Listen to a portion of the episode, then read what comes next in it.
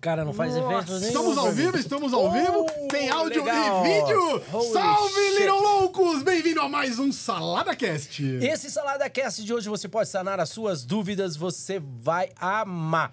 E é polêmico demais. Será que tem polêmica? Pacas, olha, e falando em, pol- em polêmica, esse é o cara. Eu tenho muita curiosidade, vejo os vídeos dele e. Mas antes de falar dele, Ah. é, é, antes de- a gente já vai chamar o nosso Como é que você convidado tá me aqui. achando A aqui? galera tá chegando. Como assim? Como é que você tá me achando de camiseta? É isso que eu quero falar. Cara, eu eu, sou- eu preciso contar uma coisa. Ó, coloca aí no vídeo quem é o nosso mais novo apoiador que está entrando hoje aqui no Salada Cast. Nós temos a Insider. Você tá mais elegante? É, e eu sou muito exigente com camisetas, você já reparou isso, né? Muito. Eu amo camisetas, amo. E é uma camiseta que você vai se surpreender. A qualidade dessa camiseta é superior a qualquer uma que você vai ver Meu, por aí. Ela tem uma tecnologia, ó, ela veio Em embaladinha. Aí sabe o que aconteceu? Ela veio Eu coloquei- amassadinha. É, Nós colocamos no roupa, ela fica passada no é, roupa. colocou no corpo assim, ó, com a temperatura do corpo. Olha como que ficou isso aqui. E ela é anti-suor. Aí você fica pensando assim, ah, mas vai guardar o suor? Não guarda. Ele transpira, sai com uma facilidade e você fica, continua cheiroso. Agora, cheiroso. posso, posso te contar uma coisa? Ah. Eu, vou- eu tenho que falar aqui. Eu morria de inveja que eu olhava aqueles podcasts enormes ali, que todo mundo sabe quem é, o Flow, Inteligência Limitada, um monte. Aí eu vi aquela plaquinha da Insider, os, os- os convidados Ah. ganhando Insider, eles vestindo Insider. E eu falei, um dia a Insider vai estar conosco. E você- hoje quem nós e- temos aqui? Justamente a Insider. Sabe que o que porque nós fomos atrás, na realidade, porque nós queríamos ter o produto deles. Aí eles falaram: "Bom, como vocês estão bem, nós vamos fazer uma parceria". E nós procuramos sempre o melhor. E aqui tá, Insider. Insider, muito obrigado pela E- parceria. Ah, se você quiser adquirir, você aqui, você colocando salada 12, Salada 12.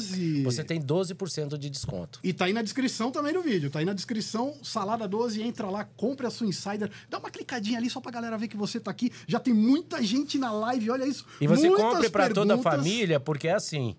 Como meus filhos usam a mesma medida e a camisa não desgasta, eles vão achar que sempre é nova e eles vão pegar. Então você já compra para os seus filhos, para a família inteira, para você não ter que dividir com eles. Insider, É muito isso. obrigado pela confiança. Vamos lá, vamos falar agora do nosso convidado que hoje está demais. A galera aqui no chat, meu, eu não sei nem quantas mensagens já tem aqui. A galera tá escrevendo muito, já estão com muitas perguntas, muita coisa aqui. Galera, eu quero falar Caramba. vocês que o SaladaCast, quando foi criado, o nome Salada é exatamente isso, uma mistura. Então aqui nós Isso. damos espaço para todas as pessoas, de todas as religiões, de, de qualquer é, etnia, de tudo, de tudo. É uma salada realmente. E aqui o que nós vamos fazer hoje é aprender, não é verdade? Exato. A- a- de início, ele me perguntou: que nome você sugere, Santos? Eu falei: o nome que tenha tudo a ver com a gente. Então, nós, com primeiro a ideia foi Boleto Cast.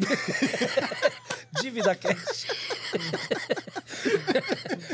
E ficou o SaladaCast. Ai, ficou Salada Mas quem é o nosso convidado nessa noite? Ai, vamos lá. Vamos lá. É maravilhoso. Porque hoje o nosso programa está energizado. Super. Nós temos um encontro com o oculto.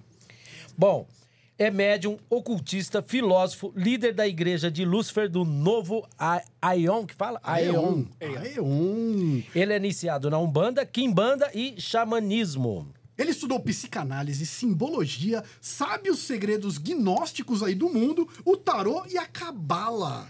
Ladies and gentlemen, o convidado de hoje nosso é Vic Vanilla! Cara, você tem um cabelo lindo! Na salada eu sou o pepino. Ô, Quem você é na salada? Quem você é na salada, Ira? ah, eu espero na salada, eu acho que sou o. Deixa eu ver. A cenoura. O que, que sobrou pra mim? Não sei. se- O Você quer que eu dê? brócolis, né? Eu vou fazer o seguinte. O brócolis? Eu, eu te dou a cenoura e você senta. Vamos mudar de assunto? Vamos. Vicky, obrigado pela presença, Obrigado meu irmão. vocês. Obrigado Que mesmo. legal, tenho mesmo, visto muito os, obrigado suas- os seus vídeos. Obrigado, Irã. É, vejo no TikTok. E eu fiquei muito feliz de você vir. Porque eu tenho muita curiosidade. Uhum. E como eu falei pra você, eu conheci os Hare Krishnas, Sim, sim. o budismo Conheço. de Nichiren Os Daishonin. Vaishnavas, os Nietzsche. É, e várias filosofias e seitas. É né? um, é um buscador. Sim, Sim, que cabelo bonito. Mas que droga. E eu sou Rosa Cruz, bicho. Eu vou falar é isso até o Morte? Eu final. sou Rosa Ah, Cruz, sou é da morte. também. A minha mãe é Rosa Cruz das E eu antigas. esqueci meu Sério? da Mork hoje. Olha Você, isso. você nunca me falou isso, Pedro? Nunca te falei? Rosa Cruz. Rosa Cruz. Minha mãe é Rosa Cruz há muito tempo. Que legal, cara. É. Poxa. Antes da gente começar aqui o nosso papo, a Insider te mandou esse Uh, presentinho. é o segundo que eu ganhei, Insider, ó. Não, fala, não é Pode fora de aí. série, cara. Abra aí pra você ver. Eu ganhei uma dessa que eu uso até hoje. E sabe o que é Sério? Combina Que Combina pra bacana. quem tem cabelo Não, e pra quem não tem. E Insider. Eu vou falar de novo. Vai estar um cheio de desgraçado isso, hein? Você quer que eu raspe? Você vai se sentir melhor? Não, não, não. Quer que eu ponha um boné? cara? Não, mas você tá muito bonito. Eu era Pô, cabeludão também. Eu já sou, eu quando eu ia fazer implante, que não deu certo, eu sonhei que eu tava fazendo assim com o meu cabelo igual o Ronivon. Mas não deu certo. Mas tudo bem. Olha, uma Olha só, bela isso camiseta aqui aí. Cara, É sério, que top, não é né, fazer- bicho? Não é sendo marqueteiro, não, mas isso aqui é um tecido que você pode correr, você transpira. Você não, é tranquilo. incrível, né? E você vê que ela, ela, ela tá amassadinha ali, ela passa no corpo. É, pra secar ela é muito rápido. ali, você colocar. lava, põe pra Sim, secar, sim, é sim. rápido demais. Passa o...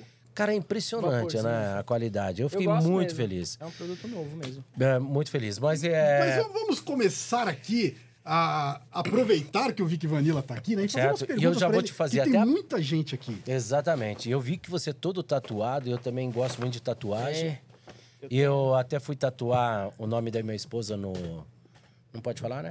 Na certidão de casamento? É, ali no. Ah, Aí não coube. Ficou só. O nome dela é Rita, aí ficou só Ri. Nossa, cara. Mas eu ficou tenho, legal. Tem, tem- tem um doutor que ele consegue aumentar um pouquinho. quem Se deixa quiser. ele falar? É, é descendente italiano também? Ai, cara, eu, eu fui operar a fimose, perdi 3 centímetros. Eu fiquei muito bravo. Ainda bem cara. que não é judeu. Se fosse judeu, eu perdia Não, mais e- três. Às vezes as meninas olham, o que, que é isso aí? Ri. Eu falei, é que eu faço humor, e daí ri, entendeu? Ah, Combina. Fiz de propósito. Hoje ele não tá aqui pra fazer Tá humor. ok. Hoje tá aqui pra fazer pergunta. Faça a primeira pergunta. A primeira pra pergunta para todos que vêm aqui é: quem é Vic Vanilla? Bom, vamos lá. O Vic, ele é uma junção de dois nomes muito importantes pra mim, né? Vic por causa de Victor, né? Que é o meu nome autêntico, meu nome biológico. E Vanilla por conta do Vanilla Sky, do filme do Tom Cruise, que é muito legal. Cara, é muito show esse filme, né? É lindo. É, putz, fala muito sobre gnose, fala sobre Sim. mundos alternativos, mundos paralelos. É, é muito bom, aconselho. E também porque Vanilla, né, é o, a essência que o Crowley utilizava muito nos rituais quando ele invocava alguma energia tipo Nuit ou Babylon. Porque é, a, é baunilha, né? Então, quando ele mexia com alguma entidade feminina ou que queria trazer esse aspecto andrógeno, ele utilizava a essência de, de baunilha. E é uma, também uma, uma essência utilizada desde os gregos antigos para alguns tipos de cerimoniais, exorcismos e tudo mais. Então, o pessoal acha que baunilha é uma coisa simples, né? Mas tem um segredo esotérico, tem um segredo iniciático. E aí eu, eu sei lá, joguei na numerologia cabalística, deu certo. Falei, vou usar. Nossa, que legal. É, Então, E Vic Vanilla foi o nome da minha drag também. Eu fazia drag antigamente. Você Não. fazia drag? É. É que agora não dá pra separar as fotos, mas no meu Instagram lá embaixo tem, tem, tem fotos do. É, no meu show eu faço uma, uma, uma drag também. É, eu fui- porque eu sempre gostei de trabalhar com o sagrado feminino, assim. Eu sempre gostei de, me, de quebrar fronteiras, tabus. Sim. Eu acho que quanto mais você desafia a sua personalidade, isso é o segredo do, do artista, né? E também é o segredo do místico, porque o místico é um artista, é você desafiar os, os seus traços mais fixos da sua personalidade. Você faz muito isso, né? Tem É. vários personagens e tal, então... E o- eu faço o Santos justamente porque tem aquela carga grande de palhaço e eu amo. Meu avô era palhaço. É, E então eu resgatei mais ele que deu mais certo. No show eu faço outros personagens. sim. E o que você falou, a gente e vivencia isso, é, né? não Muito fica legal. limítrofe, né? Hoje eu, eu tenho evitado, né? Devido a. Hoje eu não posso representar um personagem. Eu fazia um afro, fazia um gordo, um nordestino. Ah, tá, hoje é, tem as uma drag, né? padre, anãozinho, ah, aliás, homem pequeno, perdão. E então, é, para evitar, hoje eu não estou fazendo. Mas você, é, ho- hoje você já falou, é, mas eu queria ir um pouquinho para trás das perguntas. Quando você era garotinho, Uhum. se você tem irmãos, irmã, mãe, o que ela pensa, eu vou emendar as perguntas se você fica à vontade. Mas assim, antes de eu matar todo mundo. Não, tô brincando. É... antes do último ritual sato. Não, tô brincando. É assim. é, eu tenho uma família bem construída, ao contrário do que muita gente fala, né? Sim. Que aí entra naquela narrativa, ah, ele é adepto do diabo, que é uma coisa que eu pretendo desconstruir hoje aqui. A gente não acredita em, em mitologia cristã, né? A gente não acredita em diabo. A gente vai depois falar sobre a etimologia do nome Satã, do nome Lúcifer. Então o pessoal tem o costume de achar que eu não tenho família, ou que eu sou revoltado com alguma família. Vejo meus pais todo final de semana. Whisky forte, hein? Boa, né? Porra. Isso é bom. Eles são que religião? O meu pai é ateu, cara. É teu. Meu pai é ateu. Minha mãe, é, ela cada hora se declara como. uma hora é espírito, uma hora vai na Umbanda e tal. Mas pela linhagem matriarcal eu sou de descendência judaica, né? Ashkenazi, do leste europeu da Lituânia. Mas ela não, ela, ela quis seguir mais pro lado eh, do espiritismo. Mas meu pai é ateu, então eu sempre tive muita liberdade religiosa em casa para questionar tudo. E como você, eu até me senti um pouco representado pela tua fala, porque eu também passei pelo budismo, pelo tantra, pelo, pela Kabbalah, pelo Vaishnavas, né, pelos Hare Krishna, É. Govinda Jaya Jaya Gopala Jaya Jaya. que legal. Então assim, é Fez muito na meu Horengekyo, é, muito Daimoku. Horengekyo. O nosso budismo, né, o que eu praticava, era o budismo da Monja Kuen, da linhagem Bushinji, da liberdade, que é o Soto Zen, né? Então, meditava mais do que cantava. Você ficava lá o dia inteiro, assim, tipo em zazen. Uma parede preta, assim, você ficava ali na frente e tentava observar seus pensamentos. Essa é a proposta da meditação, inclusive. Muita gente acha que a meditação é para acalmar, pelo contrário, a meditação é para você mergulhar no teu inconsciente e solucionar problemas, entraves. É muito boa, é muito bom porque você aprende a conviver consigo mesmo, né? Absorve muita você tá na energia positiva Sim, também, né? Não só a energia positiva, na verdade, pelo contrário, você tende a primeiro encarar o que está ali de sombrio. Muita Sim. gente não fala desse lado da meditação, mas quando você para para analisar a tua mente e ela conversa com você, ela não vai mostrar só coisas boas, ela vai mostrar coisas do teu passado que às vezes você não quer enxergar. Então é um mecanismo de você soltar os entraves das, das ideações mais recalcadas da psique. Então aquele conteúdo vem à tona. Então é sempre bom frisar para as pessoas que estão começando na meditação que antes delas terem paz, elas vão ter que mergulhar nelas, observar os pensamentos, lidar com tudo que está ali dentro. Então eu passei por, por essas, essas jornadas espirituais, me iniciei depois no xamanismo, cheguei a fazer retiros com os Cariri Chocó lá do Alagoas, Caramba, tribo cara. É, foram 16 anos aí, cara. Vários 16 anos. renascimentos. Você- você- Eu tô com 33 agora. 33, tá É um jovem. E mestre. 16 anos de estudo ali. De estudo 16 anos mesmo. de, de estudo de prática de mergulho, porque eu, não, eu comecei com 7 anos de idade a me questionar depois, mas eu não podia fazer Sim. nada, né? 7 anos você é uma criança. Mas eu comecei a ter é, visões, depois quando mais tarde eu comecei a ter muita síndrome do pânico, do nada, sem nenhuma explicação.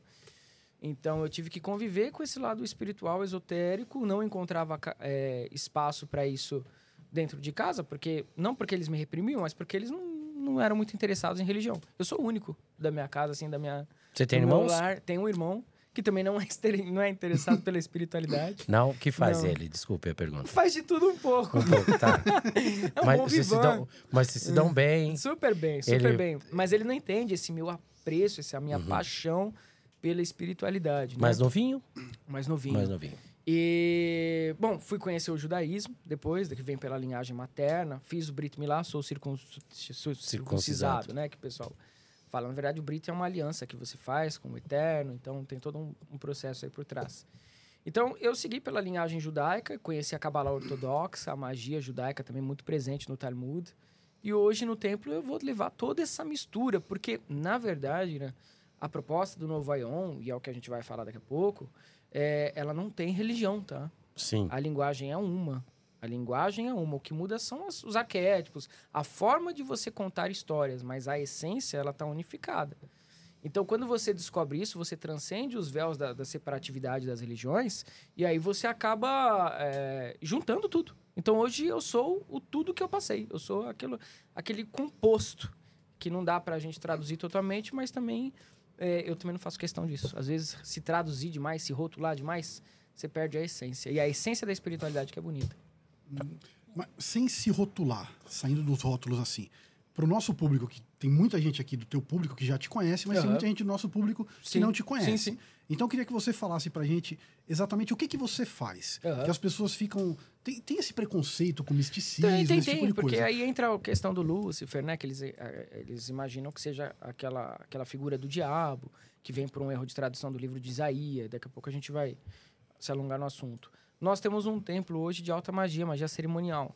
Então a gente trabalha desde a iniciação e faz de tudo pela vida dos adeptos. Então eh, trabalha com ele no quesito prosperidade, porque uma coisa que a gente aprende é que nós não somos só um corpo espiritual, nós estamos na matéria e temos que aprender a trabalhar com ela. Então, dentro de uma linguagem maçônica, por exemplo, a gente fala da, do lapidar a pedra bruta, né? Nós somos uma pedra bruta. Não adianta você querer começar pelo alto da montanha já trabalhando a espiritualidade. Não, você tem que acertar a tua base. Tua base financeira tá boa? Não, não tá boa. Então vamos tentar arrumar isso através da magia cerimonial? Porque através da magia cerimonial você invoca entidades de um plano astral já mais conscientes, já muito evoluídas e que podem te dar uma orientação. Então a gente trabalha nesse, nesse quesito. A questão da prosperidade, a questão do amor, do relacionamento. Como que tá? Nós construímos a base e depois sim a gente inicia essas pessoas nos mistérios maiores. Aí a gente joga elas para o ambiente mais espiritual. Vicky, sabe uma coisa que me chamou a atenção vendo seus vídeos? Que você, com o pouco que conheço de algumas religiões e seitas, você buscou algo de cada uma, assim. É. E foi juntando É, essa é a proposta. e bateu no litificador. É. E daí teve a sua conclusão. As pessoas que frequentam lá, elas têm um bom resultado, tanto familiar, eh, de amor e financeiro? Sim, sim. Tem- Sim, porque a gente não tem preconceito, né? Então, lá, por exemplo, eu recebo um bandista, eu recebo candomblessista, gente Sim. do IFA. Do IFA tem muita gente do IFA, né, Dani? Muita Porque é uma filosofia, não é uma religião. Não, é uma filosofia. A filosofia luciferiana, e aí Lúcifer, Rei Léo Ben Shahar, vem com um contexto totalmente diferente dessa roupagem cristã. É a evolução, é a expansão da consciência. Então, o que que tá de síntese nas religiões? Ah, é isso aqui? Então é isso aqui que eu vou pegar. Eu não vou focar em dogma, eu não vou focar em coisa que me atrasa. Eu não vou focar em coisas que fazem parte de um outro período. né? Por exemplo, quando a gente fala do, do, do lado do, do cristianismo ou dessas religiões mais abraâmicas. Eu não vou focar no patriarcado, que veio com seus moralismos, seus, dogmas.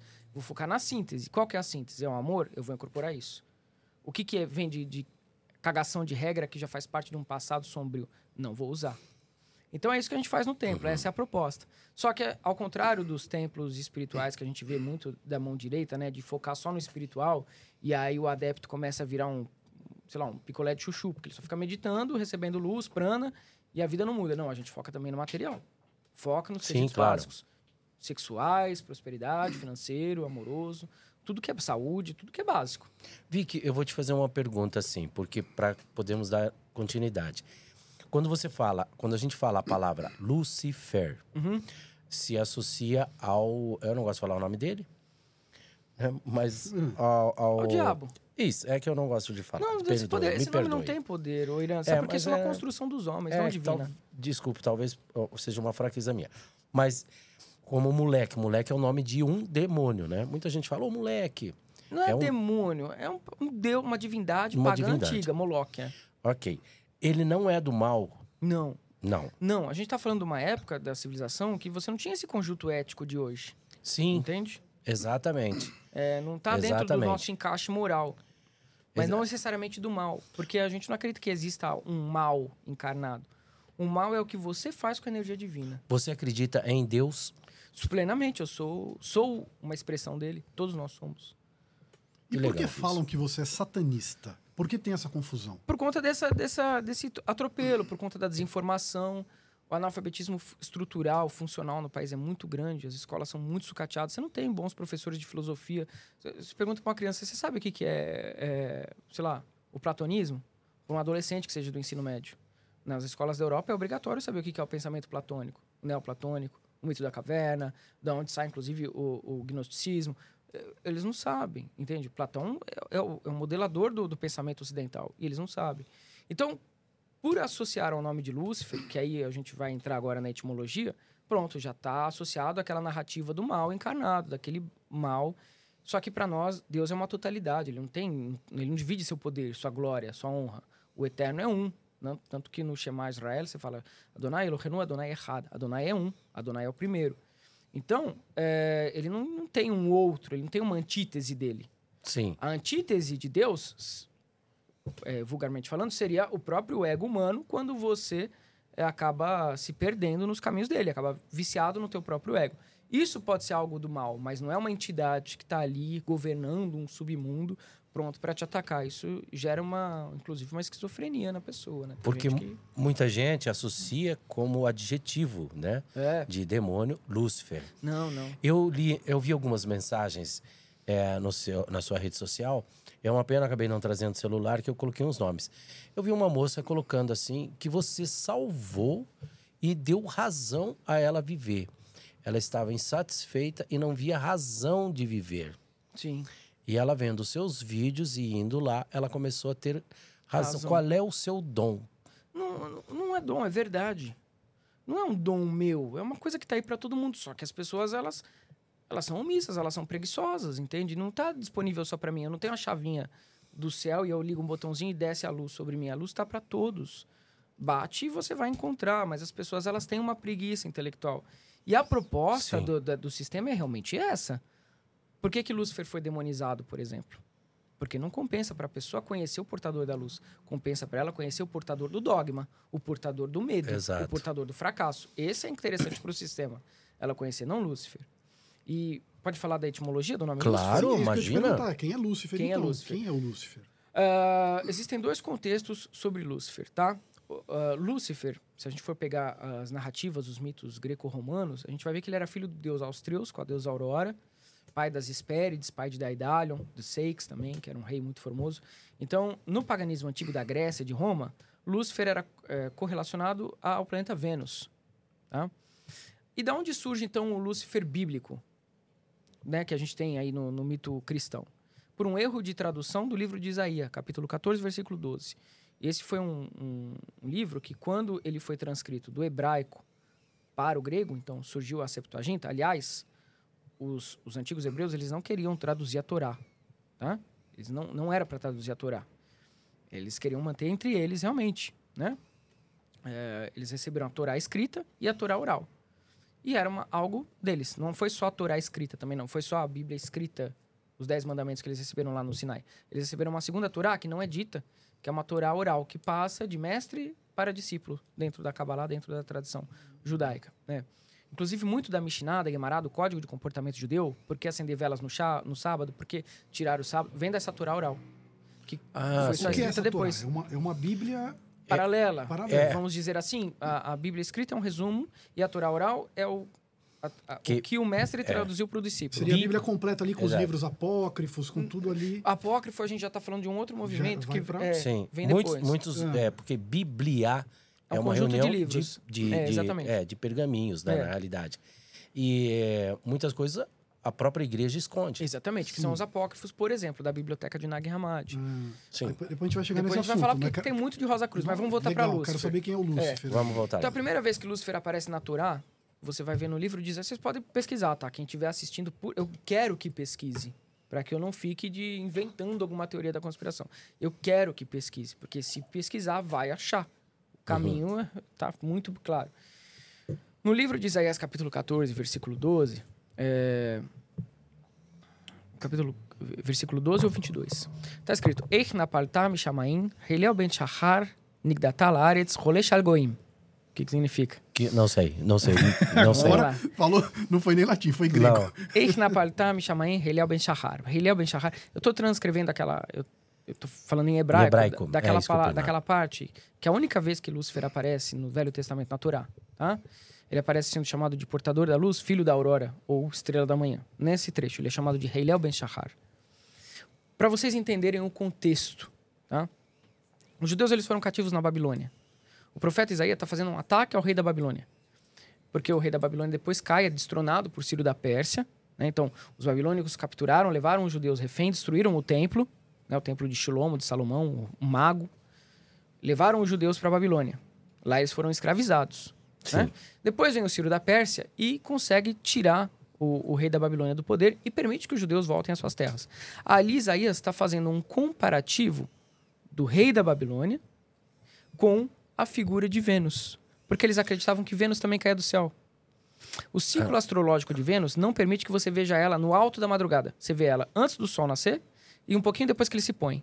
Quando chega no ápice da madrugada, eles não viam a estrela de Vênus no topo do céu. Então eles falavam: ah, Vênus foi expulsa do céu. Caiu do céu. Isso já era uma narrativa dos antigos sumerianos, que passam para os babilônicos, que passam para os hebreus. Então Vênus ficou conhecida como o, o filho de El, que foi expulso do, do céu. Né? Que foi expulso do céu. Eles davam atributos humanos para as estrelas. Sim. Ele está falando, ele está comparando o rei da Babilônia com a estrela de Vênus porque ele também caiu do seu trono, ele foi destronado. Então ele tá fazendo um sarcasmo, porque ele estava prendendo os reféns, os, os judeus. Ele fala: tá vendo?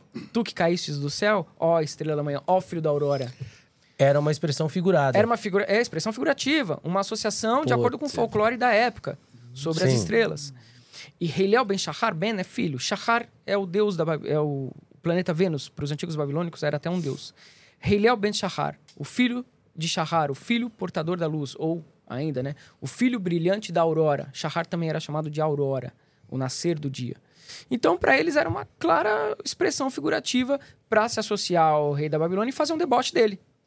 Quando Jerônimo pega esse material, então ele pega esse versículo, "Ech napaltam, Shamaim, Heliel ben Shahar, Nigdatal Aretz, Rolei Shalgoim, ele pega e ele traduz Heliel ben Shahar como portador da luz, até aí tudo bem, depois dá um outro contexto como Lúcifer, porque em, em latim, em greco-romano, portador da luz, lux ferrus, aquele que porta a luz, lux ferrus ou lux ferri. Então, portador da luz, Luz. Heliel ben Shahar, estrela da manhã, filho da aurora. Quando Jerônimo transcreve, por falta de expressões idiomáticas do greco-romano, ele não conhecia muito do hebraico. Aliás, o hebraico tem palavras que são conceitos, não tem tradução. Não tem isso que eu Ele falar. Não escolhe um portador da luz. E aí, quem caiu do céu? Ah, o portador da luz, a estrela da manhã, o filho da Exatamente. aurora. E aí vira o diabo caído. Aliás, os São anjos. muitas as palavras que não têm Exatamente. E essa noção de anjos que caem do céu, se vocês pegarem quem quiser, se pegar a literatura de Enoque, o livro de Enoque, Enoque Etíope, que até hoje faz parte de- do código canônico de alguns judeus lá da Etiópia, que tem judeu na Etiópia, é, você tem os anjos caídos, né, que eram os vigias, se misturam com as mulheres humanas, mas não tem Lúcifer. Lúcifer nunca foi anjo caído. Você tem Azazel, Baraquial, Shemiasa, mas você não tem Lúcifer. Porque Lúcifer não existe. Se você chegar hoje para um judeu, eu quero que vocês convidem um rabino com a cara para vir aqui. Se você chegar para o rabino e perguntar, é, vocês acreditam em Lúcifer? Eu falo, não. Não existe para nós. Para nós ficou muito claro, porque eles leem em hebraico a Torá. Então eles sabem que ali é uma linguagem figurativa que estava se fazendo ao rei da Babilônia. Ah, Agora, caraca. existia um portador da luz no mito grego, que era Fósforos, que trouxe o fogo para a raça humana. Existia um, um deus portador da luz entre os, os hindus, por exemplo. Você tinha o deus do sol, lá, o Shukra. Você tinha um deus sol, você tinha um deus luz em todas as mitologias. Então, tem vários portadores da luz. Porque Vênus, é, sobre o ciclo astrológico agora de Vênus, né? Quando o céu vai, quando o sol vai surgir de manhãzinha, bem no, no, no alvorecer, assim, você vê a estrela de Vênus, a olho nu. Você tem que pensar como os antigos viam, né? Hoje você tem telescópio, você vê a qualquer momento.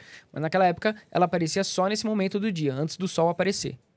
Para eles, o sol é vida, é prosperidade, é iluminação. Você imagina uma época que você não tinha luz elétrica, que você não tinha nada. O que é o sol? A salvação.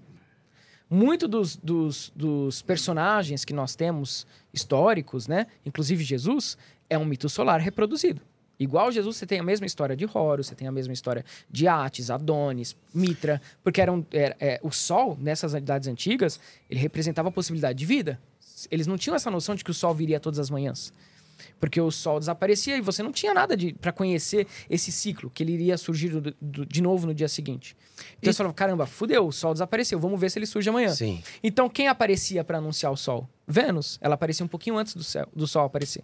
Foi chamada de portador da luz por conta deste motivo. Caramba. Nunca foi algo do mal, nunca foi algo errado. Nossa. Tanto que se você pegar o- os, epi- os epitálamos gregos, que eram cantos nupciais, que se fazia quando os noivos casavam na Grécia, várias vezes você via lá o nome Estrela da Manhã, Portador da Luz, que abençoe o casal, que dê prosperidade, que dê fartura, porque era, eles tinham essa, essa relação de respeito com Vênus. Eles acreditavam que era o planeta Vênus que trazia. Aparecia ali o planeta, quer dizer, daqui a pouquinho tá o Sim. sol aí. ele Exatamente. tá e daqui a pouco tá vinha e trouxe mais um dia. O surgimento de Jesus Cristo, daquele filho de Deus, Aham. e é porque antes de Jesus Cristo existiam os outros deuses, filhos vários, de deuses. Vários. né? Eu não tenho nada. Vários. Então, aí entra a minha questão. Ah, Vicky, como é que você é da morte, se a morte fala tanto de Jesus? É, é, é, Jesus, Cristo, ele é uma figura simbólica, não é histórico. Hoje você. As pessoas falam, né, ah, Jesus histórico. Eu vejo até o, o Rodrigo Silva falando. Eu sei que ele, lógico, ele leva o pessoal para Israel, faz caravana para lá, tira, tira o dinheirinho dele assim, né? Então, mas ele está transmitindo uma série de desinformação. Jesus não é mais histórico que Buda, não é mais histórico que Krishna, não é mais histórico que Horus. Todos eles são arquétipos inventados para contar trajetórias, narrativas e pontos de vistas humanos. E tá tudo bem. O que eu acho errado é essa forçação de barra de falar, não, meu Messias é histórico e o seu não. Não, nenhum é histórico. Não tem nada, É, nenhum material. O Santo Sudário, por exemplo, nos anos 80, já comprovaram que era um, um pano totalmente falsificado. Por Sim, conta do- da trajetória do sangue. Não dava pra Sim. Por conta da, da posição do corpo, não, não tem nada a ver, né? E aí tem, tem a série até que usa o, o rosto do Santo Sudário. Você não tem nenhuma prova histórica de Jesus. Todas elas foram refutadas. Mas aí entra aquele lance do milagre que eles fazem, que o milagre é você crer. Exatamente. sem, Por é, isso que eu não sou contra a pessoa acreditar em Jesus Cristo. Isso. Mas eu também não sou contra ela acreditar em Buda, em Horus, em É Krishna. Ela pode acreditar no que ela quiser, porque É o que vai movimentar a psique dela em direção à cura, ao milagre, é a fé dela. Exatamente. O símbolo é um instrumento. Só que aí você aprende aquilo, que Ah. você tem que crer sem duvidar. Exato. Você não pode duvidar. E que ele é histórico. Isso. Ele veio. O outro não. Que aí eles não querem que você pense Exatamente. naquilo. Eu já acho um absurdo você falar que você só vai ao Pai através dele. Eu, você só vai ao Pai através de mim. Isso é uma mentira. Porque a conexão com Hashem, a conexão com Elohim, qualquer judeu vai falar isso. Ela é direta. Você e Deus é uma unidade. Você não precisa de alguém para chegar a ele. Nem pastor, nem padre, nem eu, nem Jesus, nem ninguém. A conexão é direta. De- de- de- Deus não tem uma, uma bordinha. Não tem uma borda. Ah, eu sou isso aqui, você é isso aqui, a gente precisa se conectar. Não. Você é uma expressão dele, você está em contato direto. Então você pode ir até Deus através de muitas formas. Muitas formas. Uma delas é através de Jesus, sabendo o que ele realmente deixou. Né? O símbolo deixou. Não ele historicamente, mas o que os mestres dessa tradição, que eram mestres, inclusive, orientados pelo Zoroastra, depois pelos gnósticos, foram esses que criaram Jesus Cristo. Os, os seguidores de Zoroastra, porque a história, a narrativa de Jesus é a mesma que a do Zoroastra. Aí juntou-se, porque ali era uma- um caldeirão cultural. Depois que o Alexandre o Grande passou por ali, ele conectou todos os povos. Você tinha todo mundo trocando deuses ali. Inclusive os romanos, eles criavam deuses toda semana. Porque eles misturavam um pouquinho desse com um pouquinho do outro egípcio, com um pouquinho do outro grego. Isso era um, cos- um costume. Até entre os egípcios. Você tem Amon-Ra, Amon não sei o que lá, Amon-Hotep, Amon... Porque eles combinavam, eles faziam fusões de deuses. E até a idade, né? Eles. É, Sempre era, 33, a contagem é. da idade era diferente, né? Exatamente. Do tempo. Então, fala, ah, ele viveu 800 anos. É, Viveu 700 exatamente. anos. É. E a pessoa pensa, puxa, viveu tudo isso. É, é. E E, é sempre. é- é- e aí costuma-se ah, falar do Deus sacrificado, que renasceu. Até hoje a gente vê isso em filme de Hollywood. É uma coisa do nosso inconsciente coletivo. A questão do- da luta, do sacrifício e do ressurgimento. O mito da jornada do herói, que a gente encontra até no, no tarô, né? É, Então, polêmica. Eu acredito que a pessoa pode seguir o que ela quiser, só que sem forçar a barra, sem tentar transpor os limites dela. Todo mundo tem direito de acreditar em tudo e tudo faz muito bem, desde que ela não passe os limites ali e não Sim. fique pregando que o outro tem que seguir o modelo de vida dela. Eu, eu, assisti, eu, eu ouvi na, na rede social um padre, agora recente, não me recordo o nome, me perdoe, mas está na, na, na rede social. Ele diz: a igreja. É, Deus não está na igreja evangélica, porque Deus é da igreja católica. Começou, a- Ele começou fala a privatização. É. Daqui a pouco é os Correios. É, É isso mesmo. é, porque é, é, eu Já achei estranho. privatizaram Deus, o que será dos Correios? né? É, já Pois era. é, pois é, eu achei super, super. Como que É, é um ego muito ga- choquei é, é um ego dizer, legal, hein? É, quando ele falou É isso. só da minha igreja. É, eu fiquei. Falei, meu Deus do céu, cara, que coisa É. Tem esse que registrar no tá Instituto de falando. Marcas e Patentes. Porque, ó, Pois é, eu falei, meu Deus do céu, o que, que ele tá falando? Uma pessoa tanto do bem, né, que tá ali em encontro com a, a Bíblia. Mas eu vou te perguntar: você mantém o seu templo. Sim. Como que, para manter esse templo? Porque, por exemplo, os evangélicos fazem uma arrecadação de dízimo. E na Bíblia diz, se eu não me engano, é em Coríntios, né? Que o dízimo era obrigado aos hebreus, né? Macê. É. É. E porque não é fácil você manter, é como a gente. Eu acho justo a igreja, porque como que uma igreja fica em pé? Com doações, o, é o óbvio, né? dízimo, eh, além dele estar na Torá, ele aí eu vou ter que falar do, do primeiro templo, do templo de Salomão, o mago, Shlomo Hameler. Salomão rei. não negou a Deus? Nunca. Só que não tá nos modos do cristianismo. Tudo que é do judaísmo, pro cristão, é negação de Deus. Porque eles têm Ah. bronca que Israel não reconhece Jesus como Mashiach, como Messias. Judeu não reconhece, não tem Jesus. Judeus que acreditam em Jesus são os judeus messiânicos, que é um movimento cristão se introjetando no judaísmo. O judaísmo ortodoxo não reconhece Jesus como Mashiach. Não reconhece. O que não significa Sim. que eles não, não, não tenham é, sei lá, empatia, considerações por quem é cristão. Não, tudo bem. Tá, Só que não é nosso. Mashiach, não é nosso Messias. O Mashiach judeu ainda não veio para eles. Tá pra vir agora, depois da guerra de Gog e Magog. Mashiach seria o Messias. O Messias. Que também não tem nada mila- milagroso nele, ele não vem fazer nenhuma magia. Ele vem só para unificar a nação de Israel e reconstruir o templo. Porque o templo está destruído, né? Desde os séculos. Desde os anos 70, depois da Era Comum. Quando ele foi destruído pelos romanos. Então o templo está destruído. Aquilo que a gente tem lá do Muro das Lamentações, aquilo é o segundo templo, é o templo de Herodes. E eles estão esperando reconstruir.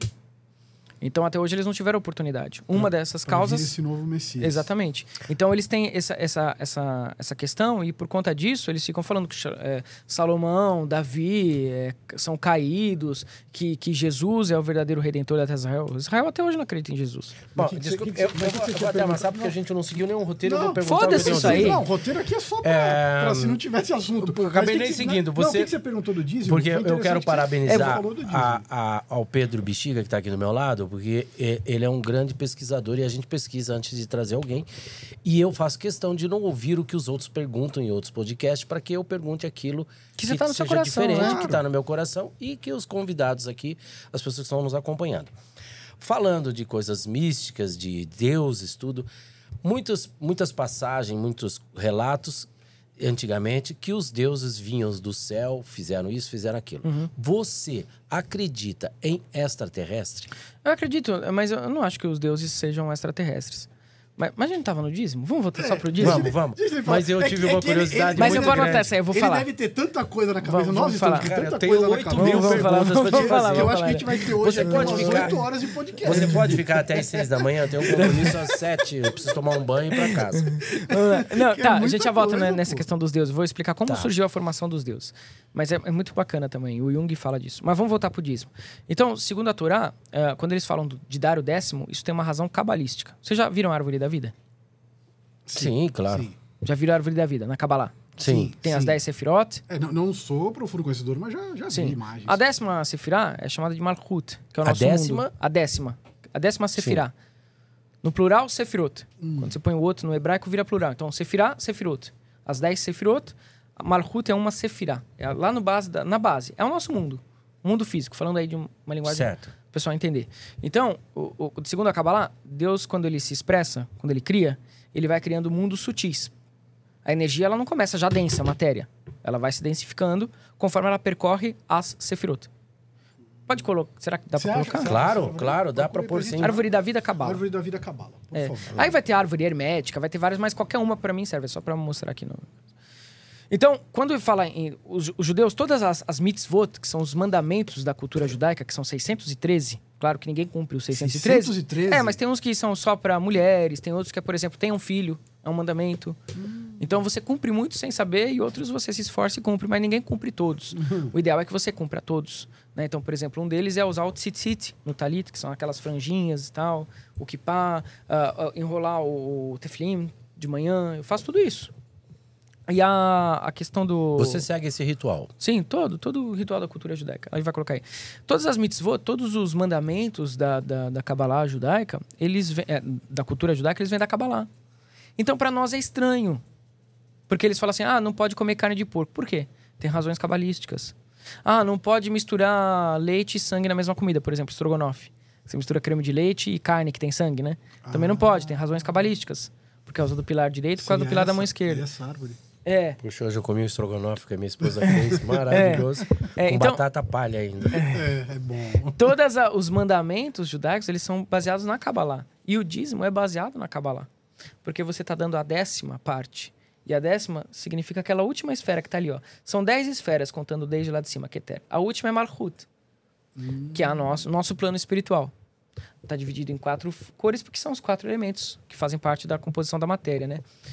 E, bom, quando você dá o décimo, por exemplo, você se livra das impurezas do nosso plano físico. Então é como se você tivesse uma chance de entregar o teu sacrifício da tua vida, representado pelo dinheiro, porque dinheiro é isso. Mamon é isso. Mamon é dinheiro. Dinheiro, o que, que você faz para ter o dinheiro? Você sacrifica seu tempo. Você soa, você sangra. Tem pessoas que sangram para ter dinheiro, para ter cinco reais. Tem criança, por exemplo, que hoje que faz trabalho escravo, né? Que às vezes até se fura costurando tênis por conta de centavos. Então o dinheiro é o sacrifício, ele simboliza o sacrifício do ser humano. Quando você dá o décimo, você está dando as impurezas que ele contém, as questões kármicas, por conta que ele está associado com a esfera de Malhut, ali embaixo. Mas precisa ser dinheiro? Não precisa ser dinheiro. Não se fala de Porque eu acho dinheiro. tão Não, não errado fala isso. dinheiro. Você Você tem tem que que- você- igreja, por Não, exemplo? não, Sim. não fala Eu- dinheiro. é, A sim, sim, não sim, fala sim, sim. dinheiro. Então, porque eu já fui numa Não, igreja, não, por não, exemplo, é que sacrifício. A hora que eu entrei, tava escrito, tinha uma placa lá escrito, não, não, Não, é seu dízimo é sacrifício. É que o dinheiro é a forma mais básica. bênção. O dinheiro, o dinheiro é a forma mais básica. Por exemplo, É como é que que você hoje- vai parar hoje para se dedicar? Vai, você vai ter que sacrificar alguma coisa, tá? É. Alguma coisa você sempre tem que pôr em sacrifício, porque isso é uma lei até da alquimia. Hum. Você não vai ter nada sem você também dar algo em troca. É um princípio básico. Então, o dinheiro é, é você dá o dinheiro e você recebe, porque e você tem que dar o dinheiro com consciência também. Não é dar o dízimo assim, ah, tô dando dízimo, então eu posso fazer o que eu quiser. Não. Você vai dar o dízimo porque você vai contribuir com a egrégora de uma igreja, você vai contribuir com a egrégora de um templo. Não é só a igreja que recebe o dízimo. Ah, Tem casas de, de religião de matriz africana que recebe o dízimo de todos que frequentam, não chamam de dízimo, mas é a contribuição mensal. No nosso templo, por exemplo, a gente recebe a contribuição mensal. Então, o que, que você está fazendo ali? Você está ajudando uma egrégora, você está sacrificando uma parte sua, você É, está não- entregando algo para algo que você acredita. Nunca fui contra, porque sempre achei que é uma graça. É. É diferente você tirar tudo que tem. É expressar que você é grato. É, você dá. Um Você não cobra o dízimo de um- de alguém que não tem. tem. Exatamente. Então, mas aí entra essas... Aí entra a questão que eu não concordo. Ah, que é o que as igrejas aí- que fazem. que né? aquelas, Vamos tem aquelas, não, né? mas, não, Pega- mas tem aquelas igrejas que pedem o dízimo e te É, forçam a dar é, o dízimo. Sei de histórias, não são todas, mas sei de histórias que pegou carro, Sim. fez, mano, nota até nota promissória, cara. Teve um agora aí que pediu o dízimo de mil reais pro fiel, que se não desse É, aquele então, dízimo... Eu tive Então- um vizinho que, Então. infelizmente, deu tudo que tinha pra igreja e ia assistir o futebol na minha casa, pediu a televisão. Nossa. Eu falei, cara, por que você fez isso, cara? Vá, o passo Porque Deus maior. não precisa, nunca tá falando que Deus Nada. precisa. É você que precisa do sentimento de gratidão. E para algumas pessoas, dar o dízimo gera esse sentimento. Sim. Ah, eu dei uma parte minha que eu batalhei para ter. exatamente. Então você se sente. Na Cabala a gente fala muito isso, né? Todos nós, o Eterno doa a nós sem distinção, tá? A fonte vem de forma abundante. Ele está doando energia o tempo inteiro. O Eterno, Hashem, Elohim, ele doa o tempo inteiro. Mas nós, na Kabbalah, somos chamados de Kli, receptáculo. E a gente tem uma vergonha. A vergonha aqui simboliza, inclusive, a questão do Adão e da Eva tapar o, a genital, tapar, tapar o sexo, né? É a vergonha. A vergonha original. O que que é a vergonha original do ponto de vista da Kabbalah? Que não tem nada a ver com moral cristã. Tem a ver com a- o fato de você receber, mas você sente que você não é merecedor. Então é uma vergonha que a gente tem. É, Deus quer dar, mas eu não, eu não sei se eu sou merecedor. Então, para eliminar isso da equação, você permite que o ser humano re- retribua ou contribua com algo. E aí ele se sente grato, e aí ele recebe mais luz. Pode ver que todo milionário, bilionário, ele é extremamente filantropo. Todos. Uhum. Pega o Joseph Safra, por exemplo. Né? Porque aí o pessoal acha que bilionário só serve para explorar a criança na África. É que é isso que é a noção deles. Eles não têm conhecimento espiritual para ir a fundo nesse tema. Então, o bilionário ele já vem com duas pedras na mão e critica. Mas o Joseph Safra, por exemplo, cansou de abrir escola, cansou de fazer projeto filantrópico, mas isso não sai na mídia, obviamente. Claro, eles né? nem gostam Não, de sai, não sai. O Elon Musk também tem um puta lado de filantropia. O Bill Gates também. Mas isso não sai. Não, ninguém fala nada. isso não é bom falar. Falar de coisas boas não é boa. Muita gente fala do- dos colegas que trabalham comigo na televisão, principalmente os apresentadores, que eles não. Ah, eles ganham uma fortuna. Não, não faz ideia, né? Muita gente não sabe. Eu, eu não sei se posso até falar. O próprio Ratinho que eu trabalho, Sim, o Carlos Massa, né? ele, a esposa, eles fazem bastante trabalho. Sim. E muita gente pensa assim que não, não, o cara só usa o dinheiro pra ele, pra curtir, viver. Ah, deve ser, né? Pensa que É, ele não É. pensa. enrola. Posso te perguntar uma coisa? Deixa, deixa, E aí, bom, antes e aí o dízimo ele tem essa função de, de, de sacro Sim. ofício. Sacrifício significa sacrifício. Sacrifício. É. Então eu não sou contra, só pra gente Eu também não. Legal. Eu Antes, também antes não. de fazer uma outra pergunta, deixa eu dar Mas uma é, mas é claro. Pedro, é sempre bom ressaltar, se você não tem, você não precisa doar, tá? É Sim. pra pessoa que já está recebendo em, em quantidades grandes, cavalares, né? Quem já está ali E aí ela tem pra ela, estável, inclusive isso né? é uma lei, dentro do meu templo isso é uma lei, né? Você tem que contribuir a partir do momento que você é, tem, não é assim, tirado que você não tem. Então você contribui com um sinal de respeito, de gratidão pela egrégora e também pela parte Sim. material, né? É mais do que Pra que a casa se mantenha, né? É Porque porque a gente o sabe que eu que- acho um absurdo é isso, você É. pegar um coitado que às vezes não tem o que comer Sim, e sim. exigir que ele dê sim, um dízimo. Sim. Isso é uma coisa que eu critico, inclusive, na Umbanda. Tem muita casa de Umbanda que não recebe nada, nada, nada, nada, nada, nada. E o cara vai lá, vai na gira, passa com a entidade e não dá uma vela. Entende? Não dá uma vela e a casa se sustenta como? É. Eles, eles pagam. Os próprios médiums da corrente, cansei de ver. Os próprios médiums da corrente paga esse estoicismo deles, esse heroísmo, eu acho extremamente penoso, não está de acordo com a espiritualidade. Por isso que eu tenho essa crítica à Umbanda. Eu acho que a Umbanda não precisa cobrar absurdos, mas ela tem que cobrar uma participação porque ela está mudando a vida de pessoas e ela tem conta para pagar. Ela tem uma vida ali para manter, tem, é caro, tem, tem todos os ingredientes ali dos, dos cerimoniais. Então eu, eu não acredito nessa, nesse estoicismo, nessa coisa, ah, eu vou me sacrificar por todo mundo. Não. Quando você quer se matar por todo mundo, quando você se sacrifica por todo mundo, você não ajuda ninguém. Porque você tá fudido e você vai passar Vicky, adiante essa qual a foda. associação do jejum? O jejum também é isso. Uma certa forma de ah, sacrifício, de, de transcender o ego. Por exemplo, ah, o nosso instinto animal, ele governa a gente praticamente o tempo inteiro.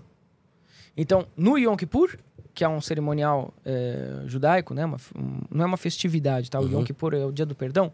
É um dia em que eles se reuniam no primeiro templo e eles sacrificavam um bode para Elohim, para Adonai, né? Uma cabra para Adonai. É, e o outro era solto no deserto, carregando os, as iniquidades da, da população, né? Os karmas, ah, enfim, as- os, as- os desequilíbrios. Ele era chamado de Azazel.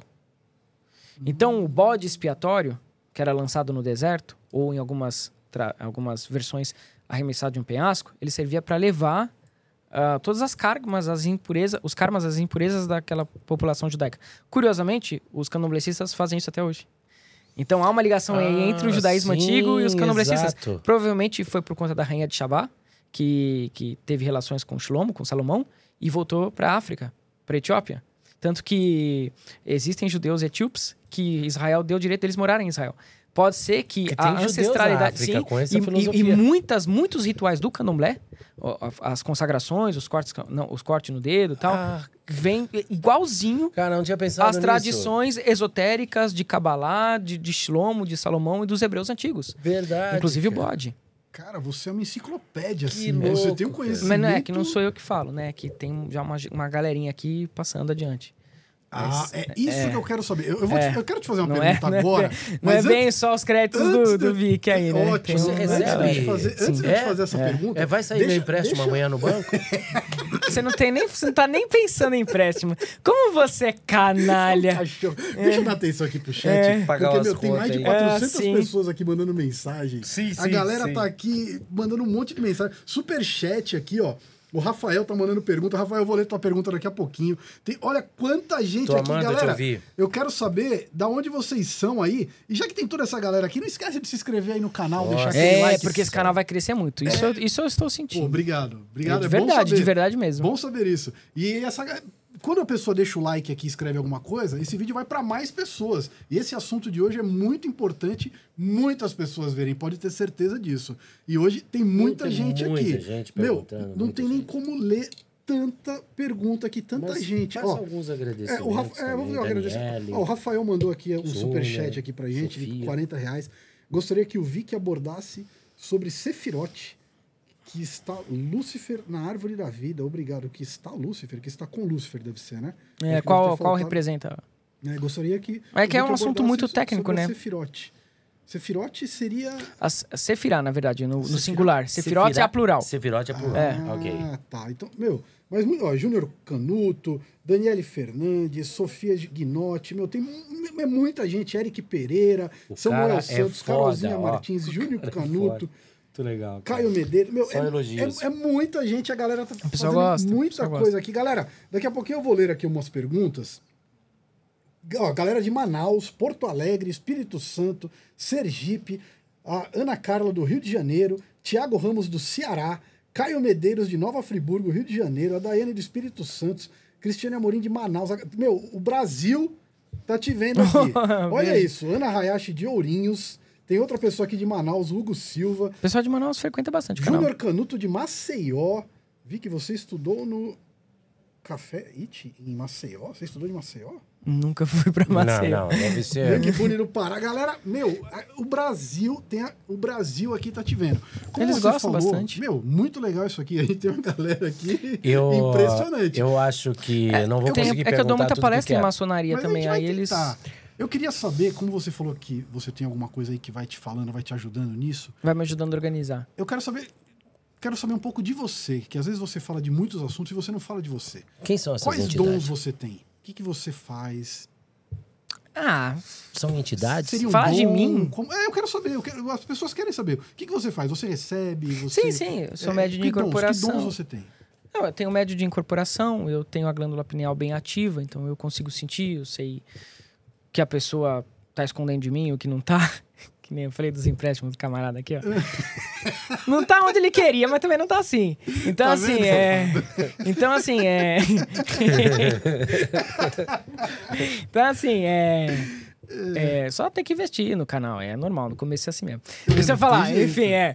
Aí, deixa eu falar. Cara, você. Você é tímido de- pra falar de você? Eu não gosto, cara. Eu ia De perguntar verdade. isso. Você tem vergonha de falar Não é de vergonha você, porque assim, eu não, porque eu você não fica olho meio... pra mim, entende? Tá. Não tenho muito que, tipo. Posso te perguntar? Você olha para as outras pessoas, você. Eu olho pra história, pra, pros contos aqui que o pessoal não Tá, sabe. e Posso te de perguntar falar. dessas pessoas? O que, que você pode falar de Mãe de Ná? É, qual é aquele outro lá? O que... Chico Xavier. Chico Xavier. Eu, Sim, sim. é, a Mãe de Ná, eu sei de uma furada dela aí que eu, eu presenciei. Foi vergonhoso. Eu não Ah, posso mas era, contar. era uma geração aí que, que é E bem é- diferente dessa geração que nós temos hoje, né? É, o Hoje João, é o João de completamente Deus. diferente. Aí ele tá entra, um, entra, entra um assunto muito legal.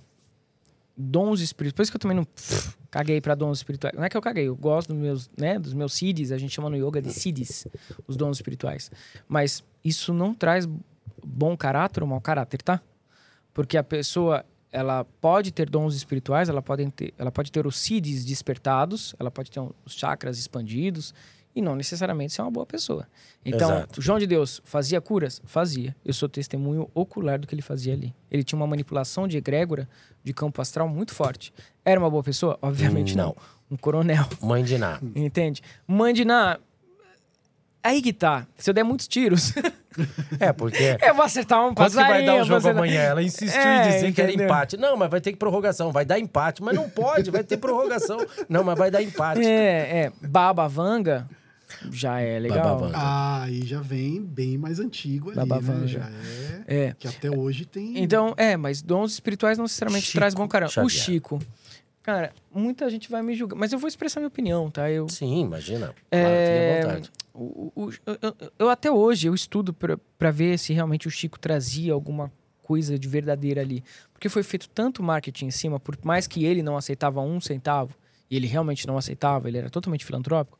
Mas quem estava em volta, né? O Valdo Vieira, o Divaldo Franco, é, já tivemos casos de, de saber que realmente aquelas, aquelas imagens de, como é que ele falava? De manipulação do ectoplasma, de materialização, aquilo não, não existia, né? Hoje, com a tecnologia, a gente sabe que aqueles catarros lá foi produzido, tal, toda uma cenografia.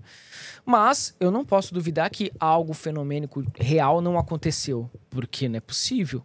Não- não- nós não teríamos esse nome tão impactante se nada fosse real. Mas eu acho que é uma- ali é uma, uma confusão, ali é uma certa mistura. Porque quando eles viram que o cara realmente tinha alguma, algum, alguma luz, algum dom, eles começaram a trazer várias coisas ah, circenses, né? Várias coisas cênicas.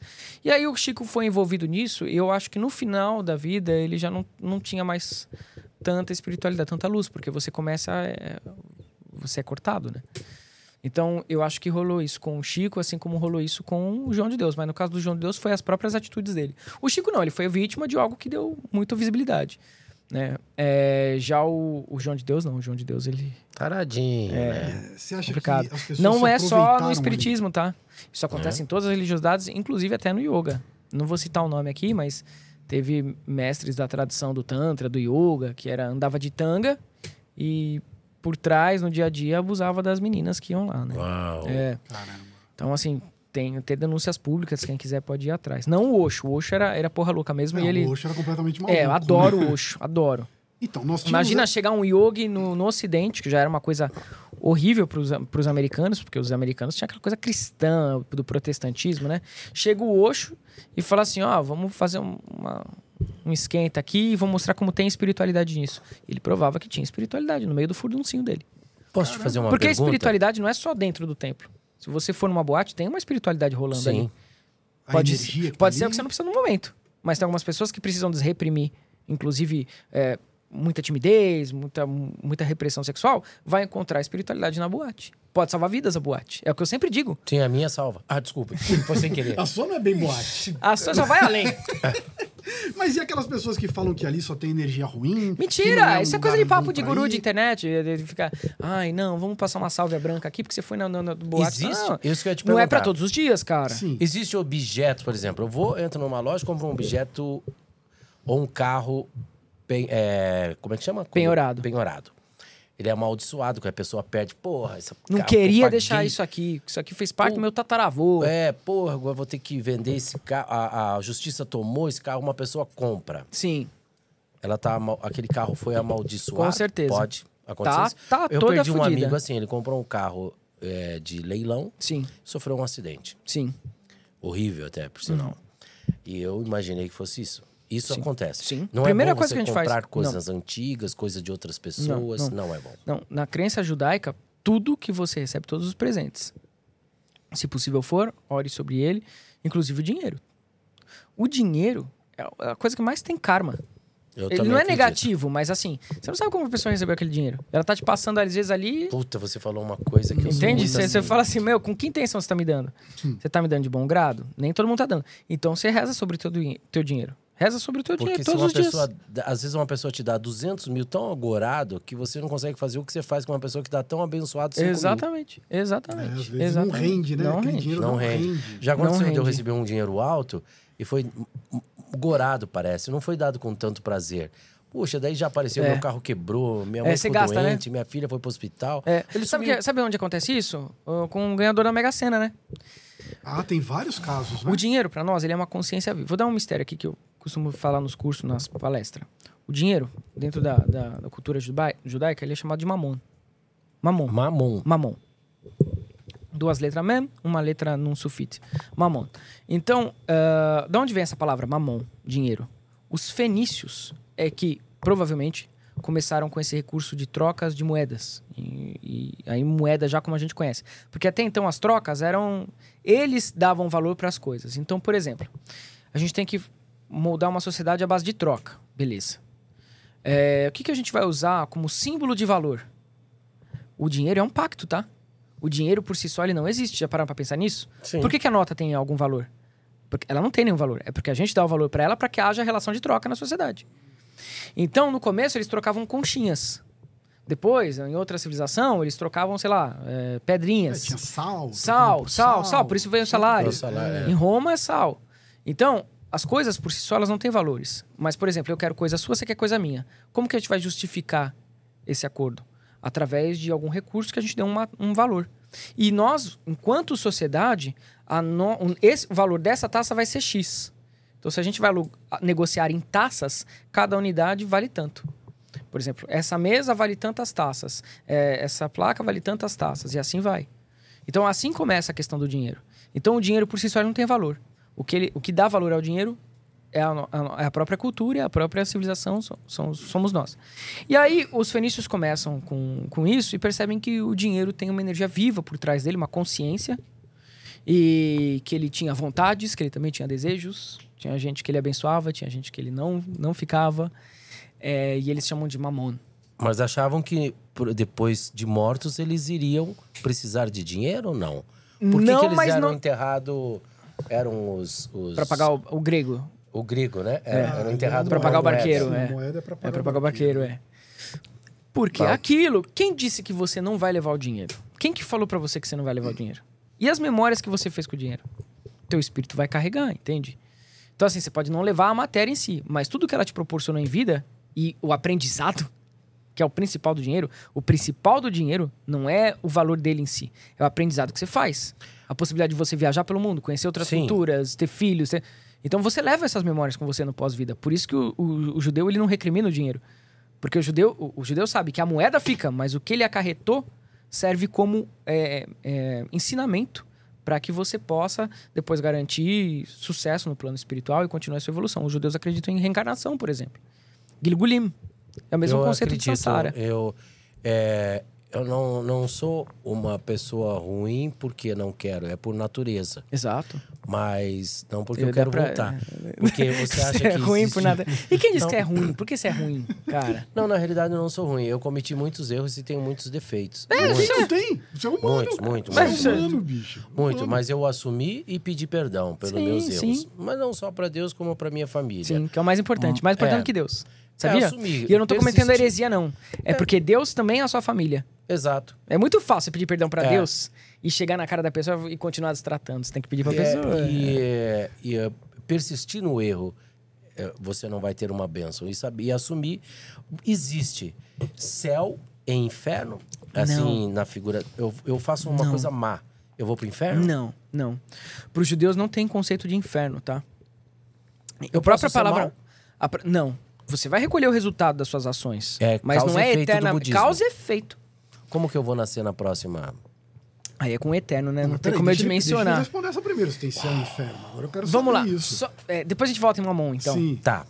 É, Meu Deus, é, até as seis da manhã dá tempo. Pera Vai, aí, fica calma, tranquilo. uma pergunta de cada vez. Aí você me quebra. Eu não vou conseguir ir embora hoje. Não, não vamos. Já, já pede as pizzas aí, separa a cama. Ó, vamos lá.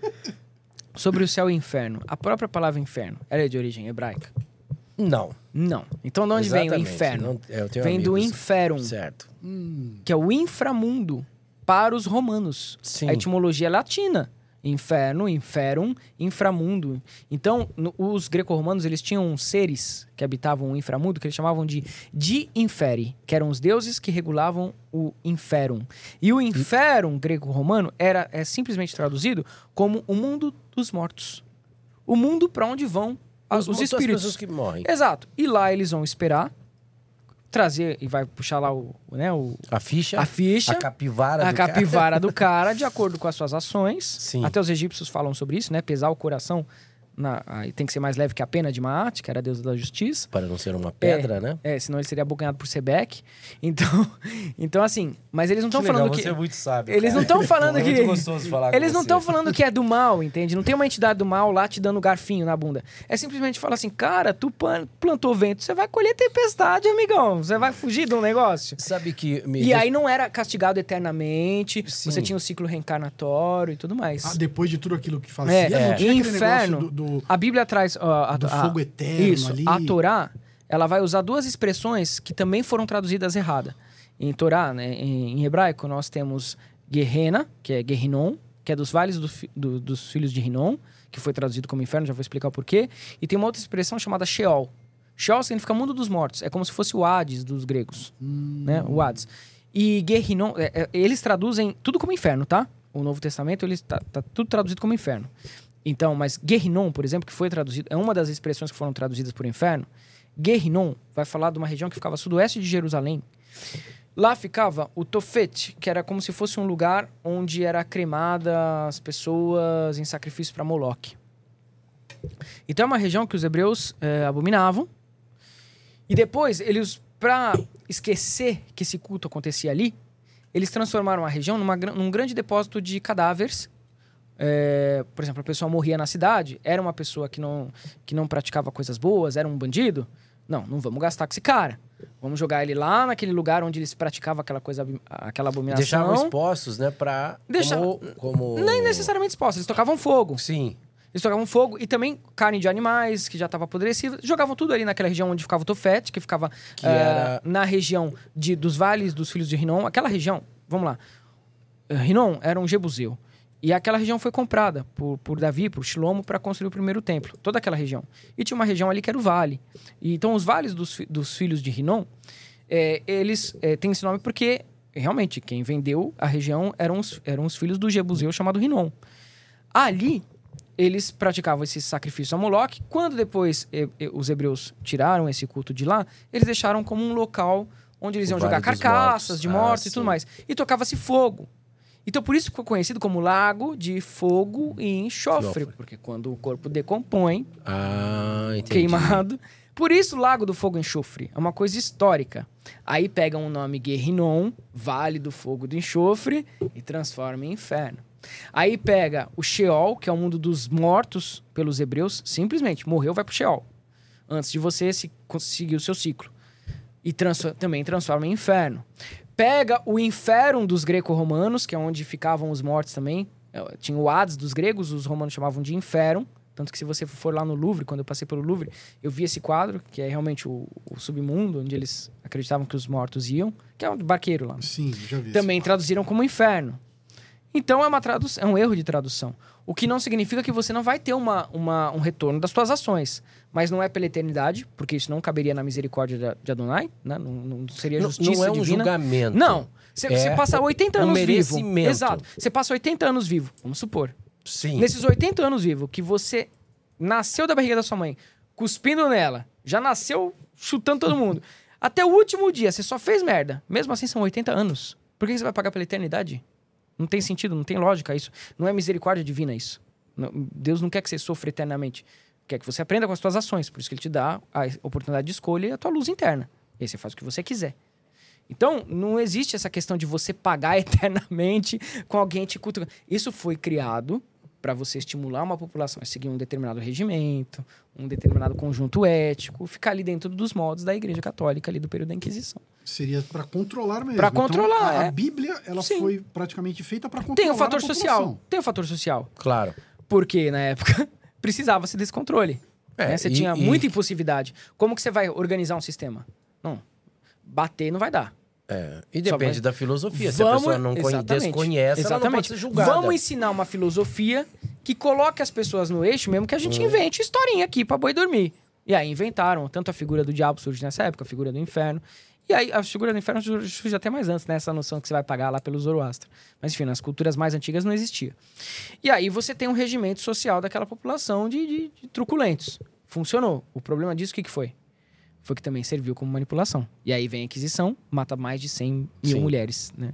Os Dez Mandamentos, que ele foi reescrito, voltou lá, reescreveu, porque eles não entenderam nada. Aí ele teve que resumir, né? Porque ele fez um livro e o pessoal não entendeu. Peraí, já volto. Aí foi lá e escreveu. Ó, cara, não faça isso, nem aquilo, nem aquilo, nem aquilo. Aí 10. Pá. Entenderam aí? Valeu, turma. Quando voltaram lá, já tinham, estavam adorando O um bezerro de cordeiro ouro. de ouro. É, é. De, Ma- todo... Mas, mas não é perigoso, assim, ao mesmo tempo, desmistificar tudo isso? É perigoso o que a gente tá fazendo. Não, Claro. não era. Eu acho que não, Pedro, vou me corrigir. A gente, tá, a gente vai entrar não? aqui. Porque nós estamos entrando no novo Aeon, cara. Não O que é isso? O novo Perdão. Aeon é uma era que a pessoa não vai aprender se ela for é, ameaçada. Não tá funcionando. É uma fórmula que não funciona mais, a fórmula do velho Aeon. Nós estamos, segundo Crowley, entrando no novo Aeon. Então, te perguntar. Que é o que Agora, Raul as pessoas- dizia que é também. é, porque que o Aeon era um telemita, estudioso, era né? da Um nossa corrente, o Raul. A Lester Crowley. Exatamente, pô, estudou com o Marcelo Ramos Mota, estudou com o Paulo Coelho, todos eles. Então derruba a tese de que artista tal, bem sucedido, esse artista que a gente ouve, Hum. e esse artista é aquele vendeu a sua alma para. Não, não tem compra de alma. A alma é intransponível, não tem nada a ver com o diabo. Não existe isso. Não, é porque eles fazem parte de ordens iniciáticas que vão receber esse conhecimento oculto. Só que ao mesmo tempo, a igreja não quer que esse conhecimento oculto viralize. Então vai falar que esses caras fizeram pacto com o diabo. Sabe de onde vem a palavra sabá? Do, do, do Black Sabbath, por exemplo? Não. Uma banda que eu gosto. Não sei se vocês gostam de Black Sabbath. Opa, caramba, Do Dio, é Deveria saber, porque eu gosto é de Deveria saber, adoro. O Dio, Sim, enfim. Sim. Ah, O Oz também, que agora tá, coitado, tá debilitado, mas daqui a pouco ele se recupera. É, o- o- a palavra sabá, que ficou associada às bruxas na Idade Média, vem de Shabat, dos judeus. Por que Shabat? Porque Shabat, no dia de Shabat, o judeu sumia da cidade, ele ficava em casa, que a gente faz isso até hoje, tá? Em todo sábado. Começou 6 horas, 6 horas da tarde, 5 horas Sim. da tarde. Na sexta-feira, Shabat. Você se recolhe, você vai acender as velhinhas Faz a sua oração. faz as suas velhas e você fica recolhido. Como o, o judeu sempre foi muito místico, os, os cristãos olhavam e falavam assim: por que esse povo tá sumindo? O que que tá acendendo vela? O que que tá fazendo essas coisas estranhas? Ah, estão indo no Shabat. Ah, é o Shabat. Ah, aquele negócio de magia negra. Então, e aí o- surge a questão do sim. Sabá. Por- Mas o Por isso que é o sabá, meu nome. O sabá das bruxas já era aquela reunião que elas faziam na floresta, já é aquela coisa. Exatamente, foi chamado de ali, Sabá. a Foi fogueira, chamado de Sabá Por causa. por conta da demonização da cultura judaica, que é o Shabat. Ah, Aquela era uma reunião pagã das bruxas, que estavam adorando elementos da natureza. Mas aí deram um nome. Deram o nome Pra da, da, poder pra demonizar. demonizar É, demonizar. demonizar. Como você citou E, agora. aí, e pouco, também tem relação com o sábado, né? Sábado, Shabat, Ah. Saturno. Porque, era- porque sábado é o dia regido por Saturno na astrologia. Os judeus têm um dia para cada dia da semana. A, a Saturno é, é o astro mais pesado do sistema solar. Então ele vai falar sobre karmas, ele vai falar sobre tempo, ele vai falar sobre necessidade de você refletir suas escolhas. Por isso que eles fazem no sábado. Porque tem uma razão astrológica. Domingo, olha como a igreja desvirtuou tudo, né? Domingo é o dia do sol. Por isso que é Sunday. Domingo é o dia do sol. Então qual que é o dia de você trabalhar, na verdade? De você buscar prosperidade? Domingo. Mas não força. Tá todo mundo descansando no domingo. Nem fale isso, que Tá todo vai mundo... que o Ratinho tá assistindo. Aí se a direção do SBT tá assistindo. Aí Cara, né? vamos mudar de assunto. Ah, mano. Não vai. Não é bom. Puta que perigo, hein, né, É, mano. no corte nós vamos tirar essa Vai parte. tirar? Jesus, amado. ratinho! é. Eu acho, que- eu, eu acho que devia tirar o domingo e a segunda. Fala aí pro pessoal tirar a Segunda e terça também. Eu vou te pedir Puta, te, licença, fu- Vicky. te fudi agora, hein? Porque quando você falou em rock and roll é, de, de sabá debilitado, eu queria pedir aos, aos nossos amigos que estão nos assistindo que nós estamos com um amigo que está no hospital, precisa muito da sua ajuda. Não importa, um real, dois reais. Inclusive, tá tendo show hoje, em homenagem. Isso é chamado de Sedaka. traje. É, hoje, A hoje, estão caridade. faze- hoje estão fazendo um show para poder arrecadar pro Exatamente. Mingau. O Mingau. É o nosso Ele parceiro. deu uma, uma recuperada. Aí eu é o postei último, a vá? filha dele. A filha dele. É, nós vamos fazer as perguntas que estão aí? É que aí, então, vamos, vamos pro salário de fofocas? É, eu Juntos queria falar Mingau. juntos pelo Mingau. Pessoal, é, é um cara maravilhoso. Pensa num pai maravilhoso, num marido maravilhoso, num companheiro, num colega. Trabalha com a gente lá, gente músico. finíssima ali. Hoje tá tendo show lá no Teatro Bradesco, nós não podemos estar lá, mas... Ele já tá se comunicando, né? Muito Já, já Se tá. Deus quiser, nós vamos ver ele lá no Danilo Gentili, no, voltando pro SBT. E se você puder, tiver aí, não precisa, gente. Ah, eu não vou dar porque é dois reais, três reais. Cara, imagina somar todo esse, esse pessoal que é fanzaço desse, dessa banda, do traje, e desse cara maravilhoso. Faça sua contribuição, você vai ajudar muito e vamos trazer ele para dar uma entrevista aqui e falar para vocês quiser, aí. logo mais. Obrigado. Logo mais. Mas eu queria voltar um Baruch pouquinho Hashem. no assunto ali. Antes da gente entrar aí no, no, no- Tem uma salada de fofocas aqui que a gente faz com todo Ah, mundo. sim. Depois a gente vai falar sobre isso aqui também. É, ele tava falando dos pactos, Sim, que acabou passando assim. Sim. E eu sou muito curioso quanto a isso. sim. Você A gente falou que chama- não existe isso da venda da alma. Não, venda da alma não, mas existem uns acordos espirituais, né? E é tem Brit- Como é que é esse acordos- Por acordo? exemplo, tem muitos artistas aí que falam que vendeu a alma, por Sim, exemplo. sim, sim. Muitos artistas. Que Sim. acordo é Não, esse? eles falam isso pra vender clipe, né? Porque vender alma ninguém compra alma. Tá, A mas que pessoa, ela- acordo é esse? Vamos lá. Ah, a etimologia da palavra pacto vem de pactum, que significa aliança. Então, todas as religiões têm aliança com alguma divindade.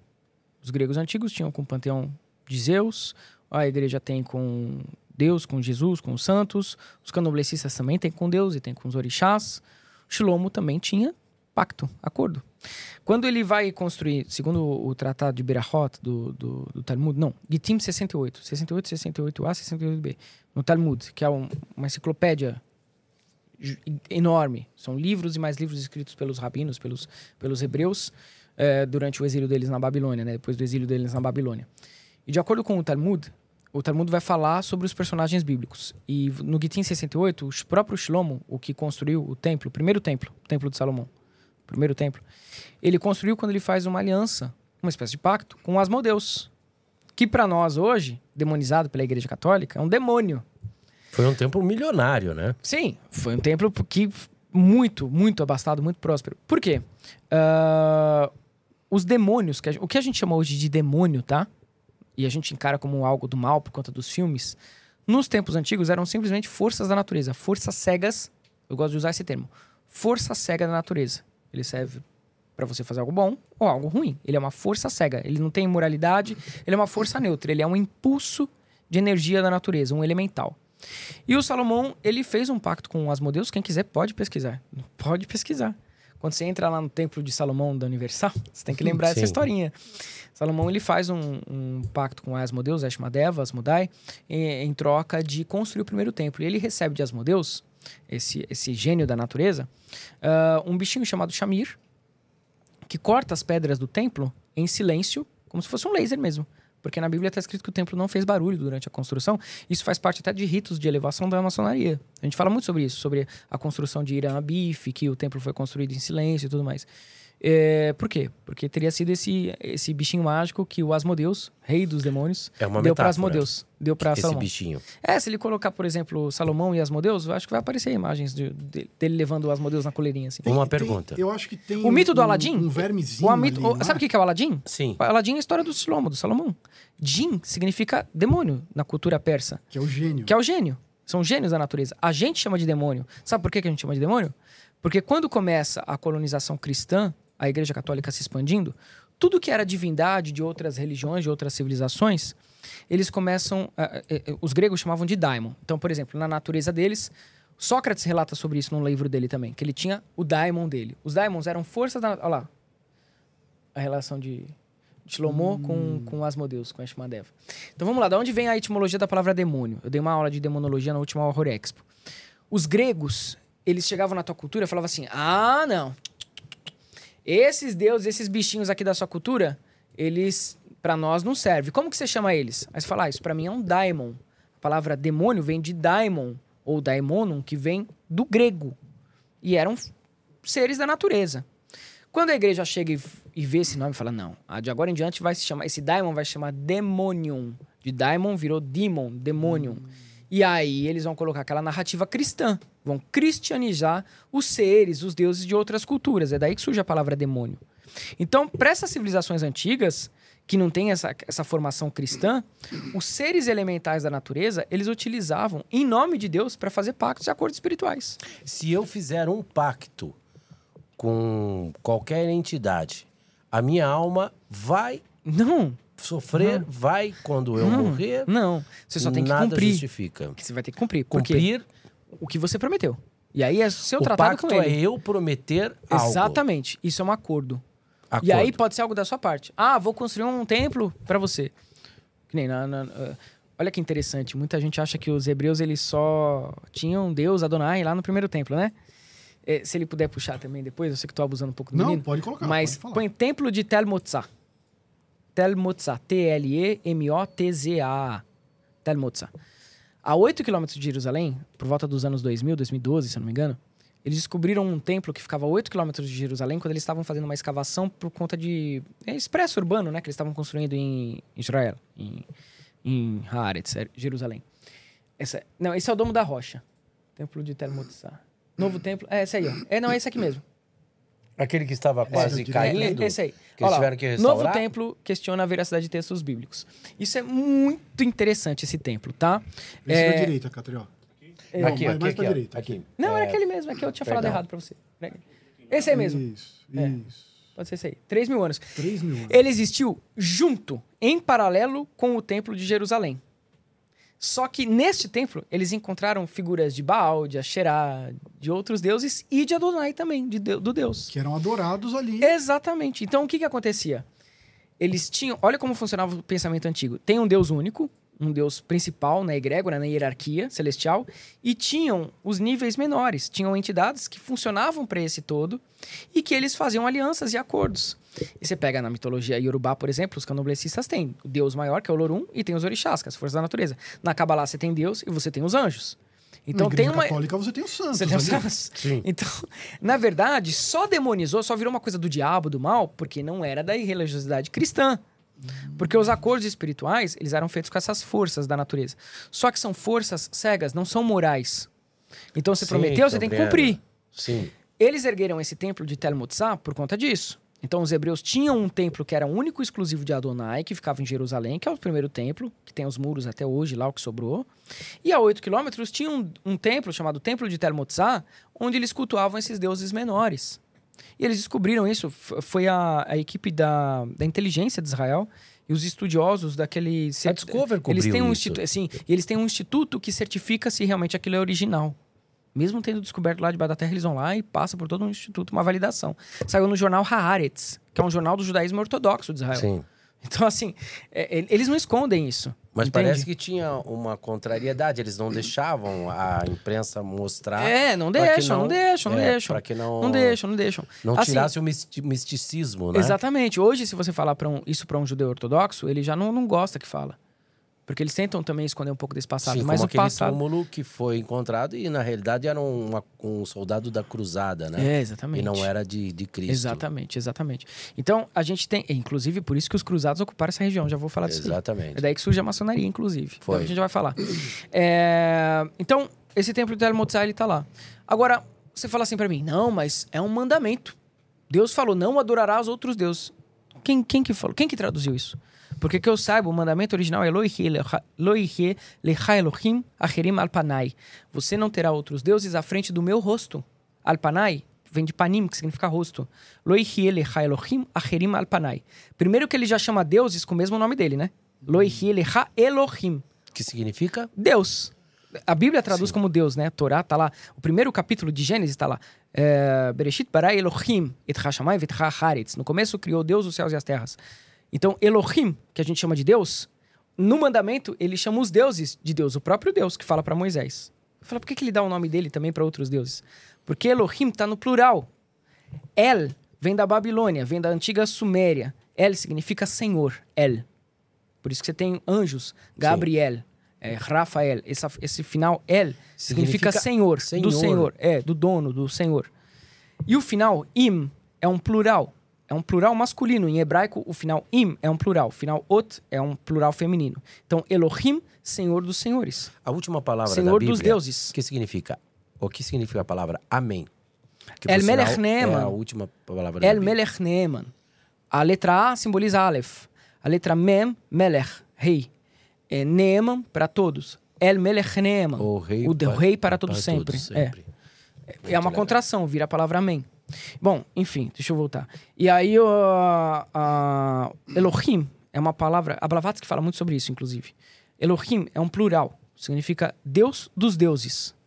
Então, quando tá lá no livro de Gênesis e Deus se chama a si mesmo Elohim, Bereshit bara Elohim et hashamayim v'et haaretz, ele tá falando que ele governa com o auxílio dos deuses. Ele é o todo, ele é o soberano. Mas existem deuses menores que vai se ocupar de funções distintas da natureza. É por isso que os orixás, por exemplo, o que, que são os orixás? São energias da natureza, Natureza. que obedecem Sim. o todo. Como você tem no sistema hindu. Você não tem. Krishna, você não tem Govinda, você não tem Exatamente. Rama. Cara, é tudo uma. É, Então, é tudo interligado. ali. Então não É a tem. mesma né? história Sim, é por isso que eu tô te falando. Não forma- tem briga de igreja Exatamente. evangélica. Não tem briga de igreja. No fundo, quem conhece mesmo, Uhum. os iniciados, não tem briga de igreja com candomblé, com banda. Isso não existe. Porque se você sabe a real a etimologia das palavras que estão em hebraico, você vai ver que Deus nunca falou que ele governa sozinho. Ele governa, ele é o todo, ele é Adonai, Elohenu, Adonai errado, ele é o primeiro, ele é o único, mas ele governa através dos, dos seus, das suas divindades menores, dos seus deuses. E aí, no, no sistema hebreu antigo, você tinha Baal, você tinha Asherah, todos eles nesse templo, termotizar. Só o pessoal ir pesquisar. Quando Joseph Smith escreveu as tábuas de ouro é, Da- dos Mormons, né? dos Mormons, é porque estavam tendo muitas guerras? O que Provavelmente. foi. Qual que é o problema de você é, falar sobre esses deuses? Porque as pessoas podem começar, e isso é que é proibido na Torá. Na, proibido não é pro, na Torá não é proibido você é, ter uma relação com algumas divindades. Sim. O que é proibido é você colocar elas na frente de Adonai. Por isso que ele fala, não terá outros deuses à frente do meu rosto, à minha frente. Não terá outros deuses à frente do meu rosto. Não é que você não pode, senão ele falaria. Não terá outros deuses. Mas Irã não se sente um líder, um deus, quando escreveu Quem? as tábuas né, de Joseph Smith. É, o líder maçônico chama-se Irã, né? Mormon, aliás. A mesma coisa, eles não se chamam, não se acham deuses, né? Sim. São líderes. Sim, sim. Como sim. Joseph Smith dos Mormons. Sim, sim. Mas, mas não tem con- contraste, entende? O mandamento é bem claro: não terá outros deuses à frente do meu rosto. Exato. O que, que eles fizeram? Ah, Elohim não quer ser cultuado junto com outros deuses. Vamos criar um templo só para ele. pra- Sim. E os outros a gente cultua num templo menor que ficava em outra região. E tá aí, o Telmo está provando o que eu tô falando. Entendo? E isso os evangélicos não falam. Por quê? Porque essa questão de você privatizar Deus e tirar o Deus da cultura iorubá, da cultura africana, da cultura hindu, tirar os outros, é muito vantajoso. Porque você tem ganhar um monopólio. Mas quando você sabe da etimologia das palavras, e os hebreus viviam em contato total com os cananitas, com os filisteus, quem brigava eram os governos, a população vira misturada. Então eles absorviam deuses de outras culturas também, o tempo inteiro. Na- no Talmud, tá sempre falando que Salomão é, é, se relacionou com Asmodeus, outra hora a Rainha de Sabá se relacionou com outro, tinha ritual amoroso. com anjos. No Kibbutz Lahav, em- você encontra nas ruínas de Rimon potes, jarros de am- casal amarradinho, uma amarração amorosa, Sim. Ah. com o nome de anjos em volta. Isso em Kibbutz Lahav, através da Kabbalah, você tem rituais amorosos, tem tudo que tem em qualquer religião africana. Mas toda religião. Mas isso, mas Toda- eu quero que você entende, Pe- Pedro. Por que, que isso foi demonizado? Porque aí surge a igreja católica e ela fala: não, isso aqui, magia é poder, cara. Pode demonizar tudo isso aqui. O que é o nome dos gregos? É o daimon. Os gregos acreditam no daimon? Não. Vai virar demônio. Aí vem o demônio. Aí eles precisavam construir um, um símbolo do demônio. Pô, eles não eram muito criativos. Vamos pegar quem? Ah, os gregos, eles têm esse carinha aqui, ó, chama-se fauno. Tem chifrinhos, tem pés de bode e anda na floresta engravidando as ninfas, que era um animal de Dionísio na Grécia.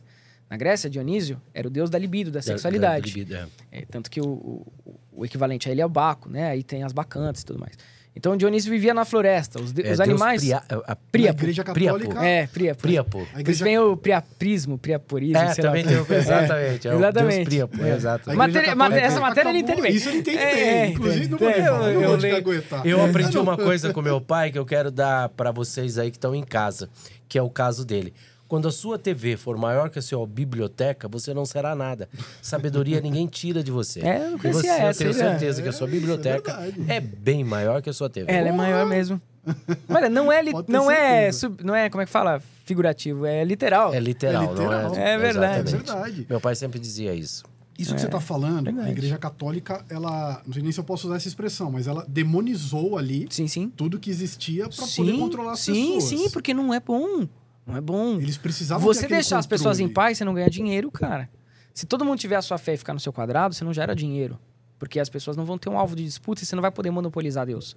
Então, a Igreja Católica sabia disso. quando ela- A fundação dela veio do Constantino, que já era um cara maquiavélico. O Né? Constantino é uma expressão maquiavélica, né? É, é, até, até. Exatamente. Pode até Agora, ser, né? toda a história, todo o conto tem ali o seu antagonista, tem o vilão. Sim. Quem que é o satanás ali do luciferiano? Vamos lá, boa. Já falamos que Lúcifer então não tem nada a ver com o diabo. Vamos Sim, pra Ok. Satanás. É, Esse aí. Porque o luciferiano, ele tem que ter um antagonista ali também. Existe o mal não ali tem, não vocês? tem mal. Não tem. É aí que, tá- aí que é o pensamento do cara que atingiu a gnose, a espiritualidade e o cara que não. O cara que atingiu realmente uma iluminação espiritual, por exemplo, um Buda. O Buda não tem um, um rival, um do mal. Tinha os Azuras que tinham tentado ele ali, que são os, os demoninhos, os encostos, mas não tem um regente. Entende? Muita gente conhece o Buda, desculpa te cortar, o Amin, aquele gordinho com sim, orelha sim, sim. grande, Não, né? aquele não não, aquele- outros. Aquele é um, na verdade, é um monge. Então, é, muita gente é, confunde. Não sabe que tem o Sakyamuni. Shakyamuni, é. enfim, entende? E muita gente. Tem outras divindades. O budismo Sim. tá cheio de divindades. O budismo tibetano, você tem Tara, você tem uh, Bodhisattva Avalokiteshvara, você tem vários. Buda Amitabha, por aí vai, tem vários Budas. E o pessoal não vê, o pessoal acha que é uma coisa só. É uma Acha coisa que é só. tudo É. ali, mistura tudo. Porque a oração É, é, feita em porque não sânscrito. chega É, exatamente. Não Mas tem, é- não tem e- essa e- palavra do mal. e esse Vamos lá, sobre aí? Satã. Satã. Sam, vamos lá. Vamos lá. Onde que é a primeira... Quando a gente quer saber a origem de alguma coisa, eu vou na, na fonte. Não posso falar, ah, o Pedro falou isso. Ah, falou, puxa, que pena. Não, eu vou lá perguntar pro Pedro. Eu tenho que ir na fonte. Porque Sim. é para isso que serve o campo da, da ciência que estuda a etimologia das palavras. É de onde elas surgiram. Então, teve um cara que pensou, de onde que é o Satã? Onde que é o Satanás? Né? E aí ele vai na Torá, porque é lá onde ele aparece pela, pela, primeira vez. No livro de Números, capítulo 22, versículo 22. Se não, não me falha. Depois vai aparecer em Samuel, mas a primeira vez é em Números 22, 22. E lá está escrito: Malach Adonai Bederech Le Satan Lovu. É, para situar, né, em hebraico. Ah, sobre o contexto. Ali, memória começa a dar curto já. Eles começam a desconectar. mas peraí, É que nós fizemos É. muitas perguntas. Fica à vontade. Fique mas tranquilo. o. Vamos lá. No livro de Números, o que está acontecendo? Você tinha Balaão, um grande profeta, ele tinha o dom da profecia, ele era um médium, né? E ele queria vender essa profecia para Balak, inimigo do povo judeu. Então, o próprio Elohim chega para Balaão e coloca um anjo no caminho dele por adversário. Adversário, em hebraico, Satan, que vem de Shaitan. Então, Malach Adonai, o anjo de Adonai, Malach, Bed- eh, Malach Adonai. Voltamos lá atrás do que você havia falado. Exato. Malach Adonai Bederech le Satan. Não existe uma Adon- tradução. Tem, mas não dá para traduzir ao pé da letra. O que que está dizendo esse- essa, essa frase da Torá? Que o próprio Adonai colocou um anjo no caminho de Balaão por adversário, Pra quê? Pra segurar ele e ele não vender a profecia pra Balak contra o povo de Israel. Que seria o Satanás. É um próprio anjo do eterno. É o próprio adversário. O adversário, Satã, Satã. significa o adversário. Então Deus colocou esse adversário no caminho de Balaão Sim. para não para impedir que ele fizesse uma coisa ruim. Depois esse mesmo Satã vai aparecer, por exemplo, no livro de Samuel. Quem que era chamado de Satã ali? O próprio rei Davi, pelos filisteus. Satã é o opositor, é o acusador. Então ele é chamado de Satã. Se você pegar lá, o rei Davi está sendo chamado de Satã pelos filisteus. Satã é um nome que significa opositor, adversário, contestador. O que acontece é que depois que os judeus foram escravos na Babilônia, lá na Babilônia existia uma corrente de pensamento chamada Zoroastrismo, que vem do Zoroastra. E o Zoroastra, ele tinha muitas entidades, ele era muito esotérico. E aí eles personificam o Satã, que era só um nome, como uma entidade. Mas ainda é uma entidade subserviente comandada pelo Eterno. Tanto que se você pegar o livro de Jó, por exemplo, quem está testando Jó, que é o Satã, é o próprio Adonai que manda o Satã lá testar Jó, Ah, ele foi testado pelo. pelo Satã. Porque, aproveitando Jó, desculpa, vou dar um parênteses para não sair de Jó. Jó, ali na Bíblia, diz: Deus testou, vai tirar, só não vai tirar aquilo que, que você ama. Tirou, Tirou tudo que ele tirou ama. seus Tudo, né? filhos. Tirou não, tudo. mas não tirou a esposa dele. Mas, mas, mas, pra testar a fé dele, porque é muito fácil. Então, isso é figurativo. Não é que Deus realmente é um narcisista maquiavélico. Ele tá falando o seguinte: será que você vai crer em mim se você perder tudo? Será que eu ainda vou ser algo pra você? Que você ama, se né? você não tiver nada material que você ama, mesmo que seja família. Família também é materialidade. Sim. Então, é, esse, esse Satã do livro de Jó é um acusador, é um, que- aquele que testa. Ele é uma força utilizada pelo Eterno. Se você chamar um rabino aqui, ele vai falar: não tem diabo para o judaísmo. Não existe diabo.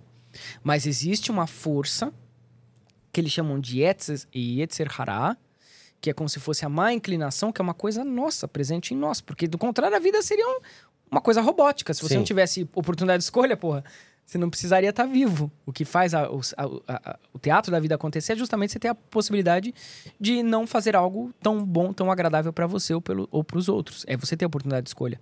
Então, Satã, ele significa o opositor, o adversário. Depois do exílio da Babilônia, eles começam a colocar esse nome para um anjo, e aí vira uma entidade. Mas mesmo assim, ainda é uma entidade subordinada ao Eterno. Tanto é que, no livro de Isaías, capítulo 45, Deus fala: Eu crio o bem e faço as trevas.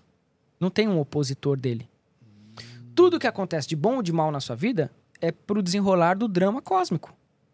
Tudo que acontece de bom é para que você se aprazere. Tudo que acontece de mal, e só é mal a partir de um julgamento seu, porque se você puder olhar mais adiante, você vai ver que não é totalmente mal, é uma oportunidade de aprendizado, de crescimento, de se tornar mais forte. E aí Nietzsche vai falar amplamente sobre isso, sobre a questão do super-homem. Aquilo que não me mata me fortalece. Isso é uma concepção da Torá. Não tem nada de mal, não tem um agente do mal te testando, te inclinando. Isso quem faz é quem quer se livrar do problema. A partir do momento que você sabe que é a, a- a disponibilidade de você incorrer em erro existe dentro de você, você vai tentar acertar mais. Isso é natural. A partir do momento que você encara tuas sombras e fala assim, cara, eu não sou tão bom quanto eu pensava que eu era. Eu não sou tão autossuficiente quanto eu penso que eu seja. né? Então eu tenho que tentar não cair na iniquidade, no mal. Esse é o mal. Então não tem um Satã como uma entidade do mal, realmente. Satã era o acusador que o próprio Adonai usava para testar os fiéis, os sacerdotes e tudo. Tanto que isso se repete no livro de Zacarias. E isso E acaba com aquela desculpa. É, de a Zacarias- pessoa, quando faz algum mal, faz alguma coisa, Sim, ah, foi fica- o diabo que me atentou. Em outra instância da Torá ficou um anjo, o anjo do Eterno e o Satã do lado. Ninguém tava brigando ali. Não tinha um, um- Mas um no- anjo no- brigando com o outro. No livro, de, no Alcorão, ele diz que você, defendendo a sua terra, o seu povo, o seu, com a sua vida, você vai viver com as virgens. São sete Sim, virgens. 72 virgens. 72 Até virgens. onde eu sei, não sei se aumentou mais uma ou duas. Eu também não. Depende, elas vão se aposentando. Eu não sei onde vai achar, porque se, se rodar aqui no, no- Se rodar as que eu conheço, Aí ferrou. já não vou nem dar. Se nem for dar aqui nome. no Brasil, Vai achar muitas. Eu não, não cita quatro ali. No Alcorão nem fala Se do Brasil. Porque bem. aqui vai ter que procurar muito. Vamos deixar o Rick. É. Mas é- Vamos deixar o é. Rick. Bom, vamos deixar então o aí também aumenta o esforço. O cara não tem que matar só um pouquinho, tem que matar um monte É. então também, porque o produto tá escasso, Mas né? essa expressão é- também é figurada, né? É, lógico. Ah, bom, não sei, não sei como é que pensam eles, eu nunca me aprofundei. Exato, também não. Não- não dar é um uma coisa que me interessa Vamos muito. deixar ele respirar um pouquinho pra gente poder... A gente Não, tá tranquilo, licença. vamos Não, que vamos. Cara, não vou licença um esticar minutinho, tanto. que a gente precisa falar dos nossos patrocinadores. Ah, bora, bora. Tem bastante assunto Você me dá licença, aí, Dá eh, depois eu licença. queria. Logo, não saia daí, porque ele vai falar sobre essa tábua aqui logo em seguida. Oh. Tá ok? Tem muita coisa E- aqui pra... E, vai, mas- e, não, e tem o salada de fofocas E tem com a ele. fofoca também, É. eu preciso falar da banda, preciso falar umas coisas. Ah, a gente quer saber dessa Isso. banda e esse negócio. Mas põe o nosso primeiro patrocinador. Nós vamos falar do Enquanto nosso eu- patrocinador. eu vou pegando um pedacinho aqui, Fique à Não, vontade, fica à isso aqui é pra vontade. você, pô. Ó, Obrigado. nem fecha em nós aqui pra não fechar ali, porque eu Na também vou comer. agora. E fique à Tá vontade. Quer um refrigerante, quer alguma coisa? A faquinha tá aí, ó. Tá bem Fica à aqui. vontade, olha. Ah, tá é. Tem um pratinho? Pega um pratinho ali pra é, mim, favor. nós temos esses docinhos, nós temos um refrigerante, um suco, é, a água geladinha. é, e tá nós, vendo- e tá nós queremos. propaganda? É por causa dessas pessoas que estão colaborando com o nosso estúdio. Claro, exatamente. Que Se vocês é também estiverem servidos, por favor. Então, a gente quer falar primeiro do Léo e Fabiano, que é essa dupla incrível que ajuda muito a gente, já esteve aqui, tá? E eles estão lançando essa nova música aí, Ser Solteiro é Pra Quem Sabe. Ó, que maravilha! Está no meu Spotify e eu, meu filho tirou o maior sarro. Spotify. Ah, Meu filho tirou o maior sarro que eu entrei no carro e coloquei um pendrive. E ele falou, pai, porque você tem pendrive ainda? Eu falei, sim, porque eu ganhei o pendrive olha aqui. deles, Obrigado, ó. Eu falei, pai, você tem, mas eu tenho as músicas dele no pendrive, não é CD. Olha que louco. É muito legal. Vez do CD, eles fizeram um pendrive, Um com as músicas pendrive, dele. cara. Olha que bem Aí meu bolado. filho olhou e falou, pai, não acredito, que legal. Quem pensou nisso? Eles aqui, ó, Léo. Léo e Fabiano, Fabiano. ser solteiro é pra quem sabe. Ele tem foguete, não tem ré, que tá fazendo um grande sucesso aí também. Muito Acabaram legal. de fazer um show com o Eduardo Costa, né? Que Foi. foi muito bacana. Foi. Ah, e eu vou falar, e é, e é uma meia dúzia de sertanejos que eu amo. Eu quero mandar um beijo pra vocês, que eu adorei a música de vocês. Eles estiveram aqui, foi muito Sentaram aqui, divertido. toca muito. Demais! Fizeram uma versão do Elvis em, Em na gaita viola, foi na muito viola. bacana. Queria mandar um abraço pro Ezio, que é o empresário aí deles, que também esteve aqui conosco. Ezio, eu te amo, de Ezio. volta, né? Valeu, Obrigado, muito viu, obrigado, cara? E Fabiano. E nós temos também que falar da... Na Insider já falamos, agora é da Belmar, filhote. Ó, da. A, a, Belmar, É, da a Belmar. A Belmar. Credit Card, quero agradecer. Onde que é a loja dele, que tem o. É, Como não? a Credit Card, o Júnior, mandar um ali, abraço pra na você. E vamos trocar de carro essa semana aí, hein? Vou lá com você e o Pedro. Quem que é? Qual que é o Não nome? É, é a Credit Card. Credit Car. Ah, eu vou passar lá. Credicar. Ali fica na, ali na Zona Norte. É, é perto do, do. Ali é Tatuapé, né? Não, não, zona, na Zona, Zona Norte, Norte, fica ali. como é que é o bairro lá? Na... Eu, um pouco, Ô, conheço um caramba, pouco me ainda. deu branco aqui, Abel, o, a Credicar, que é um grande Santana? parceiro nosso também. Não. Na Não, Joaquina eu- Ramalho. Na É. Avenida Joaquina Ramalho, ali num shopping, é No muito bacana. shopping, ali. cara. E eu tô Isso. trocando de, de automóvel. E, Tá também? É, eu vou fazer agora esse pacto aí. Vê se você acha Belmar, daqui a pouco Eu você sou da. Harley, sabia? Eu vou. É? Ando só de Harley. Pô, Você eu tinha, Harley? cara. Eu tenho uma Heritage. Caramba. Toda, Sério? toda custom. Eu sou apaixonado por moto. Você gosta? Vem entrar Meu no nosso motoclube, Deus do excomungados. céu, sou apaixonado por Entra no moto. nosso motoclube, excomungados. Meu Deus do Excomungados? céu. Da onde que é? Daqui de São Paulo mesmo, Mas eu que lugar? fundei. Tem a sede ali? Sim, tudo? é no nosso templo. Ah, é no templo? Oh, E vocês fazem, fazem festa rock and roll ali? A gente Caramba. faz uns, uns, uma- uns turnê de vez em quando, mas quando a gente vai fazer festa, a gente faz no templo, né? Eu vou ter que comprar de novo, ou então ligar pra ele. É, deixa eu falar com ele aqui. Ratinho, eu uma Harley. Senhor Carlos. Só pra gente dar uma respirada Ó, merece como aqui, décimo, Vicky. o décimo terceiro, hein? É. Merece. Merece? Ah, uma é. Harley? Ele É tem o- uma Harley lá que ele não usa, né? Não, ele, ele deu uma Harley pra esposa dele, cara, linda. Pra esposa, a esposa do Ratinho dirige, dirige Mas vai Harley. aprender, porque se ela vê o gostoso que é pilotar uma, É uma delícia. moto, cara, ainda mais uma A minha tem Harley. 400 quilos, quando cai ninguém levanta. Caramba! Nossa, é apaixonante, né? E você desfila com ela? Eles fiz- elas fizeram um bolo de aniversário pra mim escrito 400 quilos, porque eu só falo isso. É? Eu não posso pôr em qualquer lugar, ela ele tem 400 uma quilos. grandona também, mas ele não Mas pilota, aí, mas vamos- deu uma pra esposa. É. A Inês Brasil. Que Sério? legal! É, eu sou amigo da Inês. Ah, ela que foi no meu é. aniversário, tem os vídeos dela partindo. Tá. Estamos trazendo Inês Brasil aqui, né? Pô. Ela tem que vir aqui, Nossa, pô. uma criatura fantástica. Ela uma, é muito divertida e tem uma puta história. uma mulher muito inteligente, muito, fan- muito fantástica. Assim, o pessoal é hiperlativo, né? Muito fantástica, mas Ela é fantástica. E o pessoal tem a Inês, assim, é, como uma figura caricata, mas a história de vida dela Sim. é de resignação, de, de sacrifício o tempo inteiro. É Inês, muito legal. Está convidada para vir Pô, aqui. Inês, Prefiro muito mais podcast, pessoas é. assim como a Inês do que aquelas santinhas com a auréola de anjo. É, ela é verdadeira. Ela é verdadeira, é Isso que é legal, ela é verdadeira. É, Mostrou as tetas pra todo mundo na festa. É, eu, tive, eu, eu contei aqui no meu podcast há muito tempo atrás. Eu tinha uma namorada que era um anjo. Quando eu fui no puteiro, tava ela lá. Isso é verdade. Você Né. Mas ela era exato. pelo menos a, a cafetina, não?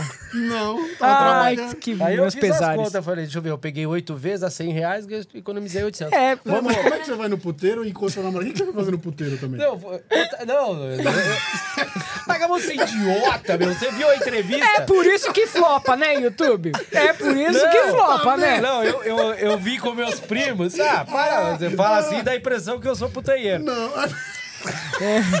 E Meus primos vieram de, de, de viagem, eu tava em Curitiba, eles vieram de viagem. E daí, pô, pra agradar, eu levei lá no Madalosso, né, em Santa Felicidade. Jantamos lá, que é um jantar gostoso. E daí, logo em seguida, eu falei, pô, vamos terminar a noite. Lá no Bataclan. Não, não, não, fui lá no Lidô. Chamava Lidô lá. Lidou. Não sei se... é, Sugestivo, Lidô. né? Aí eu entrei lá Lidou. e a minha noiva era muito séria, anjinho de tudo, noiva já. Tá Foi até no brincando casamento aí da é minha verdade. irmã, é. Comprei o vestido mais chique pra... Aí fomos no casamento da minha irmã, tudo, Puta enfim. que pariu. Aí eu chego lá, ela sempre gostava, não, eu tenho que dormir cedo porque eu tenho que acordar cedo que eu estudo. Ué. Aí de bobeira fui parar Biologia. lá. Quem que eu vejo no colo do velho? Mentira. Ela. Ah, você tá É, brincando. foi verdade, foi verdade. E ela pra mim assim, o que que o senhor está fazendo aqui? Ah, ainda vem por autoridade no Mas tá certo. Bodega boa. Ela tá lá trabalhando, É. você tá se divertindo. Hoje vejo com sabedoria, ela estava certa. Tava certo. Porque se ela tivesse comigo hoje, eu tava ferrado. Ela tava trabalhando. Ai, ai, Mas vamos lá. Nós temos um quadro Você vê aqui. que engraçado que na careca o chifre nem aparece? Não. Tá vendo que bonitinho? Nós temos um quadro aqui que chama Salada de Fofocas. Salada de fofocas. É. E são algumas fofocas Depois que a gente vê, saiu- então, pra trás. Depois a gente vê. Vamos, vamos algumas fofocas que saiu sobre você na internet. Sim. Olha Vamos lá. lá. Vicky Fofocas, Vicky novo Fofoca. quadro. Essa primeira fofoca aí. Vicky Vanilla comenta novo videoclipe de Luísa Sonza e afirma possibilidade de envolvimento com ocultismo. É. A galera falou muito que você Sim. comentou sobre isso, porque Sim, você é uma a- a- referência no sim. assunto. É, teve o, o Alok que não gostou de um posicionamento meu, teve a Luísa. Eles não gostam que fala, Eu- mas eu eu, sou. gosto. Eu analiso a simbologia do clipe. O que, que eu posso fazer, cara? Eu sou mestre em simbologia, eu tenho que analisar as produções artísticas. Sim. E você olhando isso aqui, ó. Sim, não preciso nem, nem falar muito, né? Mas ali ela já tá numa posição de pentagrama invertido, se vocês repararem, né? E- Hum, Já tem um pentagrama invertido ali, ó, na foto número 2. Tá numa cama com sangue e ali mostrando o pentagrama invertido. Ela, ela aí que tá. Ela, a Glória Groove, a Pablo Vittar, todas elas colocam elementos do ocultismo nos clipes. Elas sabem? Não sei. Mas com certeza o produtor sabe disso aqui. Porque são Sim. informações sutis. Significa que é ruim? Significa que é mal? Não. Significa que ela tá falando sobre uma determinada frequência, uma determinada energia. Entende? Ruim ou boa? Não é ruim nem boa. Só que eu acho que tem que ter um público certo, cara. Isso aqui pra criança, você vai me Ah, desculpar. sim, infelizmente hoje. Não tá- vai, ó. Ela hoje- errou feio. Eu queria até que se a Luísa assistisse, É, que ela que se posicionasse, porque o- esse clipe dela foi parar na mão de criança do TikTok. Sim, não tenho eu dúvida. apoio todo tipo de manifestação tam- cultural artística, viu? Inclusive a oportunidade, né? Que você falou, né? Agora há pouco. É, né? eu também, mas eu É, acho que Só tem que o- no ambiente certo, cara. claro, tudo tem a hora exatamente. certa. E pro público certo. Exatamente. Você sabe, fui muitas vezes corrigido. Santos, você tem que definir, você vai ser um personagem pra adulto ou pra criança? E quando você for postar alguma coisa, você tem Puta, eu que sofro definir, com porque isso, às vezes Santos. uma criança tá assistindo. Eu peco. Você sofre com isso de também? contar Sofro, uma porque é piada criança que me adora. Eu falo, não é pro meu conteúdo. Sem dúvida. Você tudo- também passa isso. Passo, E como, o que, que você fez pra Então, eu isso? fui, eu fui é, me moldando, sabe? Tinha coisas que eu falava e fui cortando. Às vezes eu tô no programa do Artinho, à noite eu conto uma piada pesada, eu sei que não vai pro ar, mas para deixar ele feliz, porque a carga de energia dele é muito grande, ele muitas Demais. empresas, muito pepino. Final do ano, todo mundo pedindo dinheiro, que é um Puta inferno, né? E daí sempre, eh, aí chega mais final do ano, eu já carrego mais piadas para ele. Mas eu fui, eu fui, eu não faço mais show adulto, Você, porque às vezes vai criança. ele, né? É, vai criança me assistir no show adulto. E aí eu mudei. Aí é foda. aí eu hein? uso metáforas quando eu vou falar alguma coisa. Tanto é que quando eu vou falar isso, eu falo no show, eu chamo de. É que isso aqui é linguagem universal, né? Você vai me desculpar, mas. Sim, mas eu digo, eu digo já para as pessoas que vai chamar Hot Wheels. Ah. Pra não falar É, uma palavra indente, porque eu gosto do Hot Wheels. Mas vamos em Bom, frente, então vamos lá, de você. lá. Não, volta pra aquele Volta lado da pra Luísa. aquela, Vai lá, volta fala lá. Então volta a Luísa. Sons, ela fez é, é esse- muito essa bonita, produção. Ela é muito bonita, ela não precisava disso, inclusive. Eu acho que isso esteticamente agride a, a, a persona dela, né? Mas enfim, eu acho legal ela se expressar artisticamente como ela quiser para o público devido. O que eu critiquei nessa situação aqui não foi o fato dela se colocar como uma grande Lilith. Ela aqui foi Lilith. Inclusive, recentemente falaram sobre isso num podcast com ela. Falou, ai, que legal. Provavelmente foi o, o promotor do clipe que planejou isso aqui pra ela, né? Mas ela tá fazendo papel de Lilith. Lilith foi a primeira esposa de Adão, se recusou a ficar por baixo no momento do coito, e depois ah, foi expulsa do Éden, foi ter relação com, com Samael, engravidou e teve seus demônios, né? Ah, o que, que significa esse mito de Lilith? Significa que ela é ruim? Não, significa que ela é simplesmente uma parte do feminino que não é controlada pelo homem. Então, por exemplo, as culturas antigas associavam a natureza como a força feminina. A primeira divindade do mundo, que vem dessa era matriarcal, antes do período neolítico, não era um deus masculino. Os antigos enxergavam a terra, a natureza, como uma divindade feminina. Não existia essa noção de que o homem é que dava vida, de um deus masculino. Eles simplesmente viam uma mulher engravidar, nasceu uma vida da barriga dela falavam, pô, mulher é um ser espiritual. Tanto que os primeiros líderes religiosos das primeiras civilizações, tô falando antes do Neolítico, eram mulheres. Era a sacerdotisa da tribo que definia o que ia ser feito, o ritual, etc e tal. Eram as mulheres? Eram as mulheres. Foi depois com o patriarcado, né, que aí substituiu-se. Então, a figura da mulher, ela é muito expressiva na espiritualidade, porque ela vai falar sobre a natureza sendo a deusa. E Lilith seria a face da deusa que não eh, permite interferência humana, ou seja, quando você vai numa selva, ali é Lilith. Por isso que ela era a senhora dos deuses e das bestas da floresta. Né? Por quê? Porque a natureza ela tem uma face que ela permite a submissão ao homem, que é Eva, que na cultura gre- grega, por exemplo, é Deméter.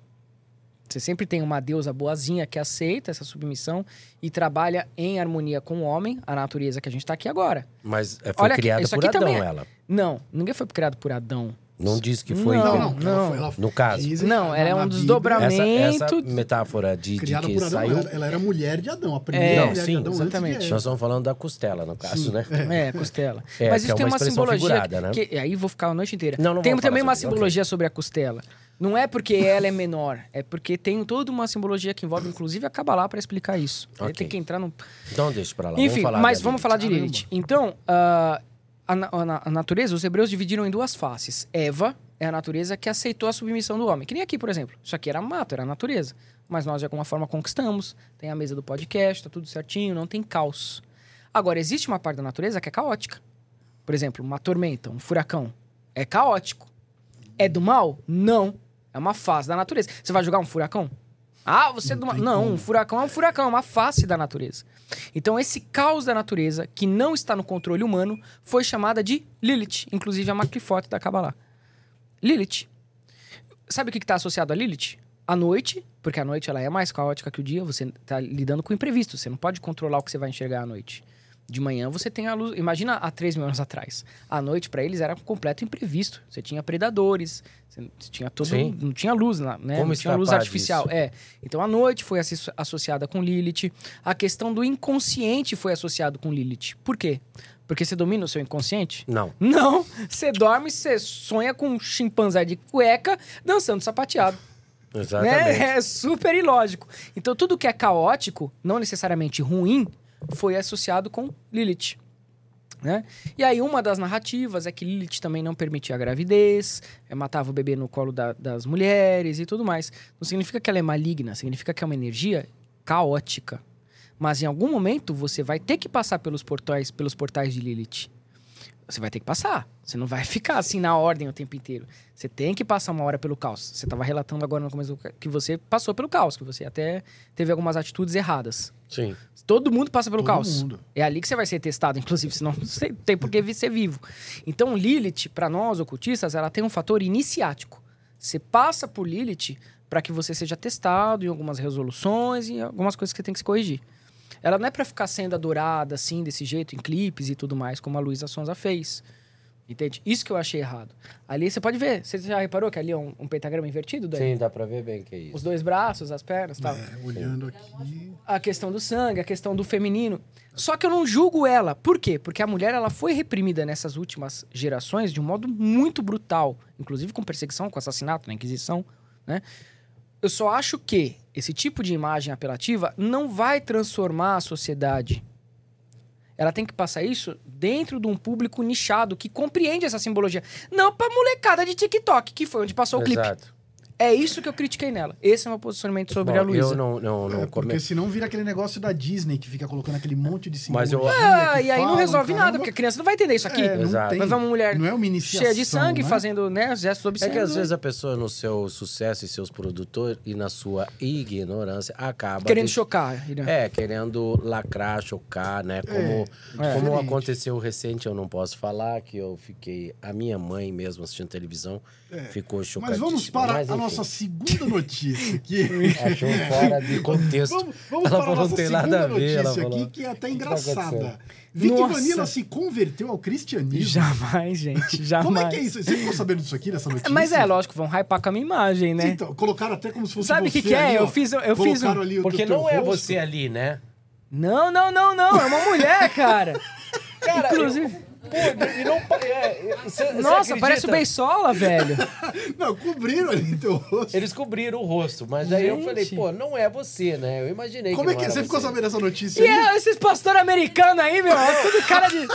Não, sabe por que eu imaginei que é você? Porque não tem a tatuagem no pescoço. Porque ali aparece o pescoço. É, o e cabelo é quando eu vi, eu falei, não Nossa, é mas nem ele. pra fazer uma montagem decente, Foi uma mano. montagem mal feita. O no pescoço dele, dessa pessoa aqui, não tem tatu. No seu tem. E eu Aí eu falei, jamais não, que eu ia... não é ele. Você ficou sabendo dessa notícia? Macho nenhum põe a mão na minha cabeça nunca. Sério? É, não. Cabeça é a ori, é sagrado, é a coroa. Não pode. É mesmo? É, a maior indução hipnótica acontece quando você põe a mão na cabeça da pessoa. Eu pôr a mão na tua cabeça significa que é submissão sua, cara. Já era. É que nem te pegar por trás. É mesmo? É, mesma, cone- mesma, conota- mesma conotação. Claro que Caramba. uma é do ponto de vista espiritual, você Sim, só faz pro seu sim. sacerdote. Lógico. Não é bom deixar as pessoas pôr a Tocar a mão na tua cabeça? sua cabeça. Não, a tua cabeça é a sede da tua alma, é teu ori. Até na Kabbalah. A Kabbalah é Keter, é a coroa. É a tua ligação direta com o eterno. Na, no yoga, é o Sahasrara Chakra, é a tua ligação com Deus. Aí a pessoa põe as mãos humanas, que lida com o dinheiro, com os- a matéria, que não é, não é ruim, mas lida com uma energia telúrica, material. E põe a mão na tua cabeça. Cara, você falou um negócio agora, me despertou. É, sentia, me senti até mal. Queira. A- a- esse ano eu tive uma virada, aconteceu ah, no começo de, de março. Uma pessoa colocou a mão na minha cabeça eu me senti mal. Você falou um negócio aí. Mas por que, que ela pôs a mão na tua cabeça? E, de bobeira, assim, eu encontrei e, e eu não entendi o que ele falou. Eu, eu fui encontrar com ele, ao invés dele me dar as mãos, ele colocou a mão na minha cabeça. Me senti muito mal, cara. E comentei com a minha esposa sobre isso. Eu falei, nossa, que, que, loucura que liberdade de colocar a mão na minha cabeça, Sério? fato de eu ser careca. Não ligo por ser careca. Achou que tava jogando boliche? Adoraria ter o seu cabelo. Medo, vou fazer um pacto pra ver se nasce. Mas uma coisa, com tanta lace aí, com cabelo natural, Porcaria nenhuma. Tá vindo Porca. assim, eu me acho um gato, não um coroa Tá gato. bem. a sua cabeça é regular, É, tem olha, careca que é exato. pontuda, Eu cara. vejo Aí é aqui, olha as meninas, como você é gostoso, Ira. Aonde? Nossa. Aqui, ó. Peraí, que hora que... Essa porcaria do teu óculos aí, você não tá vendo nada. você falou um negócio que me chamou É, mas muito não a pode pôr atenção, não, cara. Pode pôr não. Que loucura. Indiferente dos cachorrinhos, né? Porque o meu cachorrinho dorme na minha cabeça. Não, é diferente. Sim, o animal não vai querer te Ó, prejudicar não. em momento nenhum. Ali é amor. Bom, aí Mas não tem nada a ver, nada pra a ver, próxima. nada a Você ficou ver, época boiou. que saiu É, essa sabe por quê? Isso aí, porque eu gravei um vídeo... Isso aí agora eu me senti... A gente vai tirar isso. Não, mas a Deixa pessoa eu- ruim, a pessoa quisilada pra você ficar É. ruim. Você Cara, ficou me fraco? Você sentiu aí, Eu fiquei fraqueza? chateado, eu nunca ligo. Você ficou fraqueza? Você sentiu É, me fraqueza? senti mal, mal, Angústia? mal. Tô falando um negócio... É, Que loucura Ah, é, isso. mas é um me sintoma. chocou de ouvir isso. Eu comentei em casa, eu falei... Nunca liguei, eu tenho uns amigos que brincam. Ah, não deixa assim, não, não, você não, mesmo. não, Aqui, eu brinco aqui. Não eu ligo. você aqui. Ah, mas eu ligo, nunca brinco não. aqui. é Mas eh, no dia a pessoa foi me cumprimentar e, cara, não, não tem que falar sobre mim. Por que, Vamos que o pai, peraí, Vamos lá. por que, que o pai passa a mão na cabeça da criança? Porque ele tem que ter controle sobre a criança, é do inconsciente. Inconscientemente ele passa a mão. Você não quer controlar seu cachorrinho? Por isso você passa a mão na cabeça dele. Você tá dando ali uma, uma. O seu inconsciente tá falando, eu te domino. Quando você passa a mão no teu filho, na cabecinha, você fala, eu te domino. Cara, não pode ser coincidência, muita coisa aconteceu depois Até me disso. arrepia, viu? Toma ou o. eu, Toma o... ou eu Eu achei. Agora você Se falando. desequilibrou isso. É, cara, você não é um bom, negócio cara. que- Não é bom, porque Cara, me traz... deu um choque agora. Fora do, ar, fora do ar a gente vai falar sobre É, isso. não é- Bom, fora do ar a gente vai Bom, falar e sobre isso foi por causa de um vídeo que eu gravei pro TikTok, que eu tava fazendo essa brincadeira. Ah. E logo eu falava assim, gente, cansei, tô me convertendo, porque os cristãos falam que é, eu, como é que é, que eu vou arder no mármore do inferno, eles acreditam nessa bagaceira de inferno, essa, nessa mesquinharia toda intelectual. Aí eu, aí eu falei, não, realmente, eu estou sofrendo tanto, estou sofrendo muito, vou me converter. E logo na sequência do vídeo, eu colocava eu sendo recebido na Mystic Fair, que as pessoas fizeram fila pra me ver e tal, me abraçaram, eu peguei criança no colo, eu falei assim, olha, gente, como eu sou odiado por Deus. Foi isso que foi uma, foi uma brincadeira, foi uma ironia, tá até agora no meu TikTok. E aí eles usaram esse, esse corte, deu falando isso pra falar que eu, eu Você se é, converteu ali. Se converteu. Nada né? contra, com toda certeza, né? nada contra, Com toda nada a certeza. favor também. Lógico. Exatamente. Vamos lá, então. Vamos lá, temos uma última notícia. Vicky Vanilla revela que o anticristo já está no Brasil. Ah, sim. Onde ele tá? Na sua frente. É você? Yeah, baby. For Como sure. assim? I am the Antichrist, motherfucker. I don't believe it. Mas você realmente falou isso, que o anticristo já está no Brasil? não, nunca falei isso. É, Nunca foi. Não, Não. não. isso, então? o anticristo que eles acreditam, não. Hum. O que acontece é que está tendo um despertar de uma consciência coletiva que já se apercebeu dos males que o radicalismo cristão faz. Então é o, anti, o anticristo, mas esse anticristo que vai combater essas instâncias da igreja que sufoca, que reprime. Recentemente. Mundo vi- ou Brasil? Bra- o mundo inteiro. No mundo inteiro. É, é o novo Aeon, inclusive. Não vai sumir a espiritualidade, mas a religião, como algo doutrinador, Ah, tá. sufocante, isso vai cair. É que quando Já tá fala- caindo, na ah, verdade. Tá. Se você falasse Brasil, já veio a pe- a pessoa. As por exemplo, aí. exatamente, exatamente. É como se fosse um, um movimento de choque cultural mesmo. Quando o Marilyn Manson fala, ah, eu sou o anticristo, ele não tá falando que ele é do mal, que ele sacrifica o be- bebezinho, que ele... Ele tá simplesmente falando, olha, gente, vamos olhar por esse lado aqui, porque, não sei se vocês sabem, mas, por exemplo, vocês sabiam, por exemplo, durante o período da Inquisição morreu mais de 100 mil pessoas, a maioria, 99% mulheres e crianças, que em nome de, de Jesus as maiores atrocidades foram feitas, como elas eram torturadas, por Sim, exemplo. Sim. Então é contra esse Cristo que, que se briga, contra esse tipo de Jesus, um Jesus inventado que serve como fonte de manipulação. Não é contra o segmento de quem acredita de uma maneira simbólica ou quem se inspira no mito né, de, De manipulação ou de mostrar poder, Autoritarismo, poder. autoritarismo é. e, por exemplo, como aconteceu com o Shah no Irã. Né? A mulher dele se banhava em leite e o povo passando fome. Aí ele foi exilado, acho que pelos Estados Unidos, e o povo se revoltou né, com Atolá querendo. é, invadiram até na época, se eu não me engano, o consulado americano, Sim, né? É, E são muitos pessoas ficaram que se presos lá. usam da religião para ter Por exemplo, o luxo. Você sabe, falando agora dos apócrifos, que vai entrar bem nisso, sobre anticristo. Você sabe que, segundo os, os gnósticos lá da biblioteca de Nag Hammadi, dos livros apócrifos Sim, que foram sim. tirados da Bíblia, foram Sim, muitos 50, livros. 53 é, livros, assim. foram muitos códices encontrados em Nag Hammadi, na biblioteca do, da região de Qumran, lá no Egito. E, bom, e o, o que, que diziam esses livros? Que Jesus não foi físico, não veio na carne, não é um personagem histórico, ele é um símbolo. E é chamado de consciência crística da Rosa Cruz. Então, o Christus, por isso que o nome é Cristo, não é um nome hebraico também, Cristo. Cristo vem dos mitos gregos. Christus, um ungido, é, infundido pelas ideias do neoplatonismo, que o Platão falava isso. Cada homem pode despertar Deus em si. Né? Então, Jesus, como símbolo, não quer que você adore a ele, quer que você desperte Deus em você. Tanto que é dito, até vós sois deuses. Exatamente. Então, se a pessoa entende esse Jesus arquetípico, simbólico, que tem uma função de despertar nela uma consciência crística, eu não sou contra. Agora, se ela quer forçar aquela narrativa que Jesus é um personagem histórico, que se você fizer sexo com não sei quem, você vai pro inferno, que se você... Sim, é o beabá do... Ah, do- sabe? Faça-me o favor, vai, colhe- sabe? Então, não quer dizer dá, que cara. até o, o anticristo não é uma coisa ruim. Não, pintam, assim. não, não, O não, anticristo, não, não, na não. realidade, é uma conscientização. É uma humana. conscientização e é referente a este personagem inventado e transmitido através dos. dos porque é uma, é uma egrégora obscura, tá? Ali no Vaticano você tem uma, é a maior egrégora obscura de magia negra do planeta, tá ali. Ali é um portal para regiões abissais, assim, absurdas, absurdas. Eles têm No- muito livro de magia Vaticano? negra. É. Eles têm muito livro de magia negra. Que aí, mais uma vez, é o que eu te falo. Qual que é a diferença de magia negra e magia branca? Magia é magia, né? Sim. Mas aí é uma magia que eles usam pra atacar, pra dominar, pra se impor. Por isso que é chamada de negra. Porque ela é- não é por conta de algum problema com alguma raça. É porque vai É, falar vamos, do preto, vamos porque o preto justificar é. aqui, pessoal. Sim. Exatamente. Cor de objeto, É. tudo não tem a ver com raça. Não. Por favor. É magia negra porque ela tá falando do escuro, porque o escuro é ausência de luz. Tem nada a ver com tom de pele, pelo Por amor. favor. Não, Não, comecem a que nos militar. assistem, graças a Deus, Sim. eles têm, eles têm a é, consciência. é, cérebro. É diferente. É, né, Eles não, não É, são, legal. não babam. Porque o, o escuro, ele simboliza a matéria. A luz simboliza a espiritualidade. Por isso você tem as duas colunas da maçonaria, inclusive. A preta e a branca. A, a subida pela matéria em paralelo com a subida pelo plano espiritual. Você tem que subir os dois. Não adianta nada você ser um puta guru que canaliza o arquituriano devendo o boleto da net. Isso aí não tem espiritualidade nenhuma, cara. Porque em algum momento você vai ter que parar de se conectar lá para se conectar aqui para resolver seus dilemas aqui. Então matéria e espiritual andam juntos. Por isso que o, o hexagrama, ele tem dois triângulos. Um triângulo para cima, simbolizando a espiritualidade, Deus, os planos divinos, e o triângulo para baixo, simbolizando o plano físico, terreno. É, o é isso aqui, ó, é o hexagrama, a estrela de seis pontas. O pessoal fala estrela de Davi.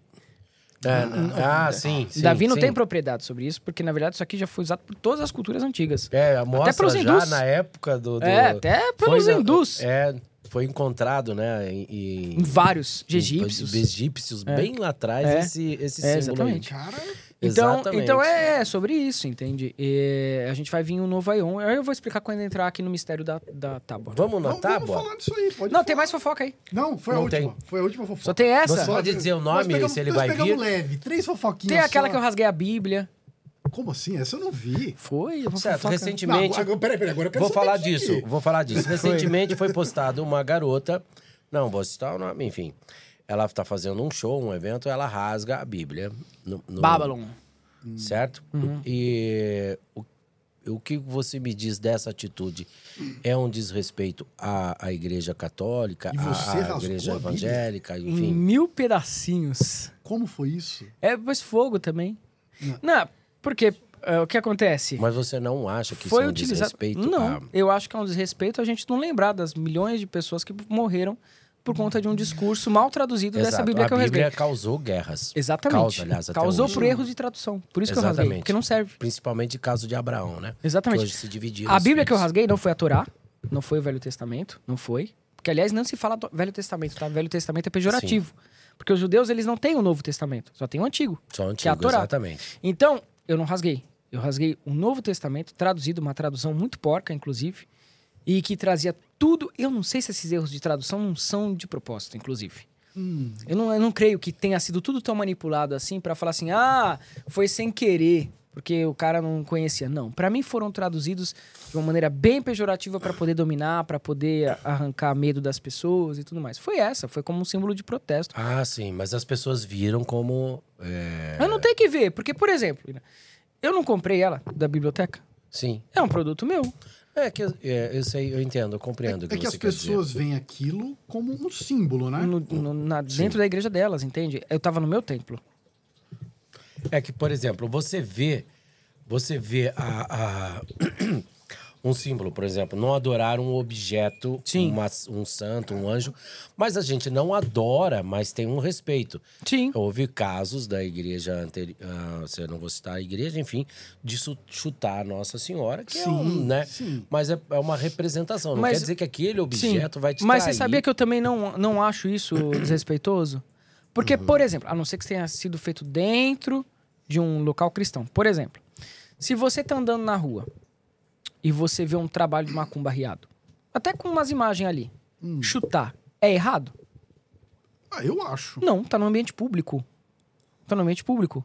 O que que eu, o que que eu falo pra quem faz trabalho na rua? Faz, deixa a energia subir, bate umas palminhas ali, deixa aquele axé levantar, recolhe e leva.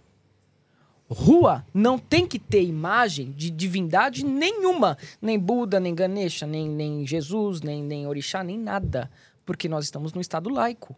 Então as pessoas não são obrigadas a passar todo dia na frente de uma imagem ali que não representa a fé dela. Porque eu acredito no estado laico.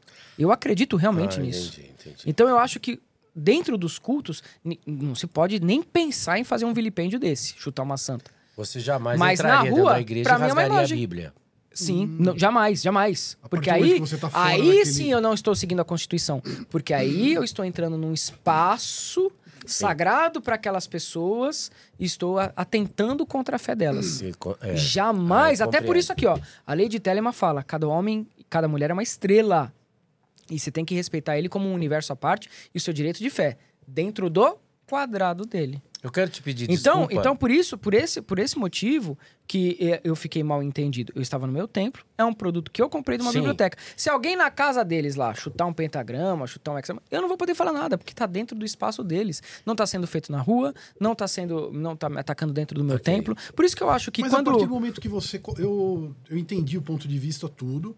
Mas a partir do momento que você coloca um vídeo desse na internet, não vira uma afronta? Mas virou afronta a- a- quando as mulheres tiveram a vagina estocada na Idade Média? Vi- virou afronta isso? Alguém fala disso? Quando, por exemplo, o, o, o Lutero, que trouxe os ideais antissemitas, que deu origem ao discurso do Adolf, que eu não vou mencionar o nome, alguém falou disso aí? Porque ele, ele seguia o protestantismo. Naquela época a gente não tinha internet A igreja, a, isso, a né? igreja que, que favoreceu a corrente né, do Adolf, ela era luterana, tá? Hum. A igreja protestante da Alemanha. 95% de alemães da época. Baseados no discurso de Lutero, que em 1545 escreveu um livro falando sobre os judeus e suas mentiras, onde ele defendia a perseguição, os maus tratos, cuspir em judeus e inclusive confiscar o patrimônio deles.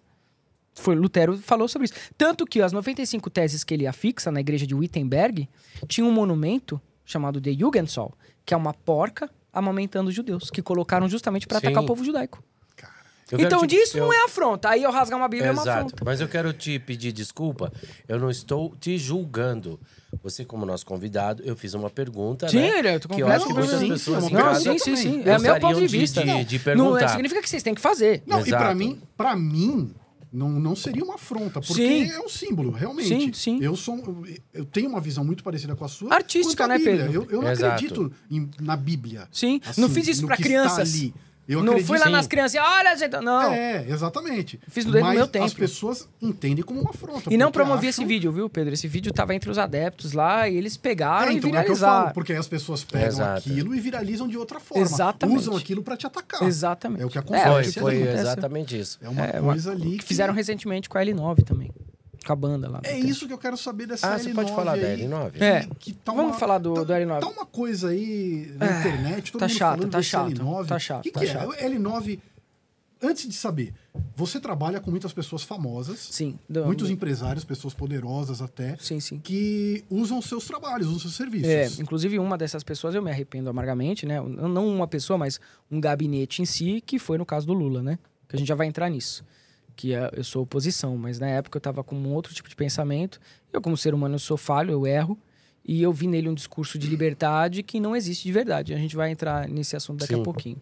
Bom, sobre o AL9, né? Ah, o L9 chegou pra gente como uma proposta muito legal, porque a gente sempre assessorou banda, né? Sempre assessorou banda.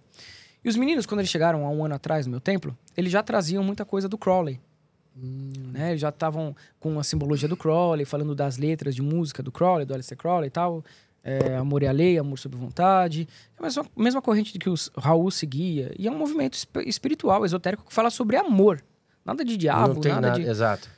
Bom, e aí a gente pegou o case deles para trabalhar. Em determinado. E, e eles participavam ativamente das cerimônias da casa. O L9 sempre é muito assim dedicado aos cerimoniais. Né? No começo da carreira deles, eles sempre iam lá. E aí, logicamente, que o ritual de magia ele serve para que a pessoa evolua, né? Você tem uma parte espiritual, você tem uma parte que você vai se comprometer e tudo mais, mas ela serve também para sua evolução. Depois que eles chegaram no templo, eles começaram a evoluir, muitos de seguidores começaram a estourar. Porque ele traz esse brilho. A corrente telêmica, a corrente luciferiana também traz muito esse brilho para a pessoa. Claro que não é de graça. Ela paga. Ela paga como? Através do estudo, através da dedicação, através das oferendas, através dos trabalhos, através dos rituais. Eu já fiz ritual de limpeza neles, por exemplo. Então, é porque eles tomam muita inveja, muita carga, né? Então, o L9, quando chegou lá, eles fizeram parte de muitos rituais da casa. Eles começaram a crescer muito, dar muita visibilidade. E eu sempre falei pra eles: olha, é, não mexe com o público infantil, não, não, não precisa apelar. Então eles respeitavam muito as crianças. Na verdade, o luciferiano e o telemita, ele ama criança. Não existe isso que a gente não gosta de criança. Eu trabalhei com criança. Porque criança para nós é a semente de um novo mundo. O mundo dos adultos já tá Sim. velho, já morreu. A esperança é os novos. Então, eu sou idealista e eu sempre falei para eles, né? É muito legal que vocês tenham esses seguidores crianças e tudo mais. E, e é só não, não trazerem nenhuma referência que elas não compreendam, né? Para as músicas. E eles sempre cumpriram isso. Bom, aí recentemente é, pegaram uma foto do meu perfil, onde eu tinha postado uma foto com eles e com todos da casa, porque todos os templos, todos os, os rituais e os encontros que a gente faz, a gente tira uma foto depois com todo mundo, porque ninguém se envergonha do templo. Ninguém tem vergonha de nada dali. E eu trabalho com empresário. Sim, natural. trabalho- Mas mesmo assim, a- na foto, naquela época, mesmo eles no começo da carreira, eu censurei a foto. Falei, olha, vou postar censurada, tudo bem? Não tinha ninguém de seguidor, acho que tinham 200 mil seguidores no, no- no TikTok. Falei, não, tudo bem, pode postar, claro. E tinham outros adeptos juntos. E eu postei. E ficou lá no feed, morreu. Quando eles começaram a engajar e subir, foram no Danilo Gentili, foram no Tomorrowland, deram um show lá com o. Com, que não é o Alok, é o, o Steve Aoki. É, foram nas rádios, despontaram o sucesso, porque Crowley falava: sucesso é a tua prova, então essa é a prova da minha magia. Tinha que fazer os caras subir. Senão não, não era mago. Cresceram muito, É, né? espont- despontaram. Depois que eles entraram no templo, assim, eles cresceram 70%. Eu não conhecia, Claro assim... que o, ta- o talento deles é a base, né? A pedra bruta. Sim, Eu só lapidei essa- esse talento através da magia, né? Porque aí eles têm bloqueios, todo mundo tem seus bloqueios astrológicos, então através da magia você traz mais e mais e mais e mais é, é, essa luz pra sair. E eles foram, eram muito Mas eles disciplinados, deu falaram certo. que foi devido... A, a mudança começou a partir do templo, né? É, eles sempre deixaram isso muito. Sempre foram muito gratos, Sim. sempre. Bom, o fato é que alguns. é, algumas pessoas extremamente tóxicas, né? Porque eu lido com isso todo dia, todo dia. Eles pegaram essa foto deles e viralizaram na internet. Mesmo com o rosto censurado, eles conseguiram identificar que era eles. Por conta do cabelo. Eu nem- me preocupei em censurar o cabelo, porque na época eles nem tinham, né? nem- e todos da foto também estavam com o rosto à mostra os outros adeptos, né? Nunca fizeram questão de censurar nada. Mas a- deles eu censurei o rosto, mas ficou uma parte do cabelo e o, cab- o cabelo foi reconhecido. Bom, isso começou esse zum zum zum na internet, e aí a música deles, Estrela da Manhã, é, Amor é a Lei, que eles fazem o sinal de vis, né, do Crowley. Aquele é o sinal de vis, é um dos sinais que a gente usa para invocações do- da linha telêmica. Tem o sinal de vis, tem no it, tem vários sinais que a gente fala, os sinais de lux, né? Bom, e aí eh, começou a viralizar essa associação deles com o ocultismo tal. Eu falei com eles, falei assim, olha, gente...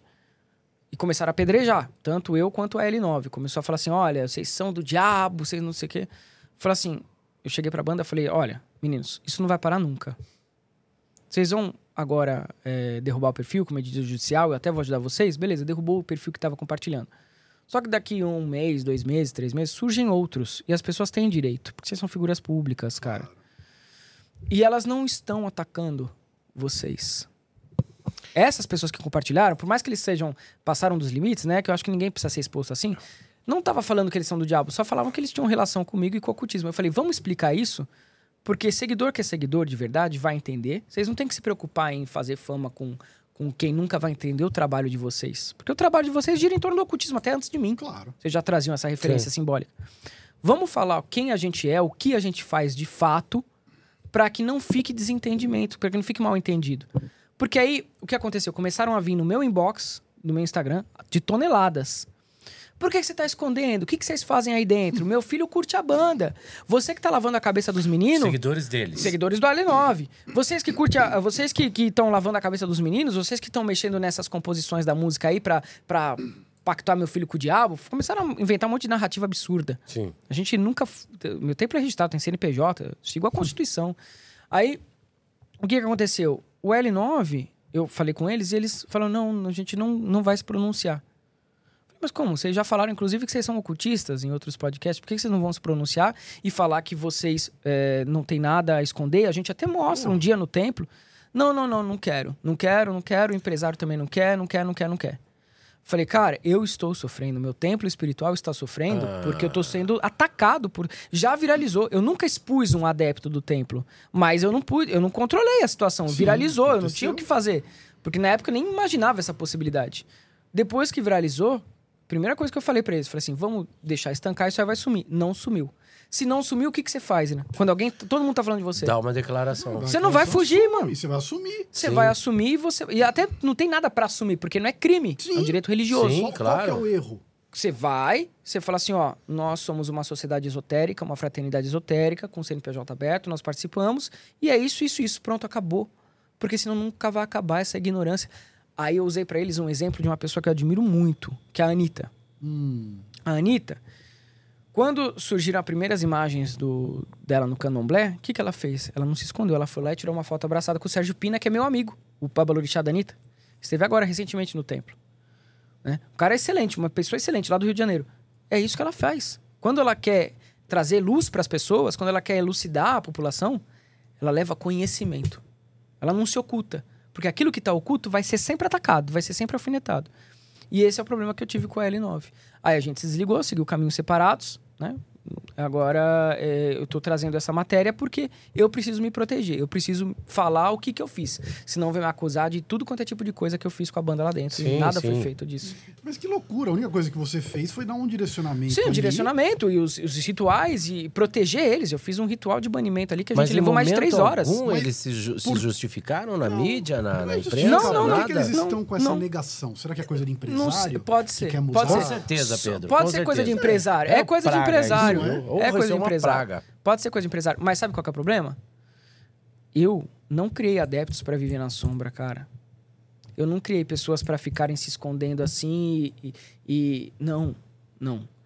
Ninguém tá falando pra chegar e jogar os quatro ventos e ir na Globo falando é, na- nas É, com emissoras. medo de pedir sem Não, perder não, não, não, não. seguidores. Eu tô falando o seguinte: se as pessoas vierem perguntar, se posicione. Claro. Em um podcast, Mas sabe o que se é posicione. ruim? Sabe o que é ruim, Vicky? Você toda hora está sozinho. Você Sempre, tem que sempre, justificar. Sempre, eu sempre tenho que você tá justificar. sozinho. Sempre, E porque eu tô partir num país momento- teocrata. E se ele usou, por exemplo, você ali, que foi um atalho? Porque eles podiam estar tentando até hoje sem resultado nenhum. E sem resolver os problemas astrológicos deles, nenhum. não ia resolver. Ele ia estar lá, no sim, ostracismo. sim. Por isso Aí que Deus, sabe quem deu o poder da atalho? magia pra nós? Segundo a Kabbalah, foi no livro Sefer Raziel, que foi entregue a Adão. Adão recebeu esse livro diretamente do anjo Raziel. Eu uso a Kabbalah, eu uso um sistema de magia divina. Eu não fico uh, matando gente, fazendo essas imbecilidades que o povo fica vendo em, em- filme de Hollywood. Filme de Hollywood é pra ser em Hollywood, cara. Claro. Fraternidade esotérica. A Mork, por exemplo. Sim, não, Tem é gente outra que pensa isso da Mork, sabia? É, eu sei disso. Tem gente É, que pensa isso da maçonaria. disso. É. Eu falo com, com os meus irmãos lá da loja Lisboa, lá de Santos. Ah, pensam isso da gente todo dia. Todo eu tô dia. sempre tendo que fazer palestra na- na- nas lojas pra poder falar como se defender, cara. Eu vou te falar uma expressão. criaram um mito vou- ali, que é uma coisa eu de vou maluco. contar. exatamente.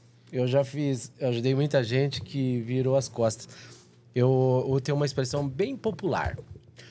Bem popular. Super rústica. Dor de barriga não dá uma vez só. É, isso é, É verdade, verdade. isso é verdade. Não Porque eles vão perder aquele só. direcionamento. Ah, não vão quero que perca, eu quero que cresça. Só que Cara, eu eles cresça honrando. Você me surpreendeu. Mas ninguém cresce negando o que já foi. É. Eu verdade, acho que é Pedro, coisa não de tem como- produtor. Não É. tem como você crescer. Porque você tá eles negando, jamais você iriam já fazer foi isso. aquilo. Né? É, não sei, eu tô Não profundamente não tem magoado, assim. É crescer. foda, porque a Não gente pega, a gente pega que os, seja- a gente pega os meninos como se fosse pai, cara. Eu com meus Eu adeptos eu imagino. tenho uma relação de pai, velho. É uma coisa que, enfim. Eu curto, eu acho muito legal eles. Eu, E tem muitos famosos aí que. É. que estão ali com você. Tudo, Tô, né? sim, até mais do que o L9, né? Então. Tem e mais que o aí L9. o cara acaba negando uma coisa. Cara, não, e, e não é só artista, tem gerente de deles. banco lá, tem, tem um monte de coisa lá, mano. É, e... Vamos falar da, da, Enfim. da- pra você não. Bora você lá. ficou bem chateado, né? Vi que você É, ficou é, bem não, mano, é uma, é uma coisa que Você eu não não. queria terminar eu não assim, esperava você chateado. deles. Eu não esperava deles. Você se sentiu traído? Me senti traído. Me senti traído. Senti minha egrégora traída, porque no momento que eles precisavam das entidades lá, inclusive do, do Exu Capa Preta, que é o Exu da casa, ele tava lá. E aí na hora de. Porque assim, eu nunca falei pra eles vão e façam, vão e se exponham. Só que já estava na rede, entende, Pedro?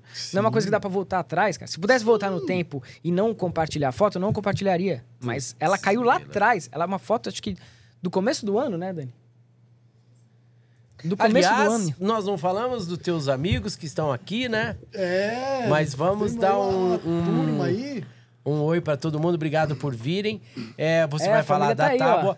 Eu quero pedir é, desculpa a todos vocês, porque nós nos estendemos muito, porque a entre... Nossa, é muita coisa. Eu, por muito mim, ficaria assunto. até seis Nossa, da manhã. isso que eu não falei dos templários. Mas eu não- Eu tô vendo uma galera aqui, Vamos um falar monte da- de gente fazendo um monte de pergunta, entendeu? Tem os superchats aqui. Obrigado aí, viu, pelo... Ah, estão falando da Priscila Lara, Alcântara, obrigado, gente. querida. Ah, da Priscila Alcântara. Deus abençoe, Estão pedindo Lara. bastante aí da Obrigado, Priscila Raquel. Alcântara. Tem mais obrigado. outra coisa também, a Raquel me falou. Sim, sim, acabei de entender o que ela falou ali. Ó, tá mostrando aqui a galera, ó. Tá vendo o pessoal aí assistindo? Deu uma pan ali, legal. É, Muito legal. a galera tá perguntando aqui, muita gente mesmo perguntando da Priscila Alcântara, que Vamos. foi aí. Na- vamos na emenda, então. uma- A Priscila Vai, e ir. Rapidinho. Tem tudo a ver com música. aí. Ah, a Priscila, ela é uma querida, cara. A Priscila, ela nasceu em berço evangélico, ela nunca pôde conhecer nada além disso, muito parecido com o JA. Trabalhou com a gente lá no SBT. Isso, exatamente. A Priscila, lá. mano, você tem que pesar a pessoa pela generosidade, pelo, não é pela religiosidade dela. Bom, mesmo quando dentro da igreja, ela ainda ela era um ser humano excelente, né? Sempre Sim. foi. Quando ela decidiu seguir a vida própria, ela usou uma estética. Você já assistiu Irã, a Mila Jovovich no filme O Quinto Elemento? Com- Já, que era com- já assisti. É linda, aquele filme é agnóstico, inclusive. É, assisti. É, e ela trouxe aquela, aquela menina lá, inspirada nela. Se colocar a Priscila, você vê que tá tudo cheio de cortes, a roupa, tipo, mostrando partes do corpo, o cabelo curtinho, vermelho e tal. Ali foi o cara- arquétipo que ela se inspirou. E ela teve uma postura de transcendência. E o cara né? que faz com ela é muito bonito, né? É, aí o pessoal tá falando do visual novo dela. Cara, se Sabe quem faz interessa. com ela, quem né? que é que faz com ela? Bruce Willis. Ah, o Bruce Willis. Sim. Você tá falando do filme, tá falando do Priscila. Parecido, hein? Sim, É, viu? Olha os olhos, olha os olhos, olha os olhos. Fala que o cara é bonito. Tá tudo. vendo? Aí. Tá vendo? Só perdeu da para, para, estatura, para. né? Só a É. estatura que é foda, né? Aí eu também compartilho desse problema. Bom, enfim, dela. aí a, a Priscila, ela, ela se desvinculou da parte religiosa, mas ela continua tendo fé, né? Espiritualidade, que o que é importante é ter espiritualidade. E ela trouxe um visual mais diferenciado, um de Esse- libe- feminino libertário. Só que se agrada esteticamente ou não, cada um com seus conceitos de beleza. Você não pode generalizar e falar assim, não, o, conceito dela de beleza está errado. Ela ficou feia. Ou ela... Não, cara. Não, isso sua. Isso visão existe. Isso, dentro isso do é, seu universo. isso. Exatamente. Entende? E ela foi seu universo. atacada, foi trucidada. Eu gostei muito de uma tatuagem que ela fez, que pra nós, no, no, no grau de. É, Coloca a imagem dela aí, a Priscila. é, porque. É. Depois falou que era uma garça, né? Que era uma garça. A imagem. É, mas pra mim é um pelicano. Existe uma, um grau na maçonaria que vai falar sobre a questão do pelicano. É uma simbologia maçônica, o grau do pelicano. É, não sei se na Mork talvez você já tenha visto, mas na maçonaria ele está atrelado com a, a parte do pelicano tirar suas próprias penas do peito e bicar para alimentar os seus filhos com sangue. A mãe pelicano faz isso. Então é o alto sacrifício pelos teus filhos, né? Por aquilo que você ama. Os filhos representam o teu projeto de vida, o seu sacrifício por eles. É, exatamente. Ela É, mas lembrou você, você bastante. não tem ela aí. É que as pessoas estão associando ela no Bom Dia e Companhia. Não, não a depois, não. Ela vai Geração. evoluir, ela tem que mudar. Pô, pelo amor de Deus. O Santos envelheceu. a minha Isso, aí, peruca tá Não branca. parece eu não, tô cara. deixando barba no Santos. Você é o mesmo das pegadinhas. mas cara. eu tô envelhecendo o Santos também. Cacete, você já tem pacto faz tempo. Eu tô envelhecendo o Santos É. também. Eu sou muito velho. Deus. Aí, ó. Isso, é. Não Eu acho achei que legal. esteja feia, achei muito Não, legal. feia não. Amanhã depois ela enjoa, faz outra coisa, Feia cara. não, e a eu vida é isso. top, eu É não- que ela Eu já tive dread, eu já fui careca igual você com um tufo de cabelo Sério? atrás quando eu ia eu já no fui Zulai. cabeludo igual você. Pois é, aí, ó. Pior que é verdade, tá aqui. pior que é verdade, já foi mesmo. É que ela teve uma mudança muito radical de um dia pro outro, né? É, ela sim, simplesmente mas- apareceu. Sim, foi, foi, foi muito legal. E as pessoas por verem o verniz, né? Porque É. a gente tem que inovar. É diferente se ela estiver arte é fazendo isso. A arte A é isso, ela é uma artista, cara. pô. para as crianças. Exatamente. é. Ela tá num público agora. É que as crianças olham assim e falam. Mas as crianças que eram crianças Já cresceram. dela já não são mais É, crianças. o engraçado, o Yudi virou um pé no saco e ela virou uma, meu, uma criatura excelente, assim, de uma- um pensamento muito promissor. Não perdeu a fé, não perdeu a espiritualidade. Sim. Simplesmente, a- a- simplesmente alçou novos legal. horizontes. Tudo bem. Eu vou falar de boa. Eu Mas Ela não lembra a menina do quinto elemento? Lembra Lembra muito, bastante. muito, muito. Mas por que que ela foi tão atacada assim, nesse fato de achar que ela estava com... mexendo com demônios também? De novo, demônios, né, mal? É, foi isso que É, falaram, é. né? Não, Que ela cara. estava possuída, que não sei o quê, teve um monte de coisa Não, desse tipo. ela recebeu uma energia chamada Babylon. Uma energia que é a, a Babylon do sistema telêmico.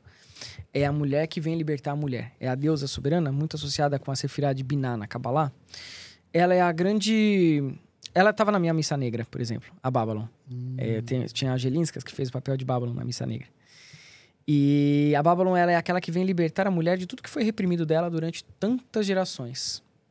Então ela vem trabalhar com a libido. Vocês sabiam, por exemplo, que durante a era vitoriana, por conta da repressão sexual, a mulher não podia ter orgasmo, porque senão ela era considerada uma vagabunda.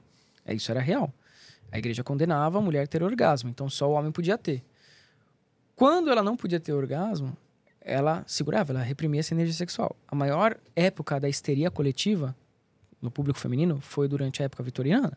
Elas ficavam histéricas. Por quê? Porque elas começavam a arranhar as coisas, porque elas tinham que trancanfiar uma energia que é natural da vida, espontânea. Bom, começaram a chegar muitas mulheres nas clínicas de, de psicanálise da época, né? E, e aí os médicos falavam, cara, não sei o que é isso. A igreja católica começou a falar que é possessão.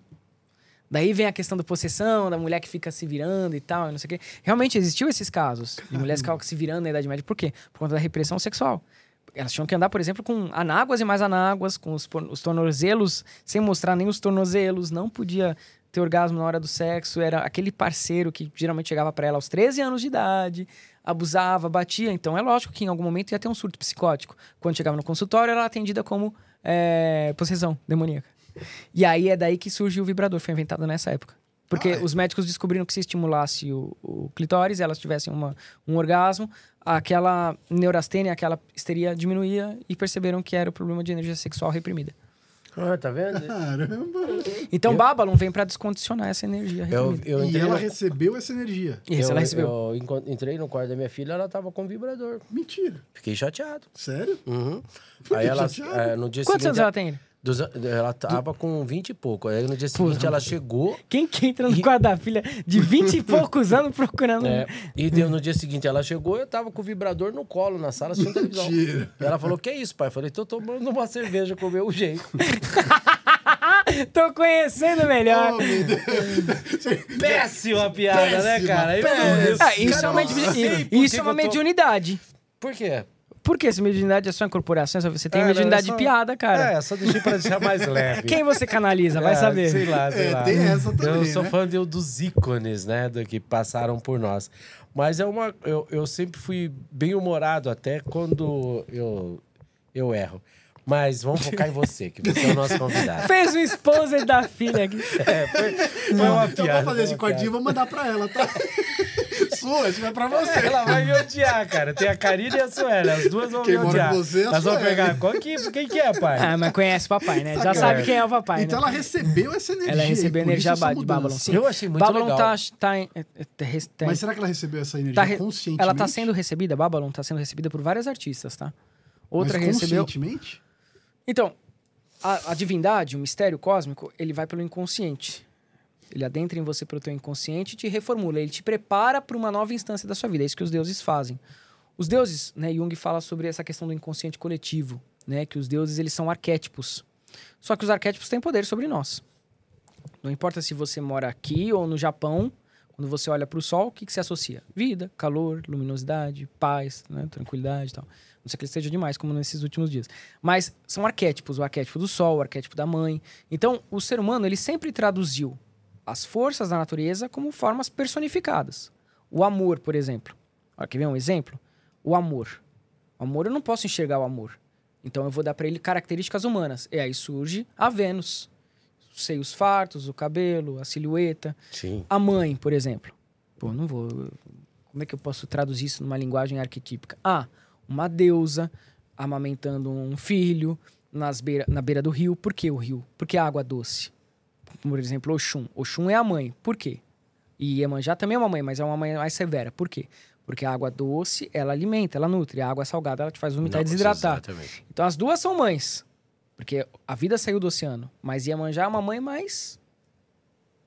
Mas assim, não é tão mi- mimizenta como a Oxum. Então os deuses são forças da natureza, são mistérios da criação de Deus, recebendo aí roupas humanas, roupagens humanas, características humanas, para ser de entendimento. Por exemplo, ah, a energia, sei lá, da guerra. Né? Por que está associado a Marte? Porque Marte é o planeta vermelho. O vermelho é a cor da guerra. Por isso que os romanos usavam o vermelho no, no capacete, por exemplo, na capa. O vermelho é a cor do sangue. O vermelho incita o desejo, incita a fome. Por isso o McDonald's usa vermelho. Então, os deuses Exato. e a construção dos deuses, eles são feitos de acordo com o nosso inconsciente, com os símbolos que nós temos. São mistérios da criação que o homem não pode traduzir em palavras, então ele dá características humanas. É simplesmente isso. Falando em E vermelho... Babylon é essa força da natureza que vem para emancipar as mulheres para o novo eu. Eu consigo me segurar. Mas falando em vermelho, daqui a pouco nós vamos falar sobre o vermelho. O vermelho que você é falasse da... vermelho eleitoral. É, ele, Meu- ele é da guerra, então. Que aula Ah, isso é da fome, hoje. da guerra. Você Ok. você vai ter que voltar aqui mais foi vezes, você curioso. pode ter certeza. A gente- Ah, é, Pedro foi- não vai é, deixar é, eu falar, é mas verdade, hein? Vamos falar da tábua. É verdade, hein? Vou falar da tábua, porque eu não posso É. falar. Então, o vermelho Não, mas é por da isso que ele é por isso que ele é do Ah, comunismo. coincidência. Vamos Mas falar ele da tem algo tábua. pra falar sobre isso. Ok, mas Ele depois tem da algo tábua. pra falar É. sobre Pode falar, fica Por isso que é a cor do comunismo, inclusive. É. Mas enfim. Mas, Mas o vermelho tem um lado bom também, vai, não é. Eu- não, eu não vou deixar. Eu vou deixar você falar, porque eu não vou me envolver. Eu vou ficar feliz se você. O Pedro fica bravo comigo. Vamos falar da tábua, vai por enquanto. Santos, e vai e muito daqui a além, pouco nós ó, encerramos vai muito vermelho. além do que você imagina, que eu não vou Eu falar tudo certeza. aqui, mas no off eu vou te falar. Muito além. Muito além. Eu estive muito além. Que tá vindo vezes, aí, então eu dizer. sei. Eu sei porque eu tenho adeptos que são do meio, que estão na política. O que tá vindo aí não é. Você quer já falar sobre entre isso? Não, vamos falar da Isso é tábua entre nós, primeiro. porque o que eu vou falar aqui não é. Vamos falar. Tá bom, tá bom. Vamos falar da tábua? Vamos Bora. falar da tábua. Ai, Deus me Enfim. proteja nesse momento, porque É. eu Porque eu deslizo. Nossa, cara, É. eu, eu, eu, eu vou falar, eu, eu tô escrevendo um livro. Cê po- pode falar o vermelho? Mas daqui a 50 Pode. anos eu quero que as pessoas leiam, Espaço porque é se apagarem tudo que tá na mídia, eles não vai- vão acreditar Você vai falar assim, que o nós- Santos tinha falado. Cara, eles não vão acreditar que É. isso existiu. Eu vou até des... eu falei, E ó, eu, estão mandando super quero desenhar. aqui, eu quero desenhar, perguntando exatamente sobre isso. Porque Olha a- isso aqui, ó. ó. vai cair Ó. a mídia. Vamos supor que O apague Wagner tudo, tá queime os livros. Eu vou esconder esse que eu vou escrever pra mostrar, porque os jovens daqui a 50 anos não vão, Não vão acreditar, no que eles estão vendo vão agora. acreditar. Não vão. E eu me arrependo muito de ter... Bom, eu vou falar isso eh, daqui a pouquinho. Vou falar disso primeiro, depois eu falo da tábua, então, pra Pode finalizar. ser, pode ser. Então vamos lá. É, completando só a questão do vermelho. É, pela Torá, nascem dois irmãos, Esaú e Jacó. Né? Esaú era o caçador. O caçador. Você sabe qual que é o nome que dão pra Esaú? Não. Edom. Sabe o que significa Edom? Não. Edom vem de Adom. Adom significa vermelho. E como que Esaú nasceu? Ruivo, com os pelos vermelhos. E ele vinha, inclusive, para se vingar de Jacó. Se você pegar ah, na, maço- na, na maçonaria, não, mas na Kabbalah, a cor vermelha, ela simboliza a matéria, a conquista pela luta, às vezes o derramamento de sangue, enfim. E- são coisas que a gente não pode fugir. De vez em quando é né? necessário. Claro. É. O azul, ele, ele passa por questões de espiritualidade, de entrosamento, de meditação. Por isso o azul, por exemplo, é utilizado até em hospitais para o ambiente ficar mais calmo Exato. e tal. Ele tem essa questão de introspecção. É, bom, na Torá, ainda no livro de Bereshit, no livro de Gênesis, nascem dois irmãos. Esaú e Jacó. Jacó nasce agarrado no calcanhar de Esaú. Esaú nasceu primeiro. E Esaú, ele é aquele cara que conquistava. Aquele ca- aquele cara que cresceu e que ele passa a viver pelos próprios meios, pelos próprios objetivos. Isso na Torá, tá? Não é uma coisa que eu tô... Pode achar similari- similaridades, mas é pela Torá, tá? Que eu tô falando. Ele é aquele cara que conquista pelo poder, que, que quer influir o seu poder, influir o seu sistema de vida. Ele era o grande caçador. Por um lado, ele trazia alimento para a família, mas por outro lado, ele era muito sanguinário. Ele se apreserava do derramamento de sangue. Tanto que, em determinado momento na Torá, Jacó rece- eh, resolve comprar o direito de primogenitude de Esaú.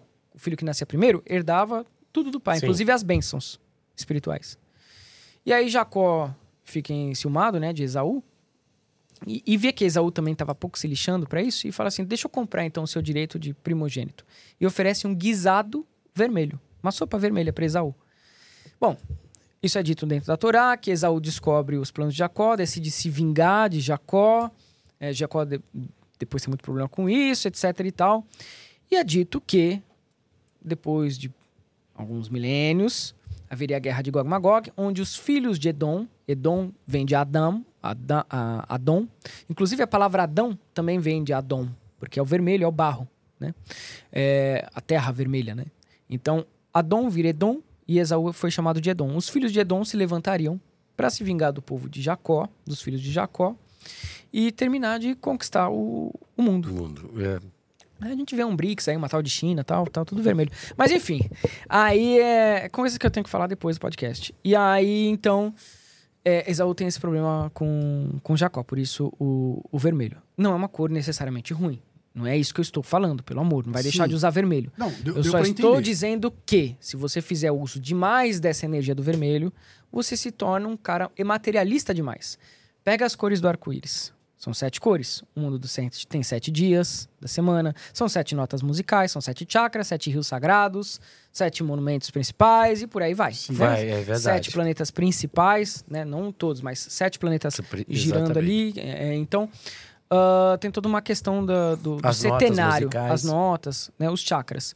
O chakra básico, que vai falar sobre conquista, sobre necessidade de comer, é, medo, que vai falar sobre as questões mais materiais da vida, ele fica na base da sua coluna, ele se chama-se Muladhara Chakra, em sânscrito. E ali, quando o adepto está vivenciando as práticas nesse chakra, ele está vencendo o medo da morte, ele está aprendendo a caçar, ele está aprendendo as coisas básicas da vida, tá? O último chakra que a gente pode considerar, esse aqui é, é o roxo, né, o Sahasrara, mas é o azul, que está aqui, ó, no centro das sobrancelhas. É o azul cian, o azul mais voltado para o anil, que é do seu o, terceiro olho, o Adina Chakra, que vai falar sobre espiritualidade. Então, numa vida, qual que é, a- a- é o ideal da pessoa?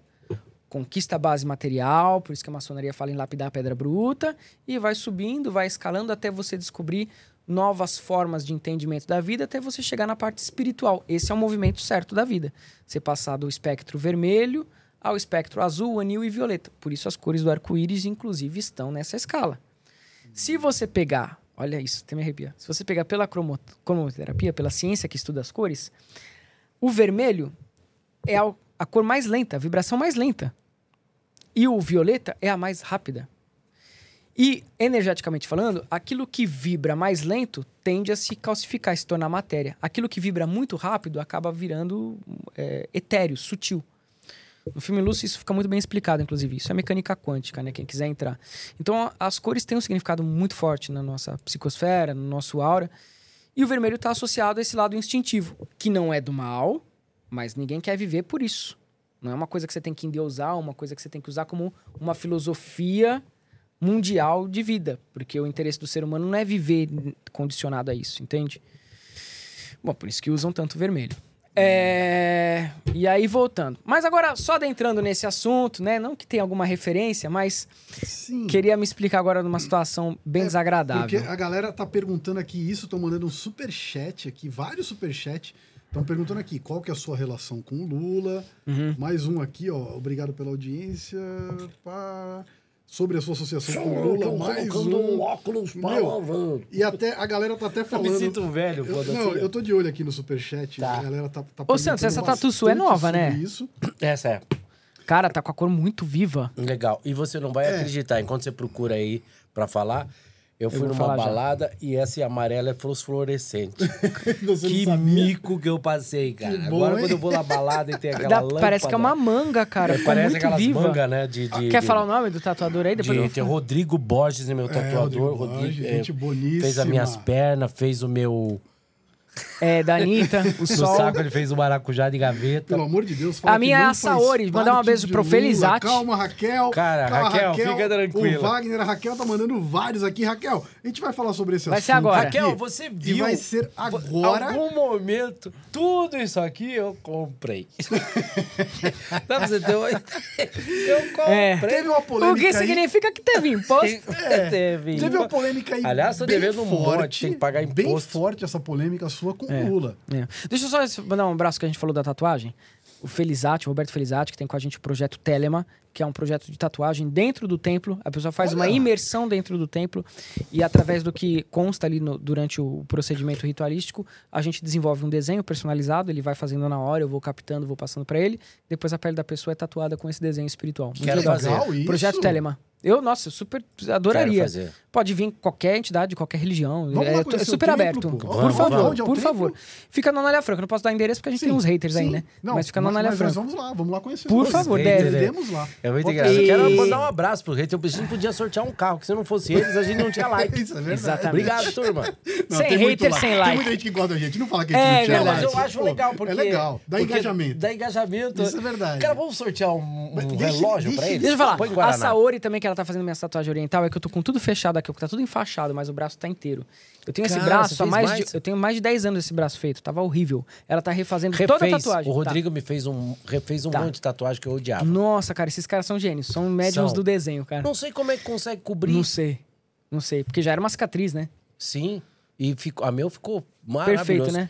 Não saía de jeito nenhum nas pernas. Depois vocês chamam na Bom, vamos lá. Eu estou Estamos. Eu sei, depois vocês se Vamos chamam falar da- tatuagem. da- Agora do Você, assunto. você gosta da mama? A mama busqueta? É. Ô, Amo a mama busqueta. Eu fui, eu fui ela com ela, também. mano, esses dias do pod dela. Um beijo Ah, pra ela. Cara, Ela começou aqui, né? agora o Então pod tá- dela. É, a gente vai Eu tô sempre lá. Mano, Mama, que figura. fazer aqui o Que pod figura, aqui na cara. nossa sala, mama. Venha pra quando trazer a mama. Ela vai vir participar do nosso podcast agora em janeiro ou fevereiro. E aí a gente vai. Ai, Deus- traz a mama. Beijo na quiser. boca, mama. Traz. E eu acho que ela tá... Ela tá assistindo, né? Ela Tá tá, assistindo? Ela gosta. Ah, é E eu vou contar um negócio da mama, um segredo. Ela não me ligou. Eu acho que não desceu. Ela tá esperando um filho meu. Também acho. Dois. Faz um mês e Eu meio acho que é ela não me gêmeos. liga. É. Pelo tamanho é gêmeos. Mama, beijo. Beijo, te amo, beijo, mama. mama. Beijo. Enfim, vamos lá. Vamos lá. Vamos É, saber essa o que eu- polêmica. o que eu, aí. o que vou- aconteceu Por que, que eu vou me primeiro? posicionar sobre isso? Porque tá vendo mal entendido na internet, estão me associando com essa personalidade e já faz um tempo que eu já me desvinculei.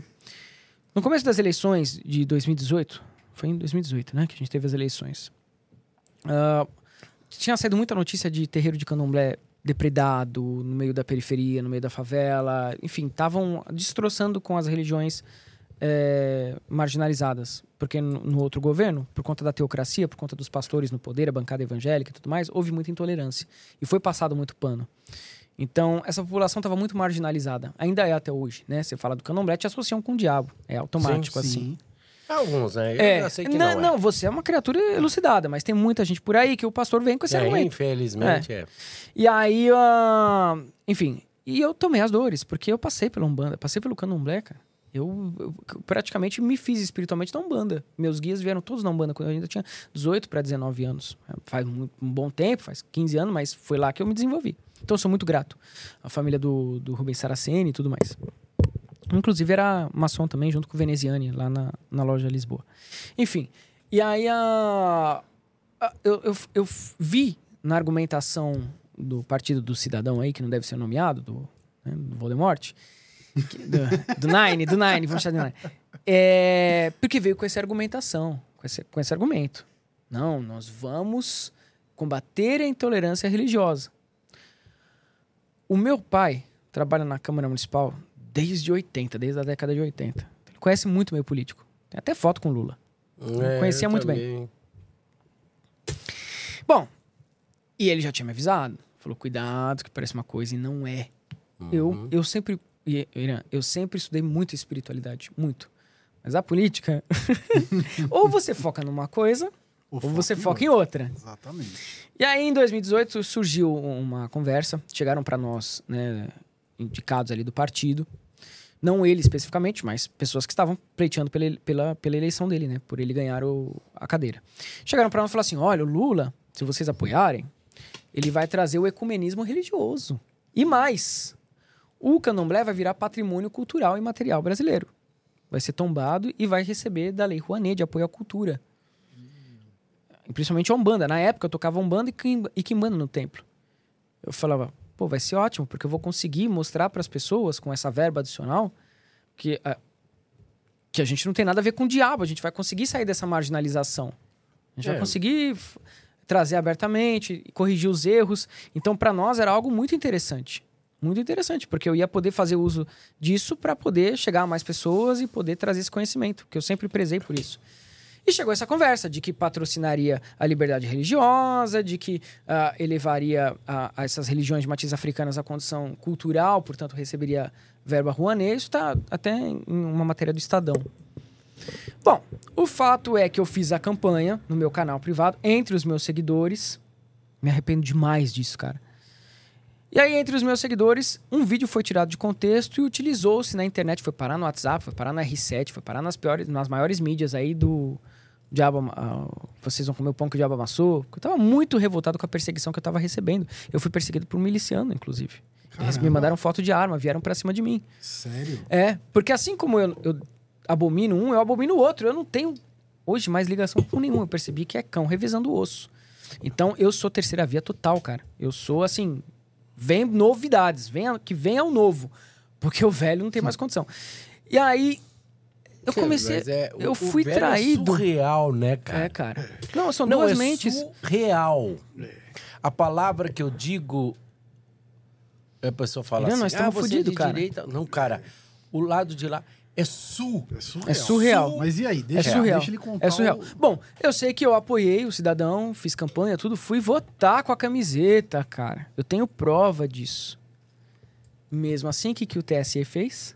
Derrubou meus vídeos. Peraí, mas falaram que você não só apoiou, que teve trabalhos. Exatamente, eu me dediquei de trabalhos. corpo e alma, Você exatamente. mesmo. Sim, me Você dediquei. fez trabalhos. Realmente eu fiz, eu fiz, eu fiz. Eu não vou, vou pagar de demagogo. Eu, eu Sim. fiz, eu acreditava nesse ideal, eu levantava essa bandeira de ecumenismo religioso, de diálogo entre as religiões. Eu nunca quis ver ódio entre, entre as religiões. Chegou o Lula com esse discurso, falei, beleza, vamos nessa. Mas eles te pediram. Tirou a, a, É eu a janja, a Te janja de pediram pra candomblé. fazer o trabalho ou você fez de espontânea vontade? Eu fiz de espontânea vontade, mas eu sabia quem estava comigo, Mas esse me comunicando que- comigo. O povo Sim. que perdeu Que não auxílio- foi o Lula em si, mas foi o pessoal em volta, né? Ah, Enfim. esse povo que Sim. perdeu. Não esse povo que perdeu os 600 reais e os 18 reais de aumento. Não, não pode. Esse cara chateado Não, com você? não, não é isso. Ah, não, É não, outra só foi uma curiosidade. Enfim, e, bom, eu sei que eu apoiei o cara, eu trabalhei pra ele espiritualmente. Ele nunca veio pessoalmente, mas ele tem as suas várias formas de chegar em você. É um, tem vários braços, várias mãos, várias. Bom, eu fiz todos os trabalhos, apoiei. Aí quando eu falei, bom, agora vai ter diálogo entre as religiões, aí vem o, o TSE, me manda uma notificação derrubando meus vídeos, me incriminando, cerceando minha liberdade de expressão. Eu tô até hoje com esse processo né? Desenrolando, tá desenrolando ainda. Falando, e aí algumas páginas alegaram, páginas ligadas ao PSOL, falaram que eu tenho vínculo com família Bolsonaro. Meu Deus. Você não eu pode abro minha ser- conta. Se você é do bem, Não, mas, Aí mas, eles cara, que Não, é mas peraí, peraí, só pra gente entender. Derrubaram Peraí, os deixa eu seus fazer. vídeos... Fecha minha, minha, minha, fecha em mim aqui. eu sempre critiquei o Bolsonaro, mim assim, cara. você não é do mal. É. Você não é do mal. Fala É. pra mim. Você não é do mal. Ah, então eu sou o Bolsonaro. É. É assim Pode que eles pensam. Não, mas não é, não é essa a pergunta. Eu não entendo. Não, mas é isso que ele Estão tá tirando- falando. Sim, Se estão- você não é de um, você é de outro. Mas estão derrubando os seus vídeos que você apoiava ele. Que eu apoiava o Lula. Então, por quê? Por quê? O próprio, Porque o próprio Lula está Sim. derrubando os vídeos que você Não apoiava. ele, não ele. Sim. Mas organizações. Cara, é, mas você vai Sabe por quê?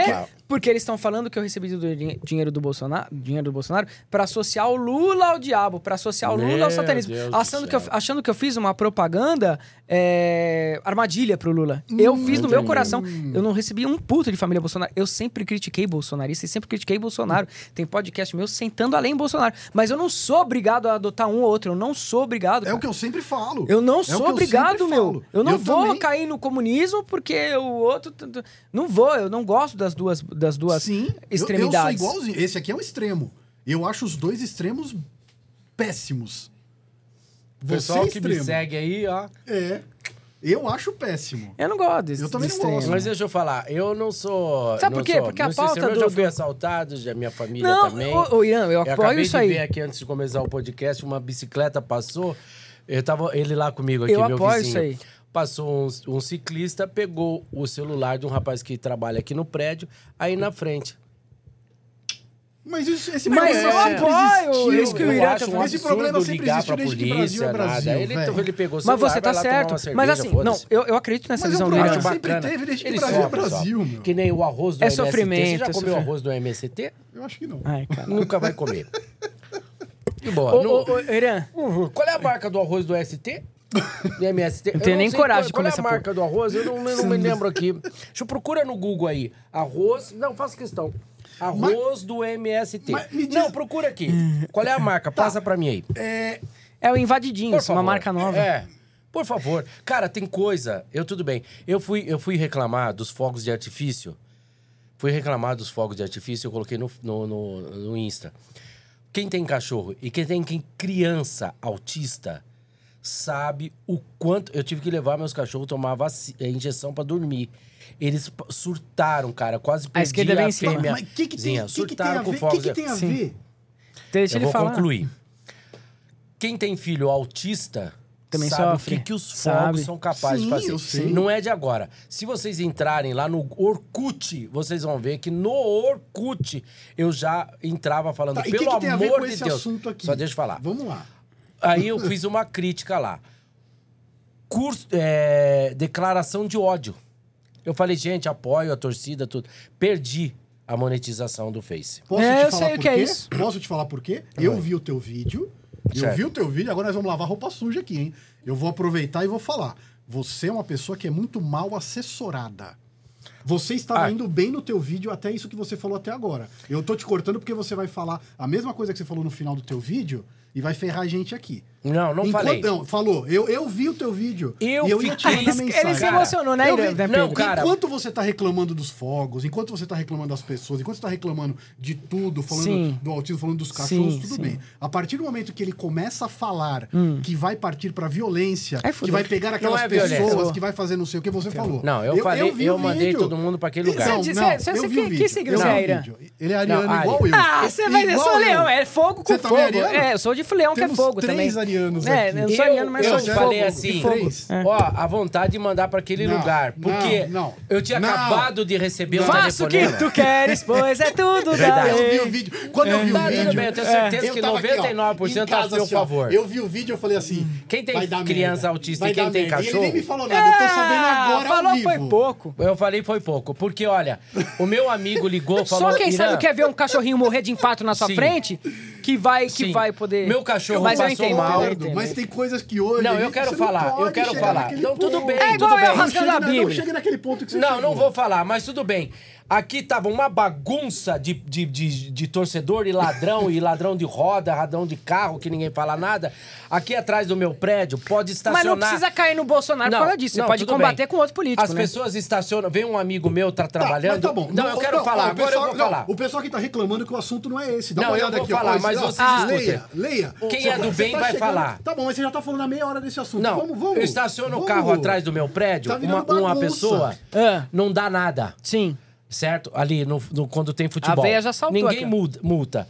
Quando vai um amigo meu fechar um negócio ou me visitar, Tá virando de- de durante a família. semana, E vai a lá e careca multa. dele fica vermelha que parece não, uma coisa. um amigo rapaz. meu Parece ligou. a cabeça de uma Não, sabe por que, que eu Ah. falo? Um amigo meu ligou, que é meu vizinho. Meu filho tem autismo. Ele, o filho dele é autista. Sim, cara, tem ele, que matar cara, mesmo. Eu não sei o que eu faço, cara. Me ajude. É, e ele tava sem carro. Você pode pegar meu filho? Sim. E- Eu entendo seu desespero, Irã. Ele desesperado, cara. Pelo gente amor que- de Deus, você pode me levar no São Camilo? Meu filho tá surtando. Eu sei que, que é isso. Eu falei, vou já- levar teu filho. Tinha criança autista na escola, a gente faz de eu tudo levei, por eles. eu levei meus. Minha cachorra passou mal, quase morreu. Quase morreu, Eu sei, cara. eu sei, eu sei. Tudo bem, eu acho legal comemorar, não importa o time que você torce. Foda-se, vamos mudar de assunto. Vamos voltar chega, a tábua né? aqui. É. Chega, né? Já desabafei. Não, mas Já não desabafei. precisava tudo isso. Mas quem, bem, quem, vamos lá, quem vamos lá. ama o. Vamos lá. Quem, Vamos- deixa, deixa na próxima, dele, na que próxima você faz, você faz o que bem. você acha que você tem. Ó, na próxima, na próxima, eu sei que dá muita raiva, cara. Desculpa, somos três seres de fogo. Você, Ariana, é fogo, eu sou leão, é fogo, ele, Ariana, é fogo. Se a gente for ficar na explosão sempre, cara, Não, vai perder ferrou, tudo. Exatamente. É, exatamente. mas a gente Mas vai eu- entrar eu numa sempre combustão. digo- cabeça. Eu É. sempre digo, é, dá a volta, dá a volta. Eu já fui, eu já fui Tá, enterro de E- muita gente e- que bom, já me O pessoal fudeu. quer saber aqui que ninguém Então, tá entendendo mais nada eu agora acredito, aqui. eu acredito nessa, nessa visão do Irã, que a gente tem que combater criminalidade. Que eu, eu gosto do capitalismo, porra. Sim. Eu adoro. Porra! Claro. É o modelo de Óbvio. vida que mais, mais Tá, é, se relaciona. pobre? Ó, não, deixa eu te falar uma coisa. A sociedade humana, ela tem referência, ou ela se baseia na natureza.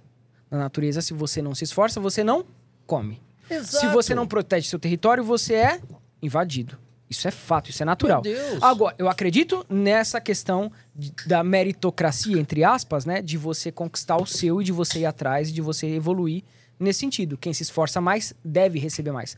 Agora, no nosso país funciona? Não. Não. Então, o que, que a gente precisa fazer? Equivaler, é, trazer uma, uma equivalência nas bases. Exatamente. Beleza, Mas é eu incentivando sempre a população preta, dando recurso pro filho do Sim. pobre, incentivando a população LGBT. Tudo isso, eu concordo com todas as pautas sociais. Exatamente. Mas não é porque eu concordo com as pautas sociais que eu tenho que ser de esquerda e de comunismo, cara. Exatamente. É o que eu, Você concordo, é o que pode, eu acho se também. você pode, você pode trazer tudo isso. A França, por exemplo, a França não é comunista. Eu estive na França recentemente.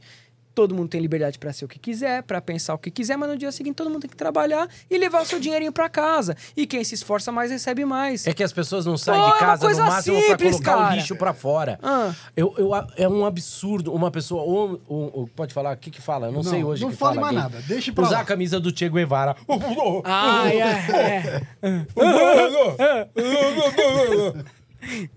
Porra! Mas e aí? E É surreal. terminou- não LGBT. Viram um livro? Tem um livro aqui, eu vou mostrar pra quem não conhece livro, ó.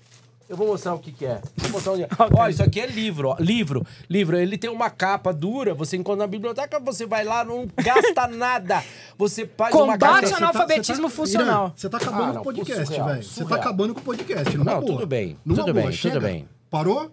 Parou? Respira. Ah, tudo bem, desculpe. Respira? Não, não vou. Dessa vez eu não vou, não vou desculpar, não. Parou. Pelo amor Chega. de Deus, cara. Pelo Chega, amor filho. de Deus. Você não deixa o cara falar. É que eu sou mano. muito família, não, cara. você não é desculpa. família. Pelo amor de Deus. Não é. Não é. Chega. Vamos falar da tábua. Chega.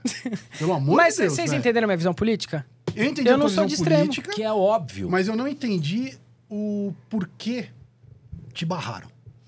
Também não sei, aí tem que perguntar pra eles. Entendeu? Não sei. Só sei que um dia eu entrei no meu TikTok e tinha lá escrito, eu tirei print, eu postei na minha rede social, cara. Eu tudo que eu tô falando aqui, vocês podem comprovar no meu Instagram, tá tudo postado, toda a narrativa dos fatos. Eu tenho tudo comprovado, inclusive juridicamente. Juro por, juro por Deus, juro pela minha mãe, juro por todo mundo. Tava escrito assim, ó. Tem print. Mídia controlada pelo governo da Rússia.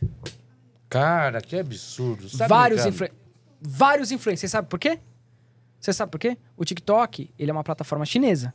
Sim. A Rússia, a China, tá todo mundo no BRICS. Eles venderam os autorais do controle do aplicativo pro governo russo. Claro.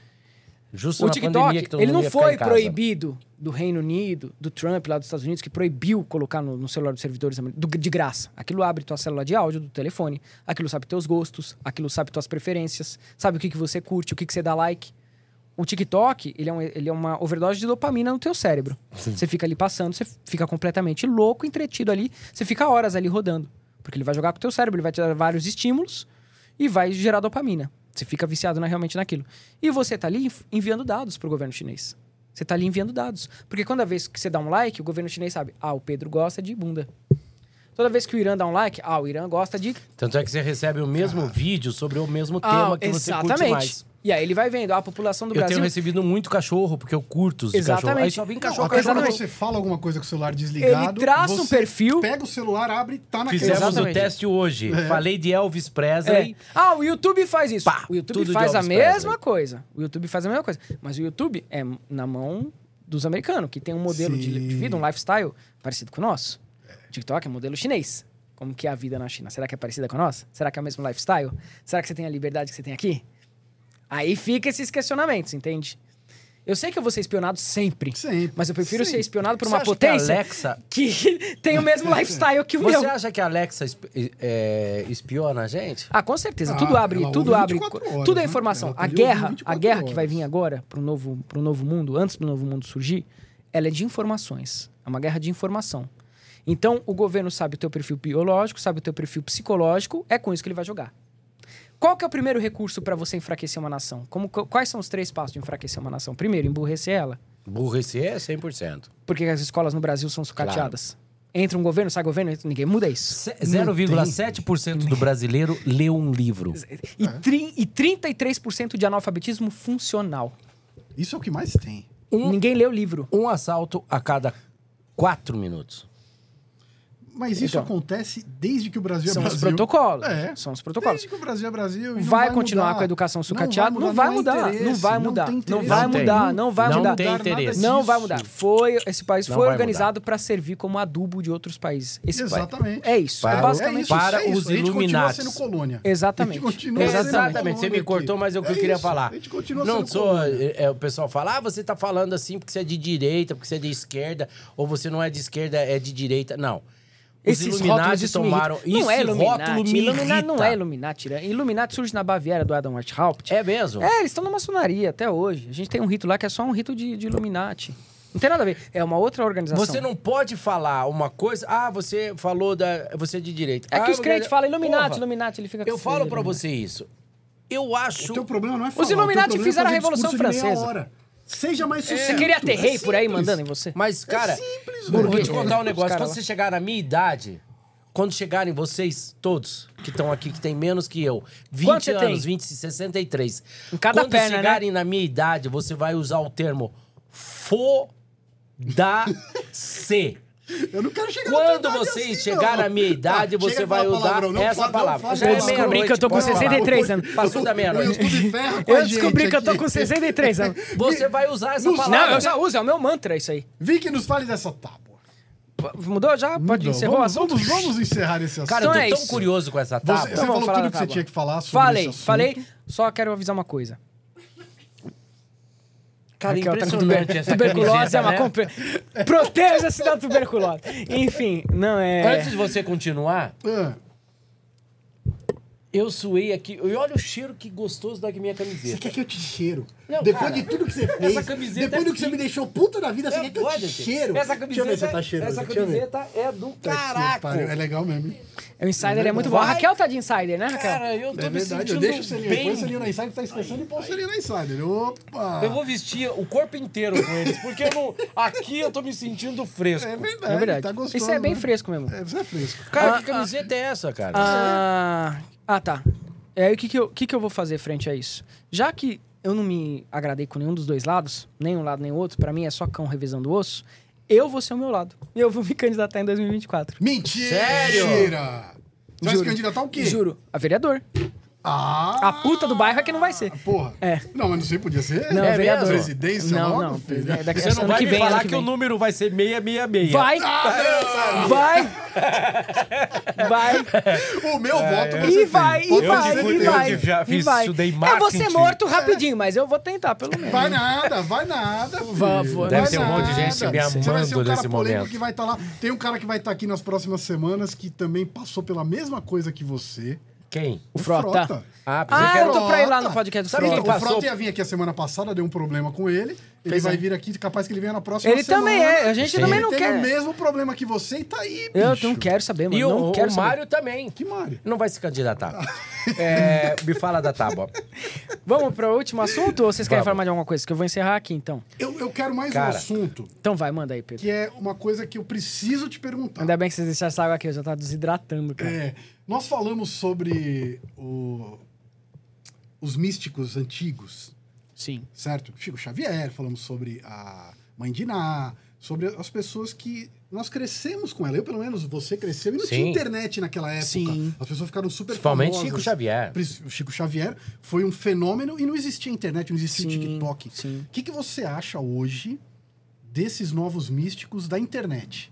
Você também surgiu na internet. Putz, meu. Só que tem muitos surgindo ali. Muitos, muitos. O que, que você acha disso? Essa ascensão. A maioria ali, vou, vou falar sem brincadeira, 99% é estelionato religioso, cara. Muito, mas cresceu demais em todas as plataformas. Sem brincadeira Posso nenhuma. citar um nome Porque que eu pra sou você ser líder espiritual, para você, peraí, eu já sei que você vai falar.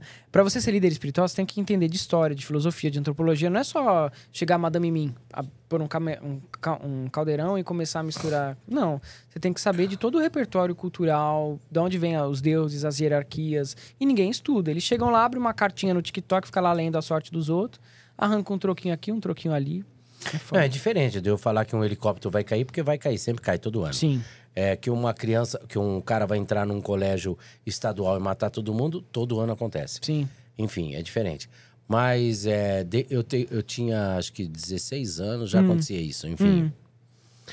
Eu Matar gosto todo muito mundo? da- Ah. É, não, de entrar Ah, no tá. Colégio, entrar no cinema e matar todo mundo. Ah, você matava todo mundo. É, favela pegar fogo, pega. Normalmente a favela pega fogo entre março e abril. Já reparou? Todo ano. O- na- no verão sempre cai uma.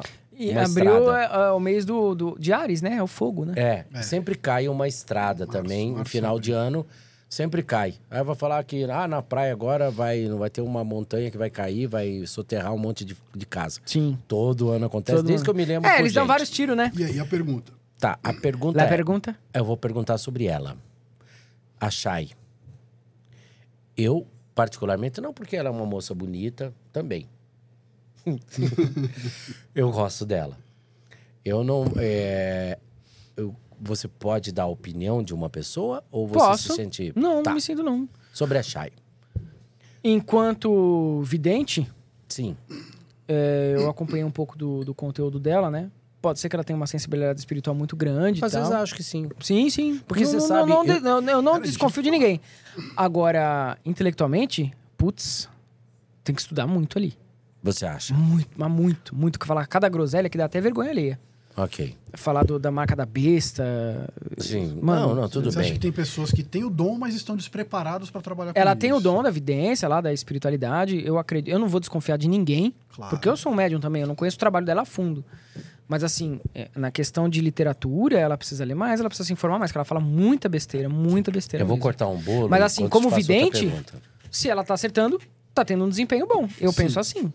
Sim, tem Muita coisas que coisa, são é, tanto né? que Você me perguntou nesse fenômeno. quesito. É esquisito. Pronto, Que espiritualmente tá virou- virou respondido. Agora, como um- uma pessoa que Você fala, faz- ela deveria estudar mais. Você já fez leitura corporal? Leitura corporal? Leitura corporal. PNL, Eu, quando- Programação É, quando Neurolinguística. eu assisto os pastores, eu sei qual que é o mentiroso e qual que não é. Sim. Eu estudei muito, cara. PNL. Não foi um ano nem dois anos. Eu passei dez anos estudando leitura corporal.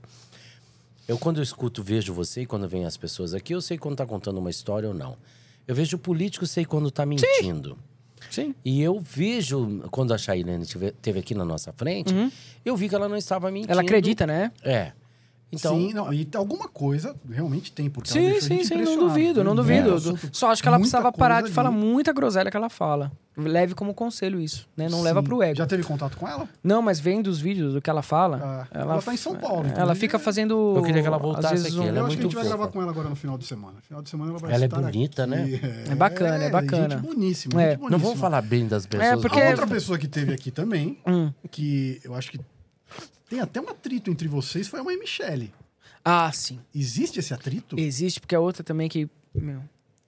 É que tem coisas que, enfim. Hum. Tá com um negócio na justiça, né? Aí a gente não pode falar muito, né? Ah, então Pode não. falar? Virou- não, virou não, notícia? Não, não, não. Enquanto não tem julgamento, não. Ah, tá. Não, Eu não. sabia que tava nesse ponto, pô. É, Não, não pode Eu achei que enquanto não tem julgamento. atritozinho. Vamos é, esperar. mas é que assim, posso dar uma dica? Sim. Posso dar uma dica? Pode Já falar teve? o que é. Ah, Não, não, não. Tô falando do, do, do noivo dela lá que. Não, você só pode falar o que é. Hã? Ah, isso virou, isso virou notícia, tá, gente? Então, isso virou bem, notícia, tem até é. gravação. Por favor.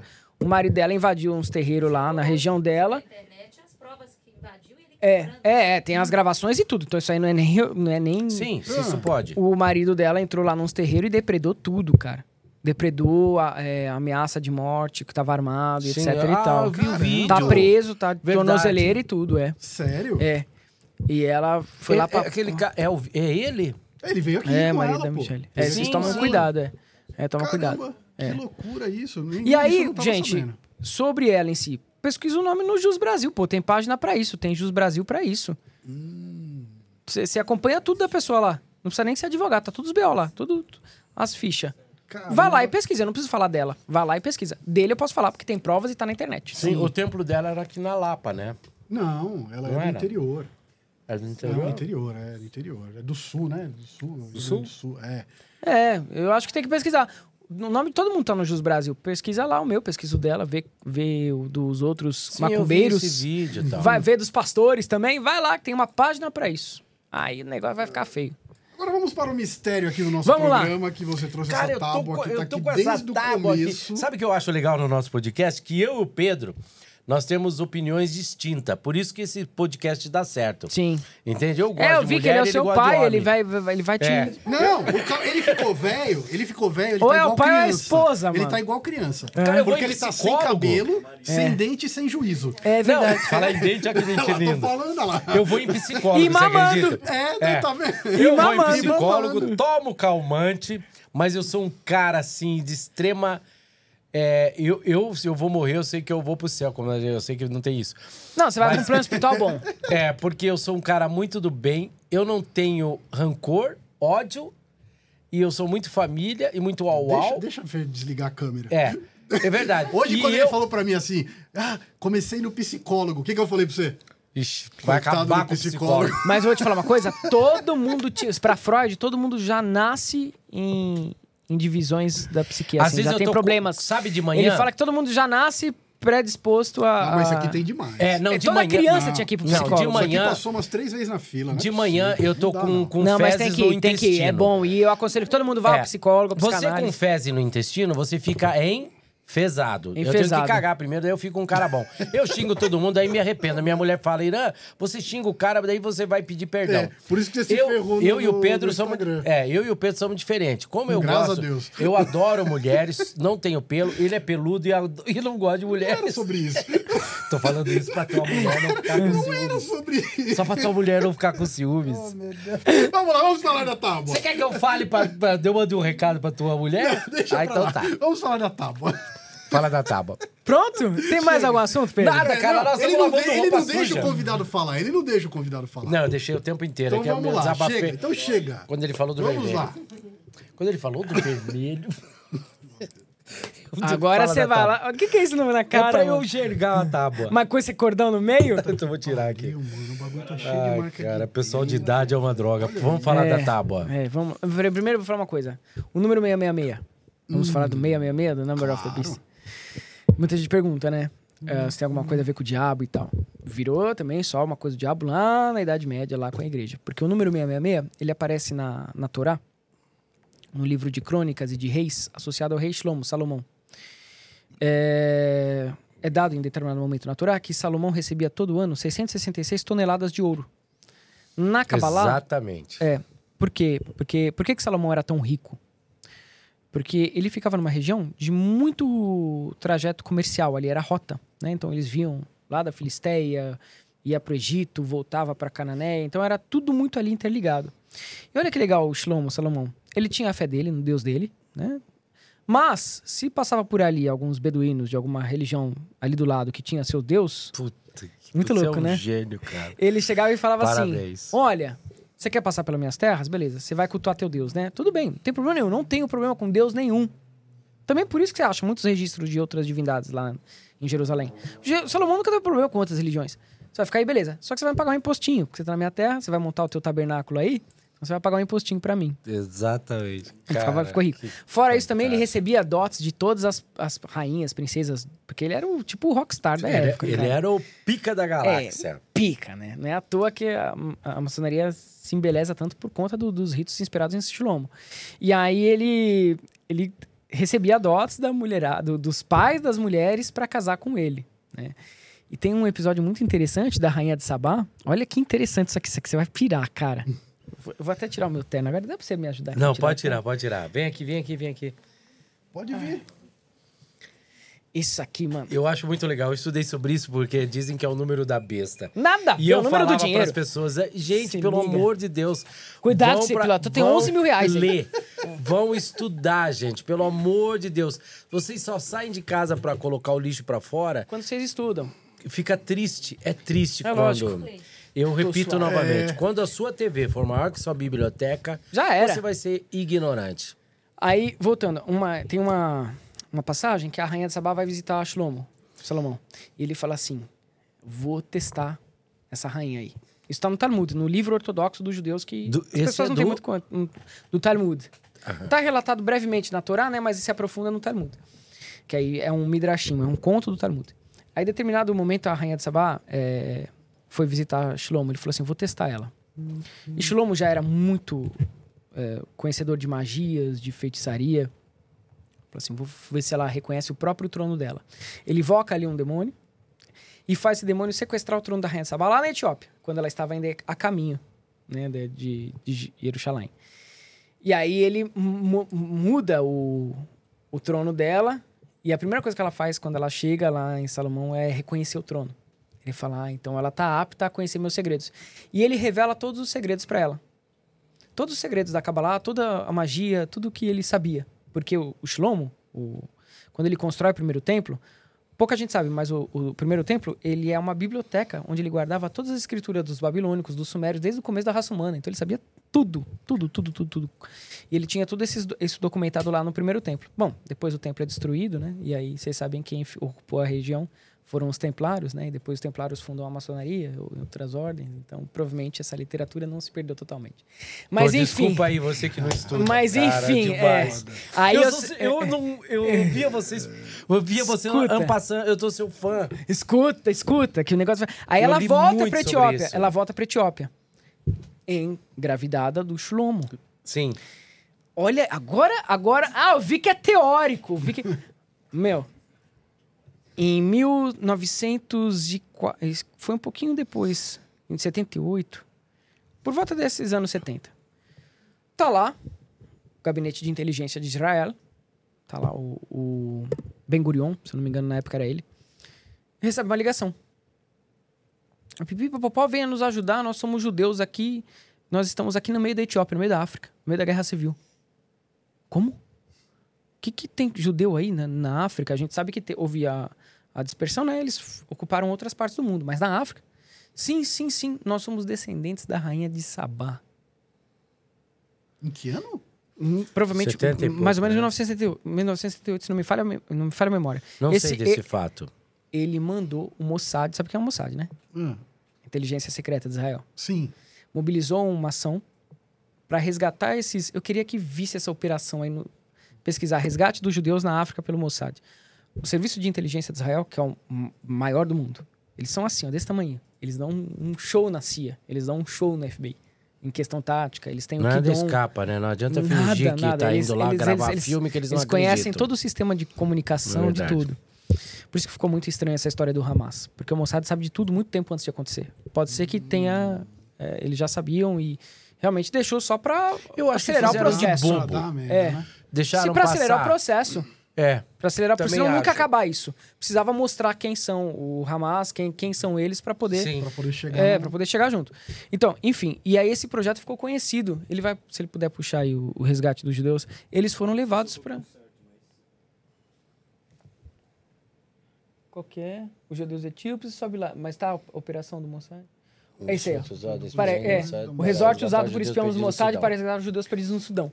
Cara, eles organizaram uma expedição. Eles ficaram intocados durante muito tempo na África, porque ali estava rolando uma expedição, eh, uma guerra civil. E eles pegaram todos os judeus que eram descendentes da rainha de Sabá, averiguaram a linhagem, constataram, porque eles têm tudo documentado, as linhagens, tá? Desde desde o Templo de Davi. E eles estão todos em Israel hoje. Esses judeus negros lá da África. Caramba. Agora, eles. Ó, aqui, para, para, para, para aí. Ó, os judeus etíopes. Era procurado pela autoridade etíope por atividade Eu não lembro do nome dessa operação. Caramba. Eu não lembro o nome dessa operação. Eles estão todos lá. Nossa. E aí, aí até me arrepia. Se você pegar hoje o candomblé, os ritos da magia africana, e se você pegar a Kabbalah, você encontra as mesmas coisas.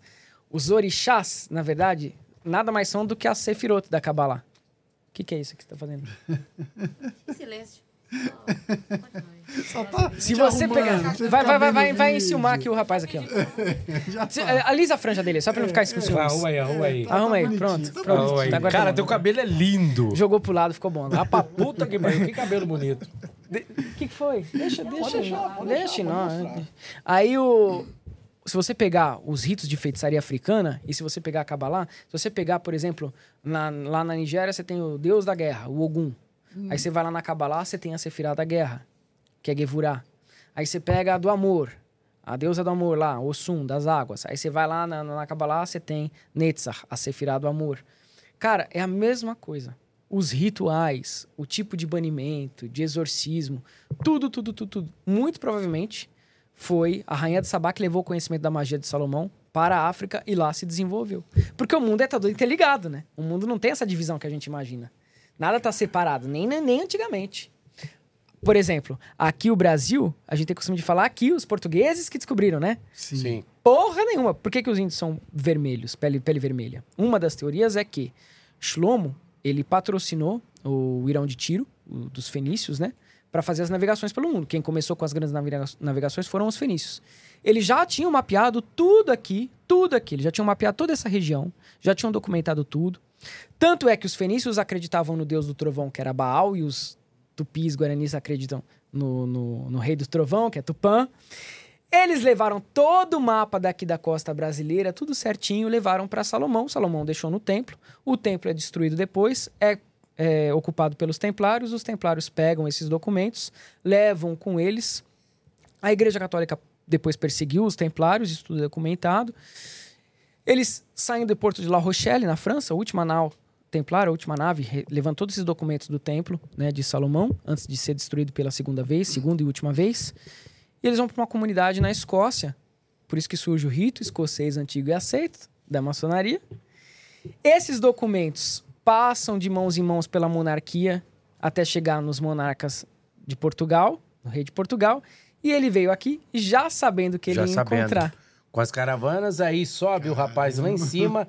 Sabe o que chama lá em cima, onde fala na- é, Terra Vista? Chama Casa do Caralho. Você tem uma cruz É. templária.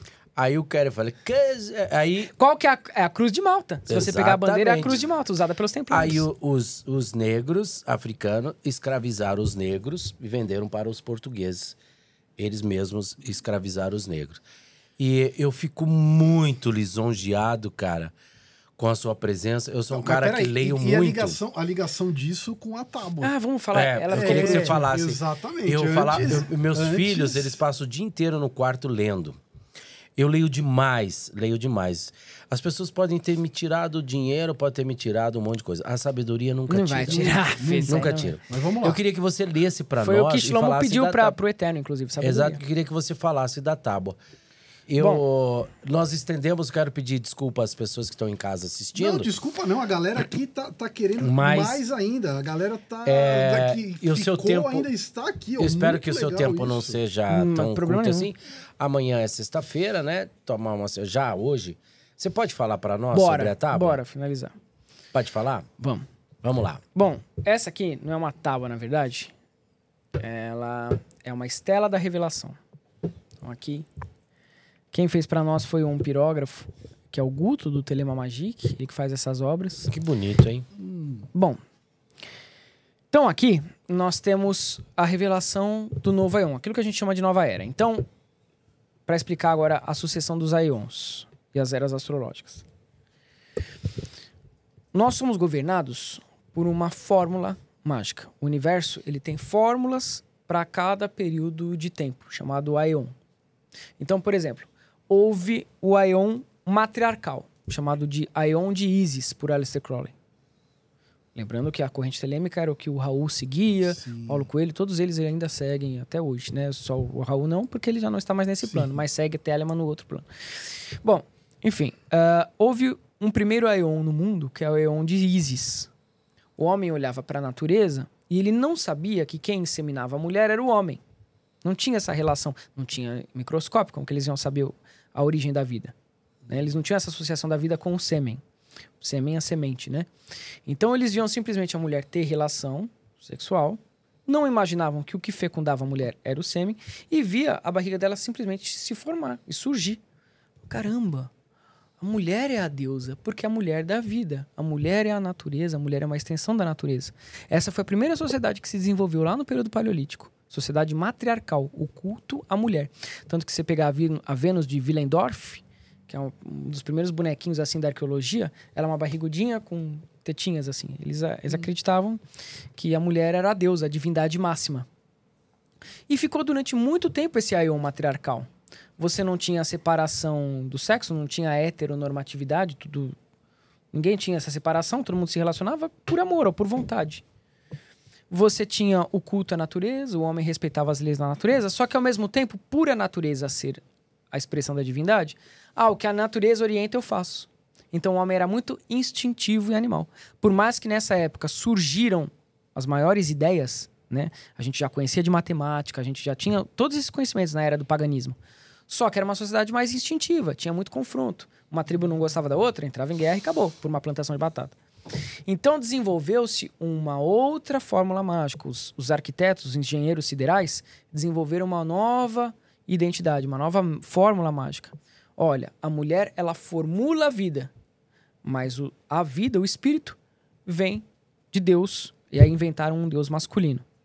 Porque associaram, começaram a descobrir que a mulher engravidava não por si só, mas porque ela é inseminada por um pelo sêmen masculino. Então o homem virou Deus. Aí a sociedade virou patriarcal.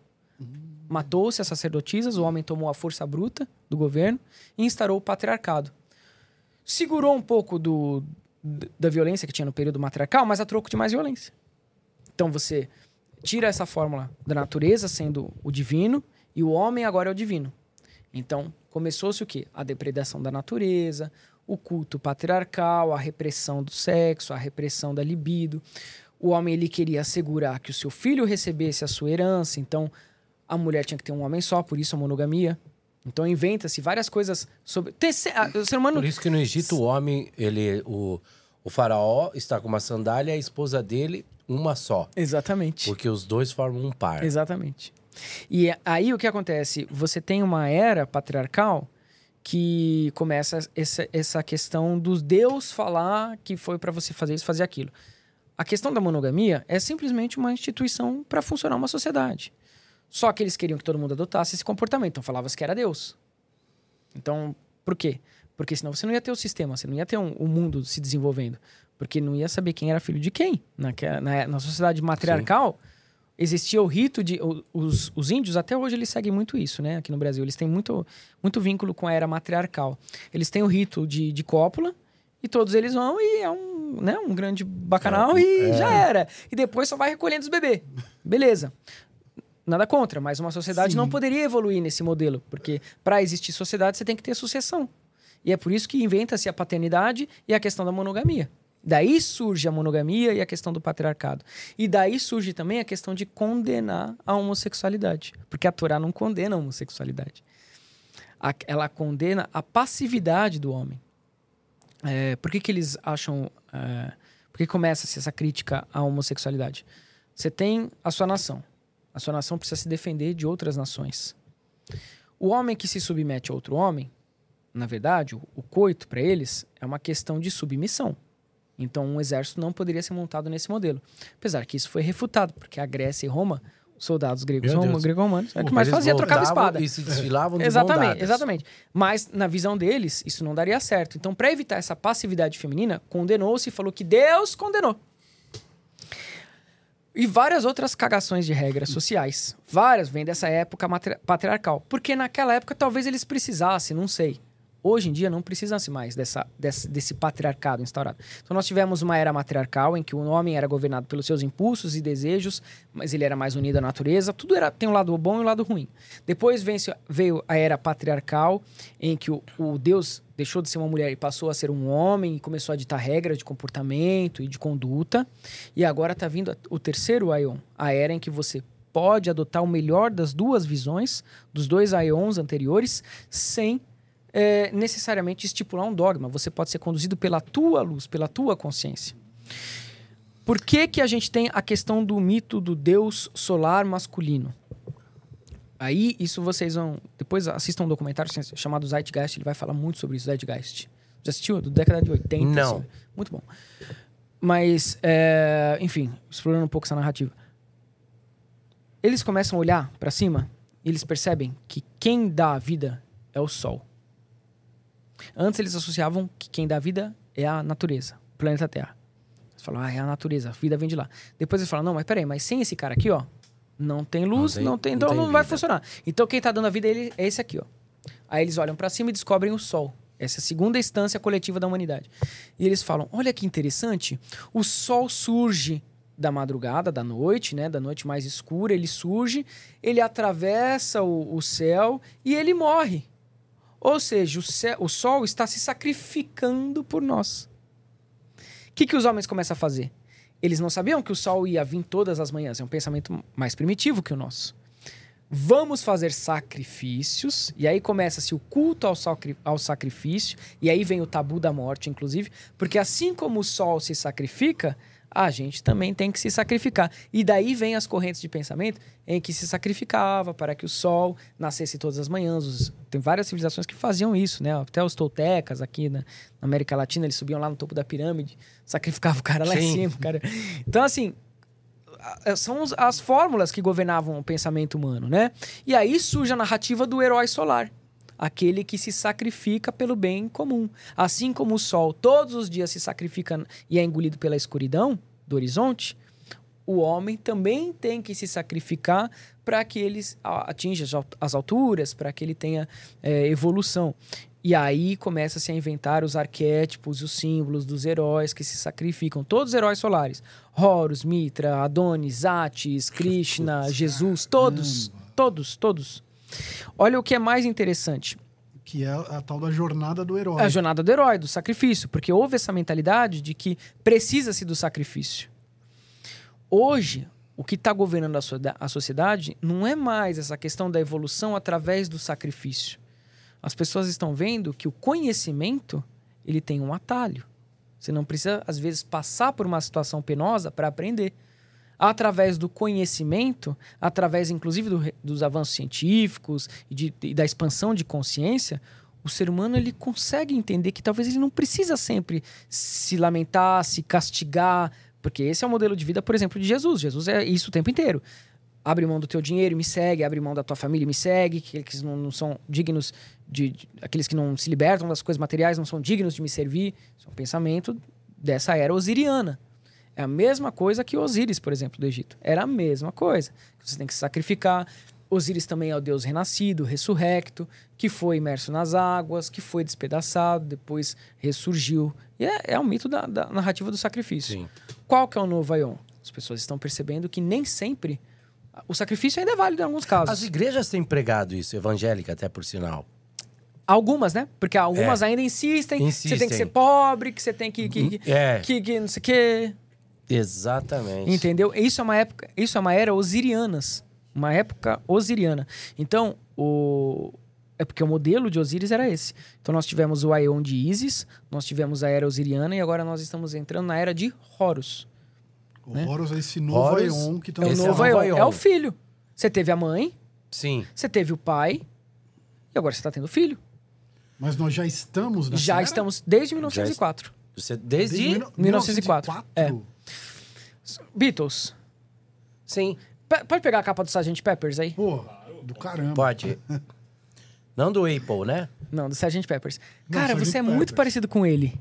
Quem eu vou mesmo? mostrar, é.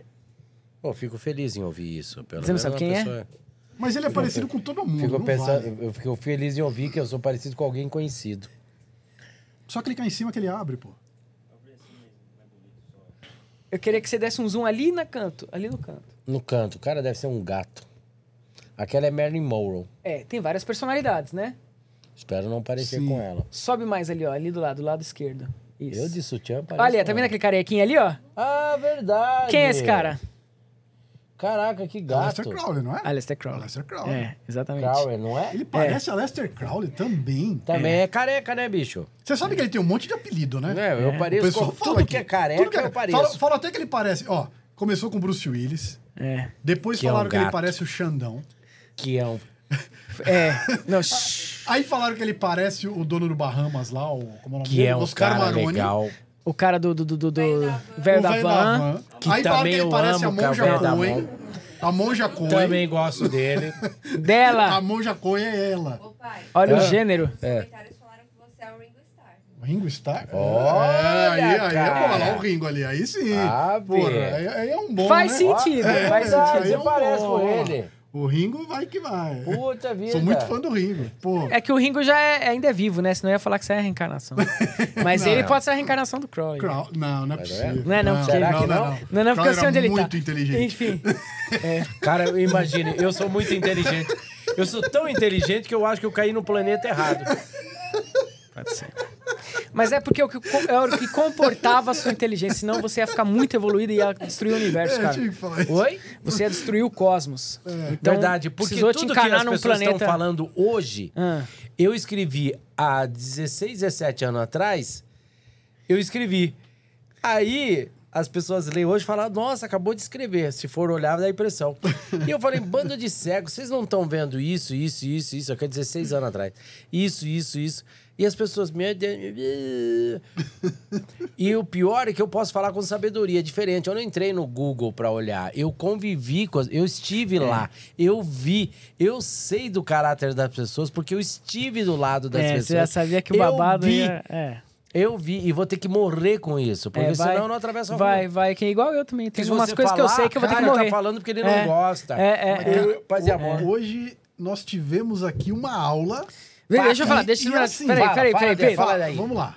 Os Beatles eram fascinados pelo Crowley. Outra banda fascinada pelo Crowley é o Led Zeppelin. Tanto que o, Eu os- adoro os- o Four Symbols né, é baseado em vários, vários grimórios antigos que eles descobrem na livraria Equinox, lá em Londres.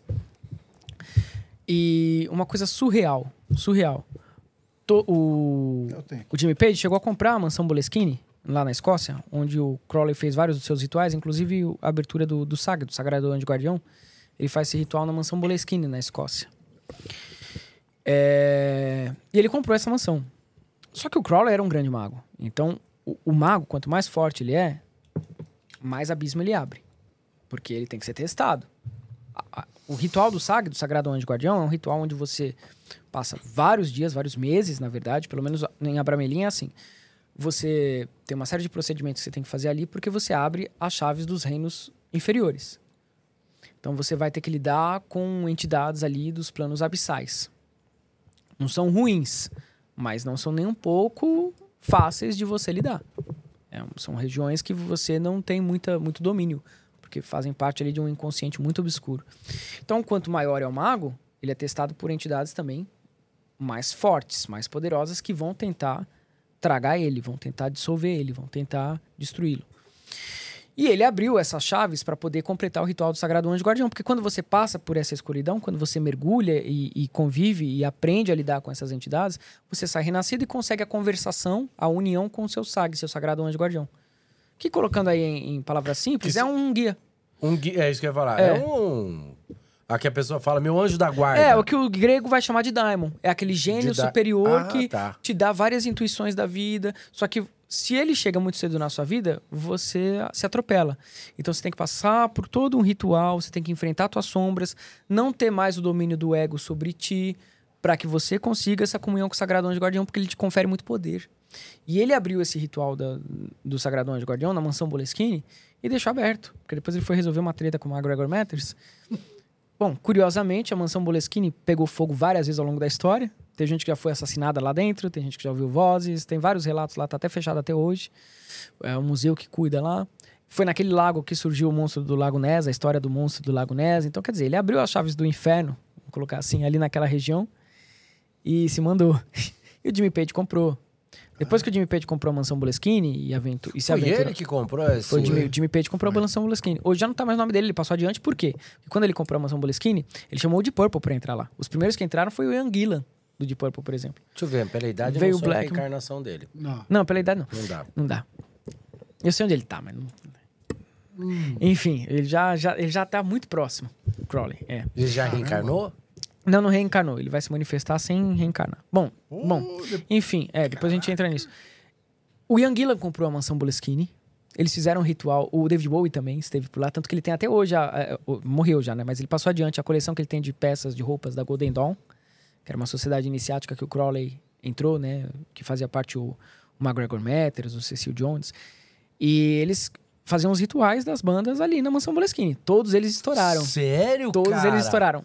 Só que o Jimmy Page não era o Crowley. O que aconteceu com, a- com o filho do Robert Plant? Ah.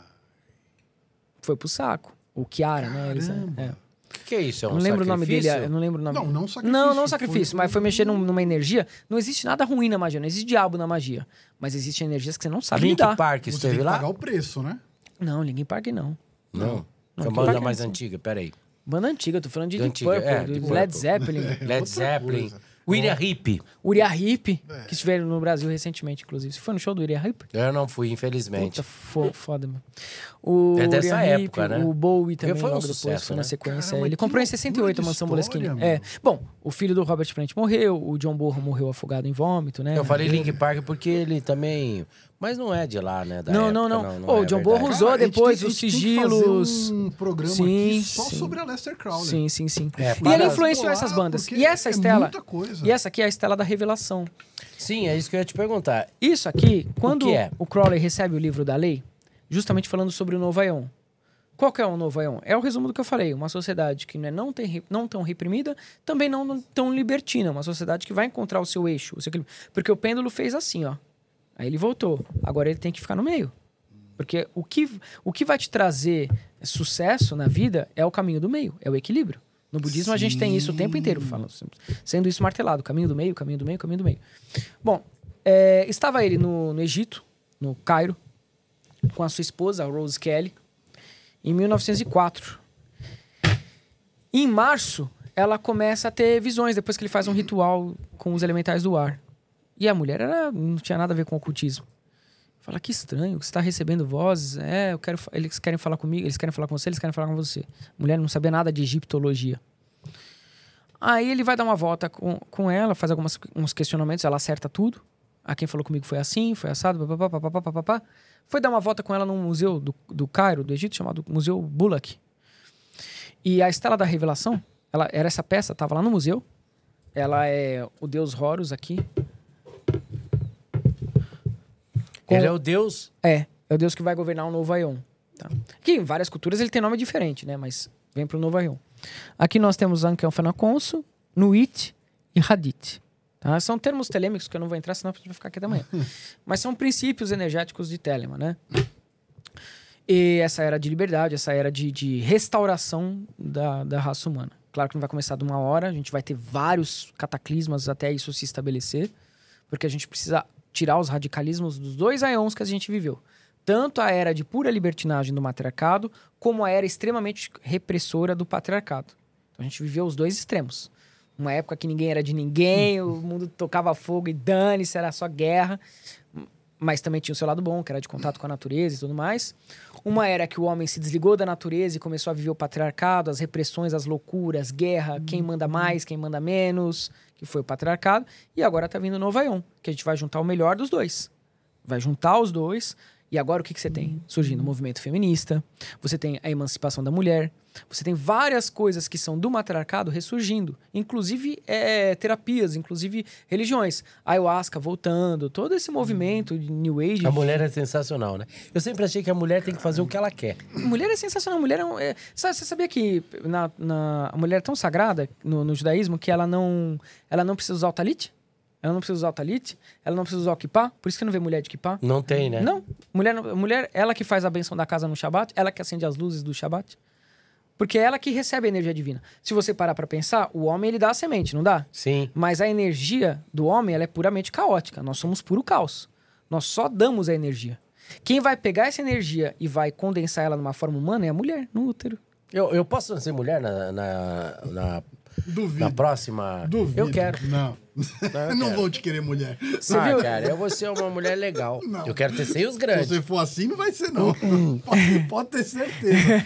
Mas, meu, que coisa É. interessante. E ele recebe, então. Aí ele tava no Museu do Cairo e ela fala: Ah, é isso aqui, é isso aqui que eu vi nos meus sonhos. É essa estela da revelação. Onde tá tudo escrito aqui. Isso aqui é uma página do livro Antigo dos Mortos, do, do Egito. E aqui é a revelação de, de Horus falando com An- Ankh-Nakhonso. E ela fala, é ele que tá falando comigo, é esse da tábua. Essa tábua era o número 666 do Museu Bullock. Era o número do catálogo dela, de peças. Que as pessoas. número 666, que as acham que é pessoas acham que é do da besta, do mal, Eita, do já- diabo. Pois é, eu já É o número da luz, isso cara. uma vez numa. Pela Kabbalah, põe o hexagrama aí pra É, gente. eu já Põe tentei falar isso numa. Muita gente me criticou. E entrou, falei, cara, gente, pelo amor de Deus. É, isso é uma coisa que eu não gosto da Chaline, por exemplo, que ela É. fala. Não... Mas Aí é só eu tentei estudar. explicar, mas as pessoas não compreenderam. Daí eu falei, e a minha mulher sempre disse, Irã, esquece, você não adianta mas Não. você conversar com... Eu converso com meus cachorros, eles me compreendem, mas não me entendem. Sim, mas é isso mesmo. O cachorro compreende, mas ele não entende. Mas ele compreende mais qualquer um. Qual, tem aí o hexagrama? Como que as pessoas sa- conseguem saber mais sobre isso? É, aí tem que participar de um templo, entende? Precisa ser iniciado. Porque Lá é muita informação exemplo, a gente dar a iniciação. A gente faz a posso iniciação. pedir- Tem essa- esse tipo de informação tem, lá? Tem, Posso tem. pedir A gente faz os você? cursos. Inclusive, agora, no final do ano, a gente tem a, a cerimônia de elevação de alguns adeptos que são merecedores. Né? Infelizmente, Podemos o L9 não estará comigo. templo, eu e Pedro? Deve ir no próximo, no próximo ritual, os dois. Será quando? Dia 27. Ok. Boa. Já- Sim, sim, sim. É que eu sou de família rica e eu vou, passo um dia em Las Vegas, no dia seguinte Era- já tô de volta. Conta o número de triângulos que tem. Aí tem é, um, dois, três, quatro, cinco, seis, sete. Não, seis triângulos. Ah, do triângulo em volta? É, em volta. São, isso. Quantos. Seis. Isso. Quantos ângulos? Quantos ângulos? Externos. Quantos ângulos ali? Um, dois, meu Deus do céu, três, quatro, cinco, Seis. seis. Certo? Seis. Olha lá, um ângulo, dois, três. Seis. quatro. Cada triângulo tem um ângulo. Quantas pontas? Uma, duas, três, quatro, cinco, seis. Tá aí o 666. Tá aí o 666. Esse é o Ah, 666. você diz do 666. É. Eu fiz esse desenho aqui, quer ver? Ah, meu, meu celular não tá aí. O 6 na Kabbalah, isso. ele é, um, ele é a letra Vav. Ele é uma... Entra no meu, meu Insta. Eu postei isso explicando para as pessoas, eles não entenderam. Porque é, eles acham que o número 666 É o da besta. Mas quem É que fez isso? sempre mas o número mas pro, pro Salomão era um número sagrado. Quem que perverteu? A Igreja Católica. Depois virou o número do diabo. O Novo Testamento. Verdade. Eu No falei, Novo Testamento, o Novo Testamento, ele vai colocar a 666 como o número do diabo. E sabe o que é a marca da besta? Co- Colocarás a marca nas tuas mãos, na tua mão e na tua testa. Sabe por quê? É, porque eles eram extremamente antissemitas. O tefilim, ele é- não sei se vocês já viram que a gente usa, é uma caixinha que a gente coloca aqui e vai enrolando, enrolando, enrolando, enrolando, enrolando até aqui, até a mão, e a gente coloca Sim. outro na testa. Essa é a marca de besta para eles. Porque estes que escreveram o Novo Testamento, eles eram contra o povo judeu, porque o povo judeu seguia a Kabbalah, sabia de magia, sabia sobre tudo isso aí que eu tô falando. Isso não interessava para os criadores do Novo Testamento, para os copistas, para quem estava engendrando é, esse novo mecanismo de, de dominação. E aí eles vão colocar o tefilim judaico virou a, a Virou marca, a da, marca besta. da besta. Atarás, e a besta atarás as marcas na tua mão e na tua testa. Ah, É o tefilim judaico, que a gente Que usa uma caixinha na mão e na testa. Uma caixinha é no braço e uma na testa. Que o número, é por o exemplo, o código de. Exatamente. E o número 666, que era sagrado para nós, do judaísmo, para Shlomo, está sempre dito no, no livro de Reis, de Crônicas, que é o dinheiro, que é a prosperidade, que é a luz, não só o dinheiro, mas o dinheiro e o bom uso dele. Para eles virou algo do mal, do diabo. Para quê? Para as pessoas se afastarem de tudo isso aí. O dia mais produtivo para você trabalhar, que é o domingo, que é o dia do sol, que é o dia que você tem que. Você Que é o tá dia que nós trabalhando, deveríamos Você tá trabalhar, descansando. né? Você tem que trabalhar no sábado. Aliás, você tem que trabalhar no sábado e no sábado Que era o dia de descanso. É, é o dia de descanso, que o dia que nós deveríamos trabalhar é domingo. Tomara que o Ratinho não assista isso aí, nem o SBT. Você falou porque eu de- não quero trabalhar. Meu, Mas eu... Tem muito eu, pra falar de Crowley, tem, viu? tem muito, tem muito. A gente- Eu, Cara, você vai ter que voltar aqui. eu fico Olha- olha lisonjeado isso, já é por uma você. hora da manhã. Eu- uma hora. Quantas da horas? Começamos às nove. Às nove. podcast. Nós fizemos o maior podcast até hoje. Eu quero É, falar pra é você... maior. Engraçado, é, eles falaram pra gente, pô, quanto tempo de podcast vocês costumam fazer, né? Eu falei, é, umas duas horinhas, não foi?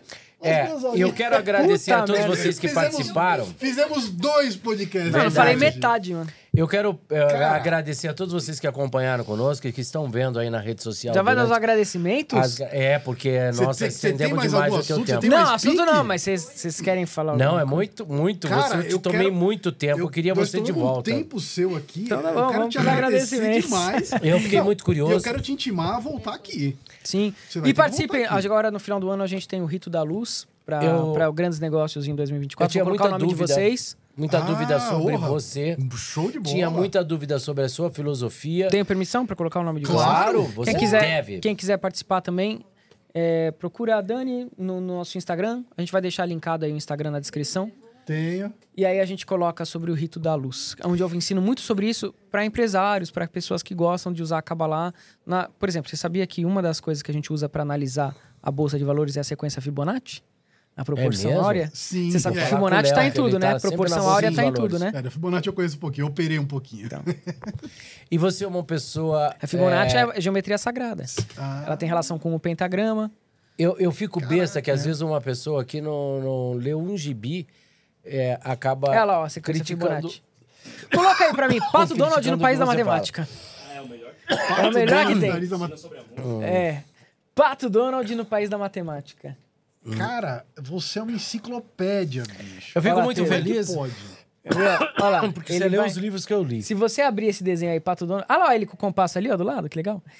Ele era mestre maçom, o Disney. Grau 33, inclusive. Se você abrir esse, esse desenho, eu quero que você assista com teus filhos, ele vai falar sobre a sequência Sim. Fibonacci no pentagrama. Eu acho que você não pode exibir por causa de direitos autorais, É. né? É, e tem muita mensagem subliminar. É, ele vai falar da sequência Fibonacci dentro do Exatamente. pentagrama. Cara, tem muito... Cara, sabe o que, que eu, vou- fiquei vou feliz falar- com ele, Pedro? Ele- Cara, eu amo leitura, amo os É, aí mundo, eu- esse eu universo. também- É, eu- só que eu já tô ficando um Só pouco que eu- louco, eu, viu? sempre fui até a página 8, Mas pulei a 12, fui pra 23. Eu sou assim também. Cara, você é uma enciclopédia. Realmente você tinha me tanto surpreendeu. assunto aqui pra gente falar hoje. Muito. Nós fizemos um roteiro aqui que Cagou? Então, Cagamos pro roteiro, porque então- nós fomos falando, fomos falando e foi embora. Mas tinha tanto assunto que eu ainda queria falar com você, bicho. Sim. que É legal. a gente Até sobre ET que- eu ia perguntar. É, pulamos sobre ET. Vai no. Você mora em prédio? Moro. Vai lá, lá em cima, no último andar. Aí você quer falar com o ET, você vira pra ele assim: Ei, ET, vamos ET, vamos ET, vamos ET. Vamos meter, já tentei Aí- fazer isso. É? Só As, que minha, piadas, as piadas deles são melhores é que a as minha, suas. melhor que a minha. Apesar que eu já usei isso em casa, minha mulher. Eu só. Eu falei, amor, vou meter. Eu só escutei de longe. O ET respondeu. É um ronco dela de longe. É. Mas eu, eu fiquei muito feliz. Eu tenho- acredito que muitas pessoas que tinham assim um medo, uma indiferença Um até sobre a banda. Ah, vai um continuar. preconceito não vai não. Vai sim. Apesar que eu aprendi uma Vai sim. coisa na minha vida que é se a pessoa não gosta de mim, não gosta. então eu não me esforço pra agradar. Posso falar do- a uma hora da manhã? Cago e ando pra quem não gosta de mim. Não vou me esforçar. Isso me quer, YouTube. Zé é ferro. Não vou me esforçar, não vou mudar minha roupa, não vou mudar minha opinião. Não vou mudar. Não vou Ah! mudar. Gosta, gosta, não gosta. Foda-se. Eu não vou conquistar quem não gosta de mim, Fala, quem não gosta, não gosta. fala no S- chega pro Silvio, não sei se ele ainda tá lá por lá. Fala pra ele que eu 93 anos mandei, mandei minhas honras pelo ancestral dele. Você sabe quem é o ancestral dele? Não. Dona Isaac, a Barbanela? Yitzhak, a Barbanela. É? um dos maiores rabinos da Kabbalah, um grande mago, inclusive. Ele escreveu vários livros eh, sobre comentários da Torá e um grande economista. Salvou ah, ó, Portugal de uma crise absurda, isso no século XVI, Nossa, lá do eu- século XVI. E ele que lutou muito pra, contra o antissemitismo naquela época. Sabia muito de Kabbalah, sabia muito de finanças, recuperou o reino de Portugal, recuperou o rei da, Fran da Espanha. Enfim, ele, ele é um grande rabino, um grande Kabbalah que a gente estuda na Kabbalah. Isaac Abarbanel. Que legal, Caramba, cara. Ele, ele é completou estudado. 93 anos. É, o, o Silvio, né? Porque o, o Isaac já morreu há mais de Isaac 500 já- anos. mas- É. é. Cara, eu, ancestral sou, dele. eu não, não é porque Cara- eu trabalho no SBT, também, né? Mas eu tenho uma admiração pelo Silvio. Não, é. Ele é porque cara- ele fez minha vida de pequenininho.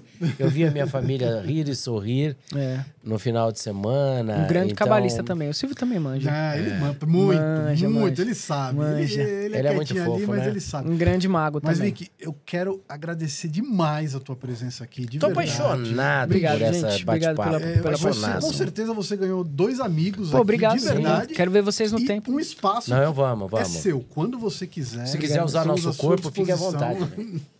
É, fazer o quê? Se você Agora? quiser doar a parte do cabelo quando você for cortar, Fazer uma peruquinha. é o peludo é você, né? Eu não. Como que te acha nas redes sociais? Dani, passa aí Como pra que te nós. acha aí? Como Porque eu acho que tem Vicky que, Vanilla? tem que soletrar direitinho, porque eu acho que mudou. Qual que é o, o, o Instagram? Vic Vanilla. Vicky and- Underline Vanilla. Vicky- Vic underline, underline é o risquinho embaixo. É, Vanilla, Vanilla. com dois L's. Dois L's. Oficial. Underline oficial. Underline oficial. É. Vic underline vanilla com dois L's. Underline oficial. Se não, Vale- qualquer coisa tá na descrição do vídeo aí também. Cara, Não, tá é na só descrição. clicar no TikTok você tá lá. É, É. vale muito a pena seguir ele, porque É a mesma coisa, porém com dois F. sim, É. tem muitos vídeos lá que você ensina muita coisa, você fala muita coisa, vale muito a pena Tem seguir. no YouTube que eu tô criando o canal Você lá me- também agora. Me sanou Ah, muitas, que legal. muitas Também dúvidas. sigam a gente lá, Pedro Underline Bexiga, Santos Aliás, os SBT. meus seguidores, se não seguir o Pedro e o Irã, vai ter. Cara, eu vou contar um negócio pra você aqui de coração. Eu sempre falo pro Pedro, eu fico lisonjeado quando as pessoas sentam na frente.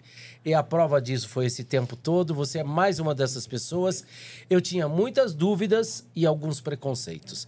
E eu sei que você falou a verdade porque eu li É, muito. é só pesquisar tudo que E eu falei você- tá aí, ó. Exatamente. Você É. não fugiu nada, absolutamente nada, além de você não pular página nenhuma. Você é um grande sábio. Obrigado, Já né? dizia meu pai, eu quero encerrar. Fica aí um conselho a todos os jovens. Meu pai dizia: se a sua televisão for maior que sua biblioteca, de nada você será. Faça uma camiseta com essa frase. Faz a camiseta. Cara, você é sensacional. Obrigado, Deus te Obrigado, abençoe. obrigado. Em nome de A toda a, ti nossa também, em equipe, dobro. ao Pedro, A todos nós. aos teus seguidores. Obrigado por Brincadeira. ficarem conosco até Todarabá. agora. Como é que é? Obrigado Todarabá, muito eu sei obrigado. que você é um cara muito Todarabá. ocupado, você tem muitos afazeres e hoje você pegar todo esse tempo aí pra estar com a gente foi uma verdadeira Ah, mas honra eu acho que, você aqui, meu, bicho. de alguma forma a luz vai chegar em quem precisa, cara. Nossa, eu, tenho perdi muita Danilo noção. Gentili, que eu sempre assisto à noite. Tá vendo? Tá vendo? pra ficar aqui. Eu- a todos vocês, gente, Danilo, muito obrigado. Chama nós aí, pô. É, Danilo é, você muito ainda não fofo. foi lá? Não, Não, não fui, Ah, não fui. Tá de brincadeira. Sim, porque eu acho que ele tem medo que eu sou do diabo, alguma coisa do Não, tipo. não, assim. com certeza ele vai acompanhar. Eu acho que É, Danilo é muito fofo e ele tem uma cabeça maravilhosa. Galera, vamos ali pra câmera do geral. Pessoal, se você gostou desse vídeo, deixa aquele like, se inscreve aí no canal, compartilha pra mais pessoas aí saberem dessa história maravilhosa. Ter todo esse conhecimento divulgado é muito importante. Muito importante. Porque Muito eu não segurei pra mim, espero que vocês não segurem pra vocês Eu também. tenho certeza. Distribua Certeza. e compartilhe o canal também. Valeu. certeza. Muito obrigado a todos. Obrigado, amor, Rita, por você me esperar. Não durma, porque eu tô indo pra casa. Tá. Quem sabe... É, rola um beijinho. Se inscreve aí no canal, batemos 100 mil inscritos hoje aqui com Vicky Que legal. Vanilla. Que honra! Você é o cara, cara. Vê como espiritualmente Que marca mágico. simbólica. Simbólica, 100 mil. 100 mil inscritos 100 mil hoje inscritos. e você aqui com a gente. Que da hora, legal Que pra caramba. maravilha! Todarabá, Toca aqui. gente. Obrigado. Valeu, mesmo. Vicky. Muito obrigado pela presença de Amor é a lei, galera. amor sob vontade. Amém.